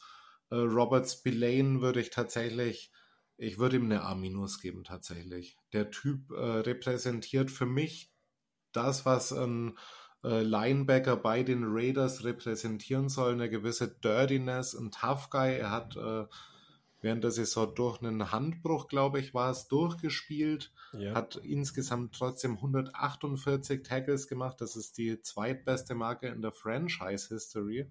Hat, äh, glaube ich, so im äh, Fumble-Ding war auch, im Fumble-Game war er dabei, im Interception-Game war er dabei. Ähm, hat sechs Double-Digit Single-Game-Performance bei den Tackles gehabt. Also ich bin, äh, also das ist, ja, habe ich, glaube ich, schon mal irgendwann gesagt, ich äh, werde mir ein Trikot auch von Robert Spillane holen, weil äh, der mich so überzeugt hat und ich äh, weiß nicht, ob du dich noch erinnern kannst. Ich habe projected unserer Linebacker-Gruppe keine schlechteste Note gegeben, weil ich meinte, dass äh, die beiden Starter, also Spillane und Diablo, äh, doch eher, glaube ich, in ein Segment gehören, die äh, bisschen besser oder zumindest zum Durchschnitt zählen. Äh, aber dass tatsächlich Spillane so eingeschlagen hat, hätte ich auch nicht gedacht. Also nach den fünf oder sechs Jahren, die er da jetzt in Pittsburgh war, äh, war so ein Hop- oder Top-Ding jetzt bei Spillane und er hat halt wirklich sehr, sehr gut eingeschlagen, meiner Meinung nach. Ja, also ich habe dieser Linebacking Group wesentlich weniger zugetraut. Das äh, nehme ich definitiv auch so an. Ähm, dass Diablo jetzt besonders gut covern kann. Ähm, Spillane fällt da nicht wirklich viel ab. Also 52 Receptions hat er zugelassen gegen 67 Targets. Das klingt nach ultimativ viel. Aber ähm, man muss dazu sagen, beim Linebacker, das, was er zulässt, ist meistens äh, gegen Zone Coverage. Und irgendjemand findet immer eine Möglichkeit, in einer gewissen Zone einen kurzen Sweet Spot zu finden und da Pässe anzunehmen. Deshalb ein Linebacking, also erlaubte Reception Rate ist immer so ein bisschen mit Vorsicht zu betrachten. Ja. Wo es interessant wird, ist, wenn Linebacker gegen Tight End steht, beispielsweise in One-on-One-Matchups, wie verhält er sich da? Ähm, da ist Diablo schon das ein oder andere Mal noch geburnt worden. Er ist für mich ein ja. Er ist kein Coverage-Linebacker natürlich, ne? So ein er ist er, Sideline to Sideline, so ein bisschen so ein Allrounder, aber ist kein Coverage-Guy jetzt in dem Sinne. Mein Problem mit Diablo ist, ich weiß nicht ganz genau, was er ist. Und das Ding ist, es ist ein Third-Round-Pick gewesen. Es war ja ein Converted Safety to Linebacker. Also ja. sollte ja so eine Hybridrolle spielen. Primär gegen den Run, also das Tackling ist bei ihm hervorragend. Der hat eine Miss-Tackle-Quote tatsächlich nur von 5,4 Prozent. Das ja, ist, das ist stark. Das ist verflucht wenig. Da hat äh, Spillane das Doppelte. Ne? Also ja. gegen den Run. Was auch, was auch, glaube ich, äh, äh, noch ja nicht gut ist, aber auch noch äh, als akzeptabel durchgeht. Also Spillane, glaube ich, in der ersten Saisonhälfte, da war es so ein richtiges Problem. Da hat er ganz viele Leute nicht getackelt. Ja. Jetzt am Ende war er schon immer am Mann eigentlich so, ne? Genau, zu Beginn relativ hohe Mist-Tackle-Quote noch. Das ging so bis Woche 6. Äh, hatte dann sein Highlight tatsächlich in Woche 2 gegen Buffalo, wo er fünf Tackle verpasst hat. Das war nicht so geil. Ähm, bei Divine Diablo, der hatte auch ähm, nur ein Spiel dabei, wo er richtig schlecht im Tackling war. Das war das erste Spiel gegen die Chargers. Und danach, also wenn man das so möchte, sechs Miss-Tackles hat er erlaubt. Sechs. Ja.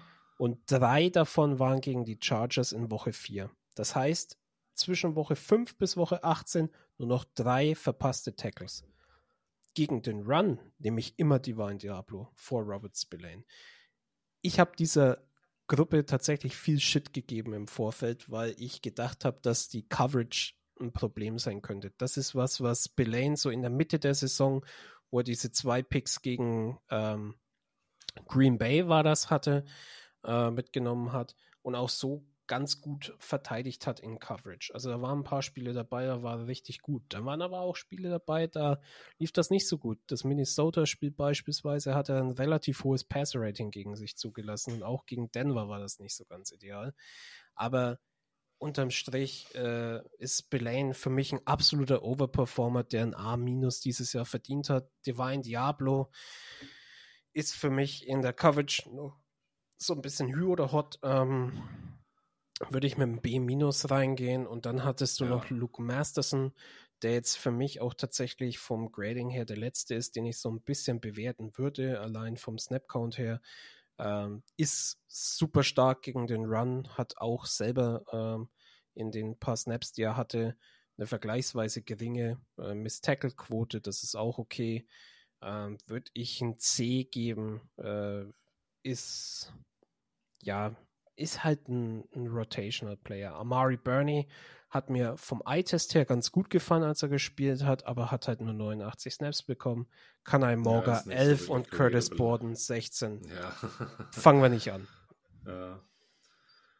Genau, ich gebe der Unit insgesamt eine B-. Äh, die Starter würden für mich eine glatte B bekommen. Da ist man noch nicht im Elite-Segment, aber da ist durchaus was da, gerade auch äh, an den Erwartungen, die, die sie weit übertroffen haben, gemessen. Ja. Ähm, kann man, kann man so unterschreiben. Glaube glaub ich, so das Segment, das trifft es ganz gut. Also wir haben da nicht so viele Baustellen. Es gibt auch äh, ja, eine dünne Linebacker-Group meines Erachtens nach im Draft. Also man ist, glaube ich, so gut aufgestellt, wenn man mit den beiden auch reingeht und dann halt versucht, noch so ein bisschen Tiefe reinzubekommen. Ja, es Core, gibt, ja. also nur um das kurz abzuschließen, dann machen wir mit Corner weiter. Äh, nur um das kurz abzuschließen, ja, in der Spitze tatsächlich sehr wenig Talent bei den Linebacker. Hinten raus, also so ab Runde 3, 4 gibt es aber noch so zwei, drei interessante Spieler. Aber dafür hören wir uns dann zu einer anderen Folge. Genau, bei unseren Mock Drafts. genau. Ich freue mich schon. Die Cornerbacks, da sieht es ein bisschen anders aus. Da bin ich nämlich relativ äh, überzeugt von denen. Die haben äh, mit, kann ja schon mal vorwegschießen, die haben ein B-Grade von mir bekommen.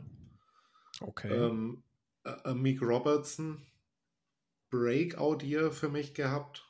äh, war teilweise hier und da noch der alte Amiga. Also er wurde auch schon mal geburnt. Das ist äh, bleibt auch nicht aus. Glasklar, ja. das bleibt nicht aus, nee. Aber ich glaube, er hat sich so richtig, also er war bei mir einer der Kandidaten, die wir eher nicht mehr im Team sehen werden. Genau. Und dafür hat er sich enorm gut gemacht. Also eine B hier dafür. Jack Jones hat natürlich auch so eine relativ kleine Sample Size. Ich würde den jetzt gerne mal über so ein ganzes Jahr sehen, aber er hat da einfach mit seinen drei Interceptions und im Overall Playstyle äh, hat er sich für mich so eine B plus äh, geangelt, weil ich glaube, dass das wirklich unser Number One Corner sein kann. Äh, ist ein schöner Outside Receiver, kann aber über äh, Corner, kann aber überall auch agieren. Ist ein Riser, ist ein Antonio Pierce Guy, also was will man mehr? Ein bisschen enttäuscht war ich von Jacorian Bennett, dem habe ich jetzt eine D plus gegeben. Ähm, Speed Kills, auch bei Jacorian Bennett, ähm, aber äh, dennoch irgendwie die Snap Counts auch enorm nach unten gegangen. Äh, hat sich auch häufig äh, burnen lassen. Typische Rookie-Mistakes, wurde aber auch ins kalte Wasser geworfen. Aber ich kann ihm einfach jetzt nicht overall mehr als D plus geben. Äh, einem Spieler, dem ich noch ein A-Grade hier tatsächlich gegeben habe in der Unit, ist einfach Nate Hobbs, Nate the King. Äh, ich glaube, der hat sich wirklich in fast allen Bereichen verbessert, ist äh, Number One jetzt in der Franchise-History unter allen Cornerbacks in den ersten Spielen in den Tackles.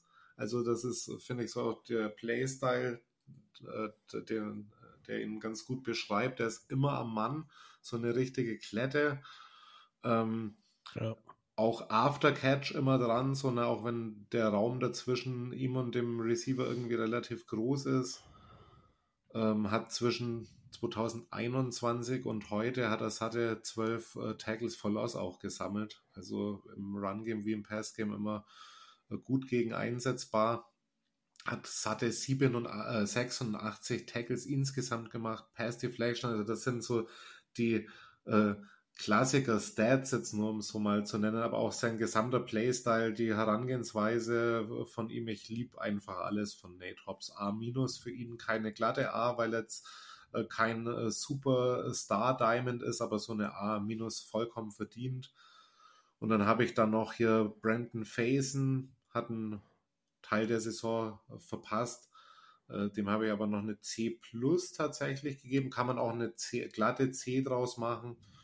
Ähm, Tyler Hall und Sam Webb habe ich äh, jeweils eine D gegeben. Äh, ganz einfach, weil sie sich auch in dem großen Cornerback-Room tatsächlich noch nicht so viel erarbeiten konnten, dass das jetzt für mehr als äh, spontane Rotational-Einsätze oder fürs Practice Squad dann eben bei Sam Webb äh, gereicht hat. So, ne? mhm. Deshalb insgesamt eine Overall Grade von B auf unsere Corners. Ich bin gespannt, was du sagst. Ja, also Brandon Faison und Sam Webb werde ich tatsächlich nicht beurteilen. 10 Snaps bei Webb und 44 bei Faison ist einfach ein bisschen zu wenig. Er hat, ähm, doch, er hat doch eine richtig geile Aktion, ich weiß nicht mehr, gegen wen das war, er hat doch eine richtig gute Aktion gebracht. Ja, das war letztes Spiel, glaube ich, eine Pass-Breakup, aber Trotzdem, äh, so, dass ich ihm ja, ein Rating geben kann, Snaps. ist 44 Snaps schon ein bisschen ja. wenig. Äh, ich würde einfach mal anfangen mit dem besten Cornerback. Jack Jones ist für mich tatsächlich für das, was er geleistet hat, ein ähm, A-. A- ja. aus dem Grund, weil er doch die ein oder andere Situation noch hat, wo erfahrene Wide Receiver gegen ihn tatsächlich in der ähm, an der Line of Scrimmage ihn schon so ein bisschen versetzen und dann eben mit äh, Cuts oder Option Routes tatsächlich ähm, so ein bisschen äh, Abstand gewinnen können. Was man dazu sagen muss, Cornerback ist in der NFL neben Quarterback die schwerste Position zu spielen, weil du einfach instinktiv handeln musst und wirklich super schnell auf die Bewegungen deines Gegners reagieren musst. Noch schneller als auf mhm. vielen anderen Positionen. Corner ist wirklich übelst schwere Position. Ja. Möchte ich nicht tauschen mit. Ähm, und Jack Jones, nochmal, wir haben den über den Waiver Wire für nichts geholt. Für nada. Wir mussten nichts ja. dafür ausgeben. Klar, das ist ein Dude, der versucht hat, eine Schusswaffe durch einen Flughafen zu schmuggeln.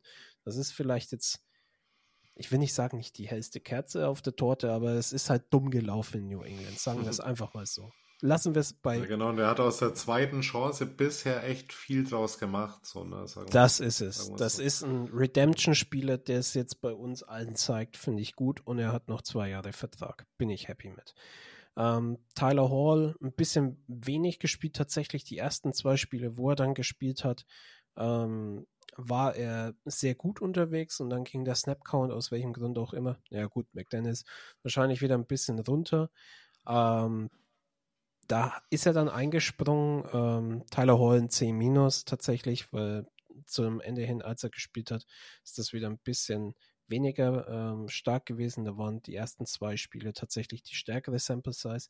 Ähm, musste dann aber spielen, ja. weil Jacorian Bennett, unser Fourth-Round-Rookie, ähm, hm. mehr sich hat verbrennen lassen als Toast äh, in einem defekten Toaster. Also es war, das war teilweise schon echt nicht lustig anzusehen. Und ja, vom Rookie Corner, äh, Cornerback zu erwarten, vom Fourth-Round-Pick, dass der Nummer zwei Corner spielen soll, was ja von ihm durchaus erwartet worden ist gegenüber von Peters. Es war einfach zu viel. Für mich ist Jacorian Bennett ähm, ein F+. Das Plus ist ja, okay. tatsächlich, also das F wegen der Leistung, die er gebracht hat, er ist der schlechteste Corner aller Rookies in der gesamten NFL. Laut PFF. Krass, okay. Hund, das ist krass. Also es hat sich angebahnt äh, und sagen wir so, seine, seine guten Momente wurden immer rarer. genau. 126 äh, ranked von 129 Corner. Also das finde ich aber schon heftig. Okay. Das, das finde ich heftig. Das ist aber auch tatsächlich nicht ungerechtfertigt. Also so wie er in Man Coverage, wo er mit seinem 4,29 ist er ja gelaufen im 40 Yard äh, Dash, also relativ schnell wo er sich trotzdem so hat abkochen lassen, zeigt eigentlich dafür, dass die Move-Antizipation, was der Gegner jetzt gegen ihn einsetzt, halt nicht so ausgeprägt Wollte ich gerade sagen, da, das ist zwar ein Speed-Guy, aber halt äh, jemand, der sich von irgendwie kurzen Fakes und äh, Footwork wahrscheinlich auch gut ausspielen hat lassen. So, ne? Also Speed. viel Separation gegen ihn auf jeden Fall. Und da hat dann letztlich diese ganze Speed-Nummer halt nichts geholfen, weil du ihn jetzt halt eben nicht nur auf irgendwelchen Deep Passes gesehen hast und so. Ja. Also es zeigt Und außerdem, sich... das ist sowieso bei Wide Receiver und Corner, äh, finde ich persönlich viel zu überbewertet, das so als äh, das wichtigste Element zu sehen, weil man sieht halt immer wieder, dass die ganzen Speed Guys, und das wird so kleiner Spoiler für die Draft-Folgen, das wird beispielsweise bei so Leuten wie Xavier Worthy äh, nicht anders sein, äh, dass in dem Moment, wo du halt Dinge, äh, Duelle nur mit Speed äh, gewinnst, dass, äh, dass du halt einfach ein bisschen mehr brauchst als äh, nur diese Eigenschaft. Wenn du im College nur mit Speed gewonnen hast, wirst du es in der NFL nicht weit bringen. Das genau. ist ein Track Record, der sich für vieles ziehen lässt, auch für Edge Rusher. Die brauchen wesentlich länger, um sich zu entwickeln. Ich würde Jacorian Bennett jetzt auch nicht abschreiben.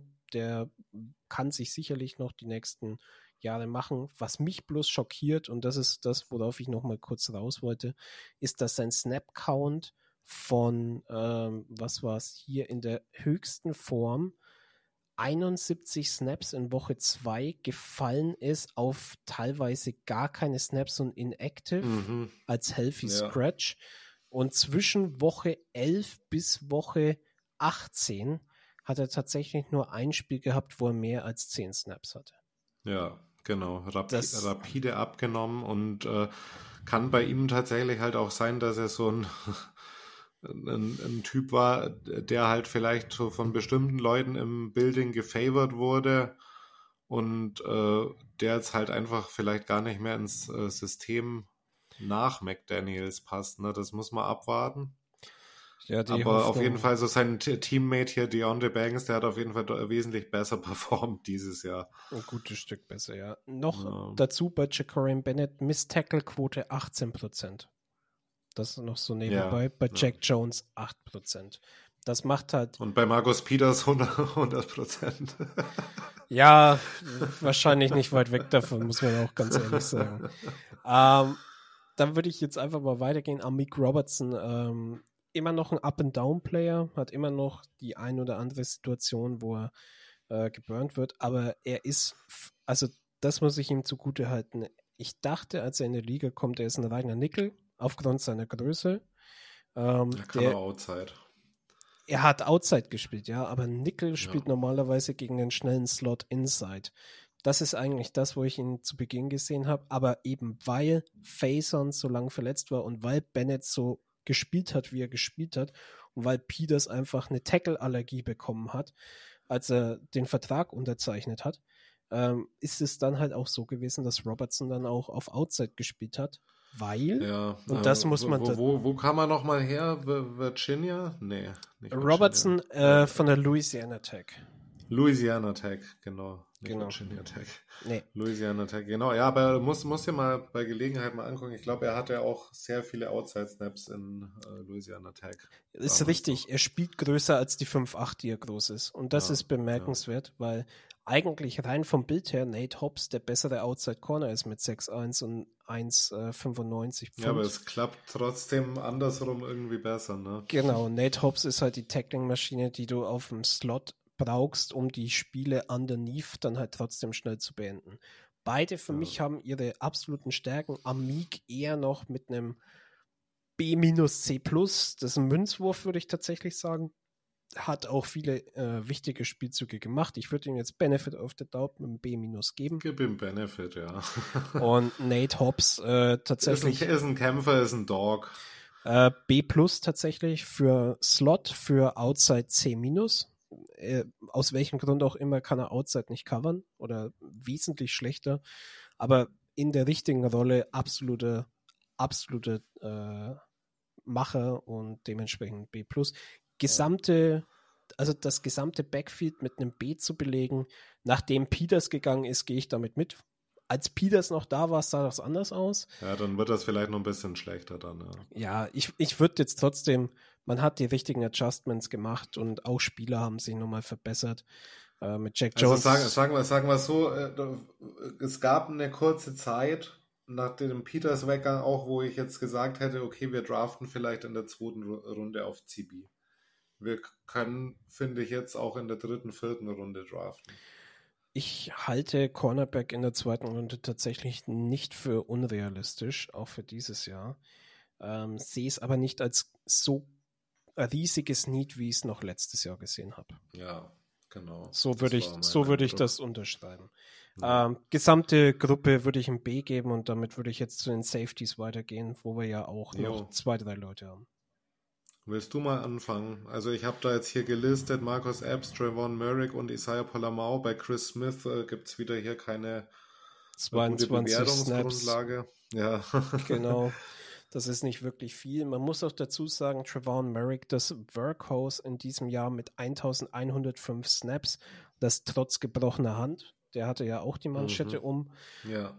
Ähm, ich muss dazu sagen, Trevon Merrick ähm, hat sich nochmal verbessert. Er hatte ja letztes Jahr, weil er viel äh, Strong Safety, also nah in der Box spielen musste, ähm, deutlich schlechter gemacht, weil das halt einfach nicht sein Playstyle ist. Der ist halt einfach ein Free Safety, wie er im Buche steht, der äh, Deep Safety und hat das auch wieder relativ gut gemacht. Was mir ein bisschen bei ihm fehlt, ist so der, der, ähm, der Speed letzten Endes, um aufzuholen. Ne? Also wenn er merkt, er ist ein bisschen spät dran, um den richtigen Receiver zu lesen und dann auch tief auszuhelfen, fehlt ihm manchmal so ein bisschen der Speed ja. und er ist ein bisschen hinten dran.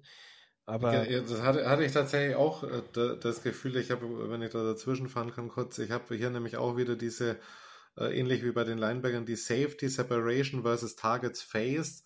Und da bewegt er sich tatsächlich bei äh, einem relativ guten Umfeld, also keine Ahnung, so Jalen Petre, Grant Delpit und so weiter, äh, KJ Hamilton. Ähm, äh, er lässt wenig Separation zu, aber wenn er sie zulässt, dann ist er immer noch so diesen äh, Schritt dann eben äh, dahinter. Also der Playspeed ist auf jeden Fall eine ganz gute Beschreibung. Ja, also mir geht es einfach um das Adjustment letzten Endes. Ne? Ja. Ähm, ja, ist aber trotzdem, ich, ich bin froh, dass wir ihn haben. Ich würde Trevor Merrick für dieses Jahr auch tatsächlich einen ganz guten, ähm, ganz gute Bewertung geben. Hat er auch drei Interceptions äh, gefangen. Ja, ja. Äh, dieses Acht, Jahr. Äh, Pass Deflections auch gemacht. Ja, genau. Also tatsächlich auch zwei Sacks geholt. Ja, für, für ein Free Safety äh, mal auf dem, also auf dem ausgemalten Blitz auch ganz interessant. Ähm, ich gebe ihm B. Ich würde mir. Ich habe ihm auch ein B. Ich, yes. ich würde mir wünschen, dass sein Tackling noch ein bisschen besser ist, weil seine Miss-Tackle-Quote auch bei einem aus zehn liegt. Das ist für ein Safety, vor allem für seine Größe, er ist ja auch ein äh, nicht kleiner Safety, ähm, würde ich mir das wünschen, dass das noch müh besser ist. Aber ja, also geht wieder in die richtige Richtung, nachdem er letztes Jahr ja leider falsch eingesetzt worden ist. Ja. Ähm, dann gehe ich weiter mit Marcus Epps. Ähm, der Name war mir trotz der Eagles, äh, trotz des Eagle-Erfolgs nicht so geläufig vor der Free Agency. Ähm, hat für ein Free Safety auch eine ziemlich hohe Miss-Tackle-Quote, muss man auch dazu sagen. 16,5 Prozent, 13 Miss-Tackles. Ähm, also die Stärke, die er hat im Tackling, hat er nicht jedes Mal hinbekommen aber oft genug, um sagen zu können, er macht seinen Job gut, wenn er in der Box steht gegen starke Running Backs. Es waren halt so vereinzelt äh, Spiele, wo er mal so richtig reingelangt hat. Aber ja, ähm, von der Coverage her war er besser als das, was ich erwartet habe tatsächlich. Äh, Würde ich sagen, ja. C plus ist, denke ich, okay. Ja, ich habe ihm eine B minus gegeben. Ich hab, ge fand beide eigentlich auf relativ hohem Niveau und dann habe ich so aber den der Favor lag dann doch so ein bisschen noch bei Trevon Merrick. Also B für Merrick, äh, B minus bei mir für Apps. Ja, also B und C plus denke ich ist okay. Ich kann auch argumentieren ja. mit dem B minus für Apps, das ist durchaus okay. Ja. Isaiah Polamau ist äh, tatsächlich erst äh, ja so Richtung Mitte Ende Saison hin so ein bisschen mehr eingesetzt worden im äh, regulären Spiel, hat gegen Miami ja auch eine Interception gefangen und da tatsächlich sein bestes Spiel gemacht, auch mit den meisten ja. Snaps mit 54. Das war auch das, wo Marcus Epps dann raus musste, deshalb hat dann Polamao so viel bekommen. Ähm, ich bin ganz ehrlich, wenn, wenn ein ganz offener Run gespielt wird, ähm, sehe ich ihn eigentlich auch in der Box äh, und würde dann eher Apps tief stellen äh, und Merrick dann mal eine Pause geben. Aber ja. ähm, ich denke, dass Isaiah Polamau es durchaus verdient hat, nochmal so einen Future-Contract zu bekommen. Ich sehe ihn beim C. Auf jeden Fall. Ich habe ihm C Plus tatsächlich auch gegeben. Genau. Also ich war ja schon, glaube ich, äh, seit seiner Verpflichtung damals. Du warst so Fan. Rela ja. Relativ äh, angefant. ja, ja. ähm, aber er hat den großen Sprung natürlich noch, wenn dann noch vor sich. So. Also da muss schon noch einiges gemacht werden. Klar. Äh, aber, aber man hat auch die Entwicklung gesehen und äh, was mir da halt immer auffällt, ist so bei Polamau und wenn, wo du jetzt hier und da mal so die Snap-Counts ähm, vorgelesen hast, das ist schon echt bemerkenswert, wie viele Spieler gelitten haben unter McDaniels und äh, wo man auch ganz klar sehen äh, kann, der hat die und die Leute irgendwie gefavored und anderen irgendwie kaum Chancen gegeben und dann äh, gibt es dann meistens so einen Turn-up Mid-Season, wo dann auf einmal so Leute auf die Bildfläche kommen, die vorher irgendwie untergetaucht waren. So, ne? Da ist er auf jeden Fall auch einer und mich freut es äh, mega, dass er da die Chance hat, da auf äh, ein bisschen mehr Chancen bekommen hat. Ne? Ja, klar. Ja. Man muss auch dazu sagen, die Safeties sind auch tatsächlich die Position, die innerhalb ihrer Position am wenigsten rotiert haben. Also Travon Merrick 1105 Snaps insgesamt, Marcus Epps 1030. Und Merrick hat sich die Hand gebrochen und Epps hatte, glaube ich, das war keine Concussion, aber der hat sich auch irgendwie Nacken-Schulterbereich mal verletzt, wo er dann den Rest des Spiels ausgefallen ist. Das sind extrem harte Hunde, alle beide. Und das verdient eigentlich nochmal so ein, so ein extra Stückchen extra Anerkennung. Was dann aber auch mir wieder die Frage aufwirft, wenn man Chris Smith draftet, der ja auch so ein Free Safety ist und dann auch mal ein paar Snaps spielen kann, wenn Merrick tatsächlich die Hand eingegipst hat und die Hälfte seiner Stärke nicht ausspielen kann, warum dann andere Spieler so wenig Snaps bekommen? Es geht mir persönlich ja, nicht in den Kopf, aber ey, es hat ja am Ende trotzdem funktioniert und beide haben, haben gut gespielt. Ich habe einen Overall Grade von, von B für die Safety-Gruppe. Ja. ja, würde ich, würde ich nehmen. B, B minus, ja. sowas in dem Dreh. Genau. Super. Ja, dann haben wir jetzt noch als letztes haben wir noch die Special Teams und da gibt es aber äh, tatsächlich dann nur zwei, die wir da jetzt beleuchten wollen. Jacob Bobenmeier und? Äh, ja, okay, okay. Der Long Snapper. You got me. ja, genau. Dein. Ja, habe ich mir aber, habe ich mir nach meinen Notizen auch kurz gedacht, so, hm, eigentlich. Sagen wir so, da ist auf jeden Fall nichts äh, so schief gelaufen bei Bobenmeier, dass mir das in Erinnerung geblieben wäre. Außer, außer den Namen, den wir jetzt zweimal gebutschert haben, der Mann heißt nämlich Bobenmeuer. Bobenmeuer, ja. ja. Okay, AJ Cole kriegt von mir eine glatte A. Ja. Kleine Statistik, hat die Saison mit einem 50,4 Average äh, Third Best in die NFL beendet und äh, damit äh, sozusagen steht er nur knapp hinter dem Franchise-Record von Shane Lechler aus der Saison 2011. Der hatte nämlich einen Durchschnitt von 50,8 und Daniel Carlson ist immer noch Elite, kriegt aber von mir nur eine A-. Ich weiß nicht mehr, in welchen Games das war, aber es waren, glaube ich, auch zwei, drei vier Missed Field Goals dabei, wenn mich nicht alles täuscht. Zum Glück hast du ja mich und ich habe die Statistik da. Bitte? Also, äh, AJ Cole, machen wir es kurz, ist glattes A, ist der beste Punter in der AFC, ähm, wenn nicht sogar in der NFL. Ähm, sehr viele lange Punts geschafft, äh, mit viel Net Yardage. Ähm, ist auch smart genug, mal einen Punt out of bounds zu platzieren, ähm, was tatsächlich überraschend wenig Punter machen in der Liga.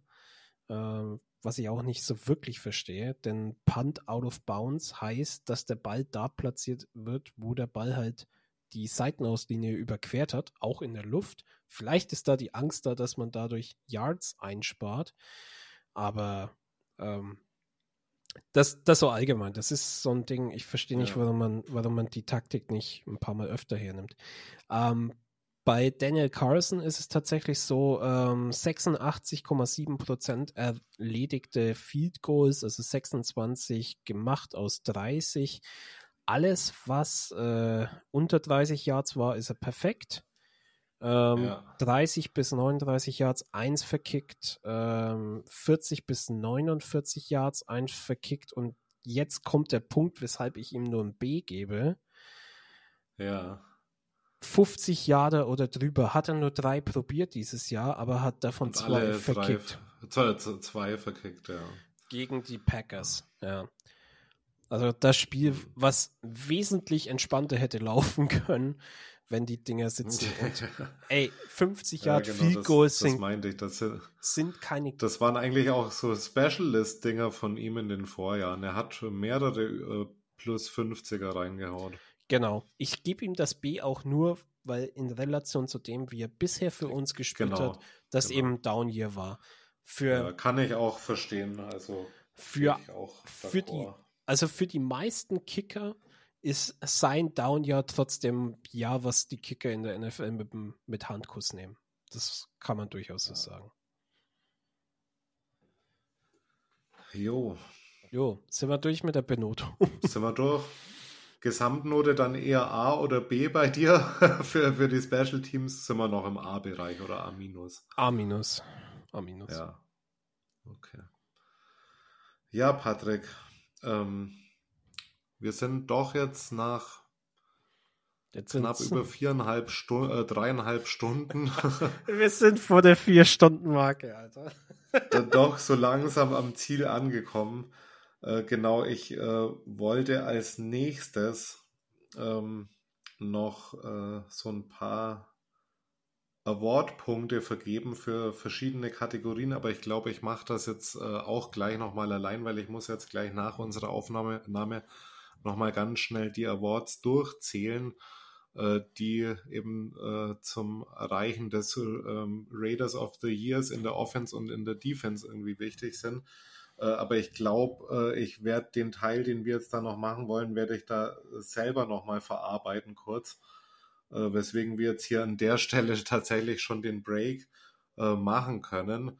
außer du hast jetzt noch irgendwas, was ganz wichtig wäre, dass wir heute nochmal besprechen, bevor wir euch dann in zwei Wochen Pause sozusagen entlassen und die nächste Folge dann wieder mit der Draft Preview dann begehen würden. Ja, im Prinzip äh, möchte ich jetzt hier nur noch mal kurz anbringen. Es ist jetzt bestätigt, die Raiders holen Tom Telesco als Tom Ersatz Telesco. für ja. ähm, Jam Kelly. Also es wird keine Doppelrolle. Äh, Moment, important. Hondo Carpenter vor sechs Minuten. Und Hondo Carpenter auch mit Vorsicht zu genießen. Important to remember while the Raiders are considering retaining Jam Kelly, he will have to consider staying.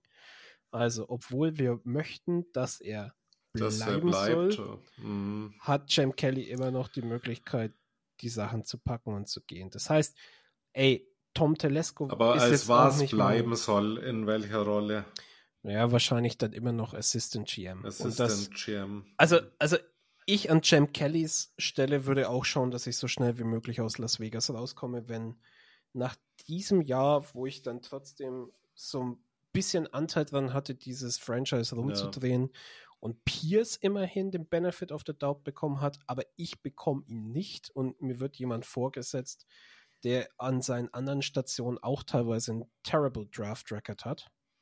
Nicht durchgängig natürlich, aber. Ja, mu muss man, muss man, finde ich, muss man gucken, weil, also ich, was mich jetzt interessieren würde, so ganz spontan wäre, ob man dann jetzt wirklich auch so eine Doppelrolle vorsieht, weil vielleicht sieht man ja in Telesco irgendwie äh, bestimmte Fähigkeiten und könnte das dann eben komplementär irgendwie machen, also wie halt so eine äh, Dots-Kelly-Lösung äh, auch möglich gewesen wäre.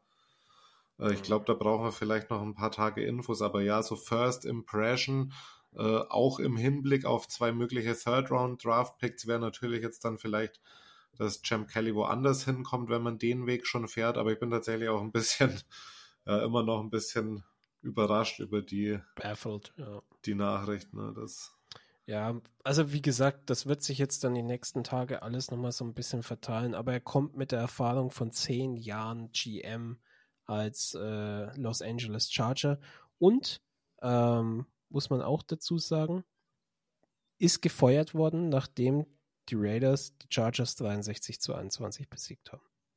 Ja. Und ist jetzt unser GM. Sag mal so, solange hier kein Brandon Staley als Head Coach rumläuft, ist mir das jetzt auch alles erstmal recht wie schlecht. Und wir gucken einfach mal, was, was da so passiert. Ne? Ja, schauen wir mal. Bin gespannt. Ähm, ich ha, ich habe jetzt, hab jetzt noch ein Highlight. Es tut mir leid. Ich bin gerade ja. auf Tom Telescos Wikipedia-Seite. Und Personal Life pass auf. Ähm, da, da, da, da, Als er noch, also ich, ich sag das jetzt auf Englisch. When he was ja. playing for the Blue Streaks football team, he was also teammates with Chris Polian and Greg Roman. The 1995 squad also included Nick Casario, London Fletcher and Josh McDaniels. Oh. Nein, es ist schon wieder so eine Quer-Connection zu dieser. Die Bloodline kommt da irgendwie immer zu viel durch, ja. Also, nee, scheiße, okay. Also die haben 1995 wohl irgendwo mal zusammen Football gespielt oder so. Ich habe keine Ahnung.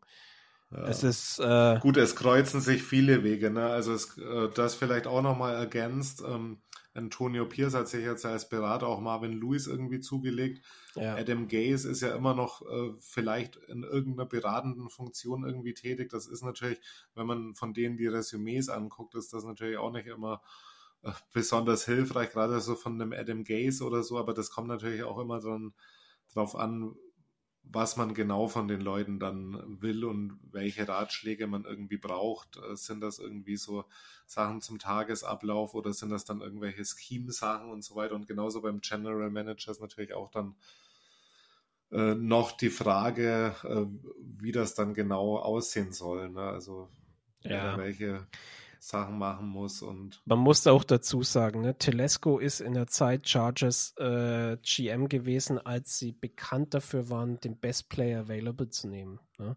Die haben Rashawn ja. Slater geholt, die haben damals äh, James geholt, Dervin James, Dervin als er James, ewig ja. weit vom Board gefallen ist. Ich glaube, ähm, das Bosa-Ding äh, war auch äh, war auch in der Zeit. Entscheidung, glaube ich. Ne? Genau, richtig. Also ich gebe ihm nicht komplett Shit, wir schauen uns jetzt einfach mal an, äh, wie die nächsten Stunden, Tage ablaufen. Und wie gesagt, und das gebe ich jetzt auch dir, mein lieber Loco, nochmal mit. Schaut gerne bei mir und uns auf Twitter und auf X vorbei, vorbei, und schaut auf dem Discord vorbei. Auf dem verdammten Discord vorbei. So ist es. Yes. Ich, ich werde es machen. Äh, bei mir ist noch so als kleine Entschuldigung an dich zum Abschluss. Ähm, ich bin einfach so in diesem Draft-Ding gerade gefangen. Also äh, das dauert halt alles so lang und wir wollen euch wirklich, Leute da draußen, wir wollen euch Hardcore-Sendungen geben. Wir wollen, dass ihr wirklich auf mindestens 200 Leute vorbereitet seid und auch wisst, was können die Raiders in Runde 5, 6 und 7 noch machen. Und das erfordert tatsächlich so ein bisschen Vorbereitungszeit. Aber ich verspreche dir hiermit hoch und heilig, ich schaue häufiger jetzt äh, rein. Ist angenommen. Beziehungsweise schreib mal was. Ich schaue ab und, ab und an auch mal rein. So, ne? Ist angenommen, Kuss. Ja. Nee, aber äh, das, das jetzt auch als abschließende Worte meinerseits und dann äh, gehst du dann auch weiter zu deinem Teil mit dem Raider of the Year. Ähm, möchte ich einfach nur mal wieder Danke sagen. Es waren mal wieder sehr unterhaltsame dreieinhalb, vier Stunden, je nachdem, wie du es am Ende zusammenschneidest. ähm, hat wieder sehr viel Spaß gemacht und ja, ich habe es am Anfang schon gesagt, ich werde jetzt die nächsten Wochen ähnlich wie du wenig Leben haben. Das wird relativ viel in den Draft, in die Vorbereitung gehen. Es wird krank, was ihr dann erfahren werdet und an Content bekommen werdet.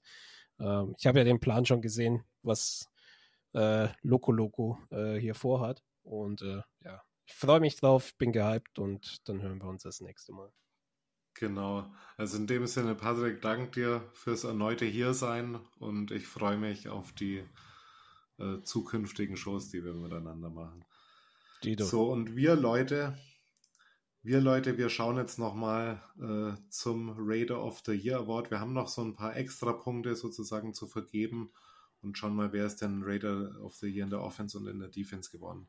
Äh, dazu ein ganz kleiner musikalischer Cut und wir beenden unsere Aufnahme hier an der Stelle erstmal. Tschüss. Ja, Raider Nation, das war jetzt ein Marathon mal wieder. Ich hoffe, wir überlasten euch da nicht.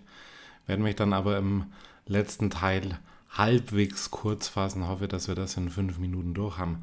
Also Leute, hier im letzten Teil nochmal die Wahl zum Raider of the Year für die Offense und für die Defense. Und da habt ihr während der Saison immer mal wieder auf Twitter äh, bei den Wahlen mitgemacht zum Raider of the Week. Da standen dann meistens drei bis vier Kandidaten zur Auswahl. Ihr konntet hier und da auch selber eure Vorschläge natürlich mit einschicken. Das ist alles berücksichtigt worden und wir haben äh, am Ende des Jahres ein Ergebnis. Tatsächlich ist mit in die Wertung ist nicht das Spiel in Week 14 gegen die ähm, Vikings mit eingeflossen, aber wir haben trotzdem so ein äh, ja, relativ eindeutiges Ergebnisbild und das spricht auch so ein bisschen Bände, denn es orientiert sich schon so ein bisschen an dem, was wir jetzt auch in der Review schon mal durchgenommen haben. Und ich gebe euch da hier die Resultate, aber davor wollen wir diese Competition zwischen diesen einzelnen äh, Wahlen äh, in den Wochen ähm, dann noch ein bisschen verfeinern, noch ein bisschen anheizen. Ich habe noch ein paar Zusatzkategorien vergeben und da stelle ich euch die Spieler schnell vor, die ich da ausgewählt habe. Und da haben wir da den Surprise Player of the Year. Da habe ich einen Punkt hier für die Offense für Trey Tucker tatsächlich gegeben. Für die Defense habe ich das Jack Jones gegeben, ganz spät mit reingekommen dann trotzdem so eine krasse Leistung. Das war wirklich eine Überraschung. Der Breakout Player of the Year ist bei mir hier in der Offense Samir White. Wir haben da nicht wirklich, wenn wir mal das mal so aufdröseln, haben wir da nicht wirklich einen Breakout Player. Entweder äh, die Leute haben so ein bisschen in die Kleinen gehabt oder äh, die Leute haben eine konstante Leistung gezeigt im Gegensatz zum Vorjahr, wenn wir da beispielsweise Dylan Parham nehmen. Also so einen wirklichen Breakout gab es nicht. Man hätte vielleicht auch Thea Manford nennen können. Ich habe hier Samir White genommen, ganz einfach, weil er uns durch die letzten Wochen hier geführt hat, als Josh Jacobs verletzt war. Und für die Defense habe ich hier Amik Robertson genommen. Best Single Game Performance geht an Devante Adams. Ich glaube, das äh, habe gerade ähm, die Zahlen nicht vor mir. Das war dieser äh, Tag mit den 142 äh, Yards und den zwei Touchdowns waren es, glaube ich, sogar. Ähm, zur Saisonmitte, ich glaube, weiß nicht, da war vielleicht McDump-Ass noch da. Ihr müsst das mal nachkontrollieren. Auf jeden Fall Best Single Game Performance für die Offense war hier bei mir der Adams. Für die Defense natürlich könnt ihr euch aussuchen, gegen wen ein Spiel von Max Crosby. Er bekommt hier einen weiteren Punkt. Weitere Punkte werden verteilt. Most Improved Player, da habe ich jetzt hier Ter Manford für die Offense genommen. Für die Defense tatsächlich Robert Spillane. Und Best Raiders Rookie habe ich für die Offense noch einen Punkt an Trey Turner verteilt. Und einen natürlich an Aiden O'Connell. Für die Defense, ja, da haben wir viele Enttäuschungen gesehen. Da habe ich den Punkt dann tatsächlich an Tyree Wilson gegeben. Es gab auch noch Honor Honorable Mentions, also Spiele, die häufig in der Auswahl zum Rookie of the Week waren, aber in der jeweiligen Woche dann eben nicht gewannen. Da geht ein Zusatzpunkt noch für die Offense raus an Jacoby Myers und für die Defense gehen Punkte raus an Amik Robertson, Robert Spillane und Trevon Merrick. Und das führt uns dann zu einem Gesamtbild und zu einem Endresultat für die Offense. Und das kommt tatsächlich ein bisschen überraschend. Äh, aber das war dann wohl so die Auslese der einzelnen Wochen, die da den Unterschied gemacht haben. Haben mit äh, fünf Stimmen insgesamt Josh Jacobs an Nummer 1 vor äh, Davante Adams mit vier Stimmen an drei und Jacoby Myers mit drei Stimmen an drei. Dann haben wir hier noch relativ äh, viele Spieler mit zwei Punkten, beispielsweise Trey Tucker, Samir White, äh, Aiden O'Connell oder Colton Miller auch. Ähm, und noch ein paar Spieler mit äh, einer Wahl, beispielsweise Michael Mayer, Greg Van Roten oder Thea Manford der dann hier diesen Extrapunkt dann eben noch bekommen hat. Für die Defense haben wir natürlich, da ist gar nichts angebrannt, hier mit sieben Punkten, hätte auch deutlich mehr sein können. Er hat aber jetzt auch keinen Zusatzpunkt bekommen, sagen wir es mal so. Ich habe die, bei der Defense habe ich so ein kleines bisschen aufgefrischt, das Ganze. Äh, Max Crosby mit sieben Stimmen an Nummer 1 vor Robert Spillane mit fünf Stimmen an Nummer 2 und dann teilen sich Rang 3 mit jeweils zwei Stimmen Nate Hobbs, Jack Jones, Amik Robertson und Malcolm Coons und sogar Tyree Wilson ist da mit zwei Stimmen nochmal reingeschlittert. Äh, weiterer, der noch dabei war, war Trevon Merrick. Äh, dem könnte ich theoretisch jetzt auch noch so einen Zusatzpunkt geben. Äh, aber ich glaube, so die Gesamtwahl spricht doch eindeutige Bände. Hier bei der Defense Max Crosby vor Robert Spillane und Hobbs Jones, Robertson, Coons, Wilson, das ist alles repräsentativ. Ähm, bei Josh Jacobs ja, hätte immer noch da war, da waren der Adams sein können, hätte auch Colton Miller sein können, hätte auch Jacoby Meyer sich das Ganze verdient gehabt. Äh, da waren die Performances natürlich nicht so stark wie in der Defense. Also hier Raider of the Year für die Offense, Josh Jacobs. Wir schauen auf seinen weiteren Werdegang und für die Defense Max Crosby. Okay, und mit diesen Worten, Leute, möchte ich diese Folge heute abschließen. Äh, wirklich Respekt an all die, die es bis zum Ende gehört haben. An den Rest der draußen, äh, da draußen, der vielleicht einen Mittelteil nicht äh, zu, beim Mittelteil nicht zugehört hat. Euch auch nochmal die Aufforderung, schickt das Ding raus, Leute. Wir haben uns so viel Mühe gegeben. Vier Stunden. Auch nochmal Grüße und Respekt an meinen Kollegen Patrick und wir werden euch weiter mit Content versorgen. Und das war's für diese Woche. Das war's mit Loco Football 67. Leute, hört in zwei Wochen rein. 7.2. sehen wir uns wieder zum NFL Draft zur ersten Preview-Folge, ehe wir dann ab Mitte Februar alle Positions abarbeiten. Also, take care, Leute. Passt auf euch auf und nicht vergessen, Leute, immer just win, baby. Silver and Black bleiben hier hinter den Ohrwatscheln. Haut rein. Ciao.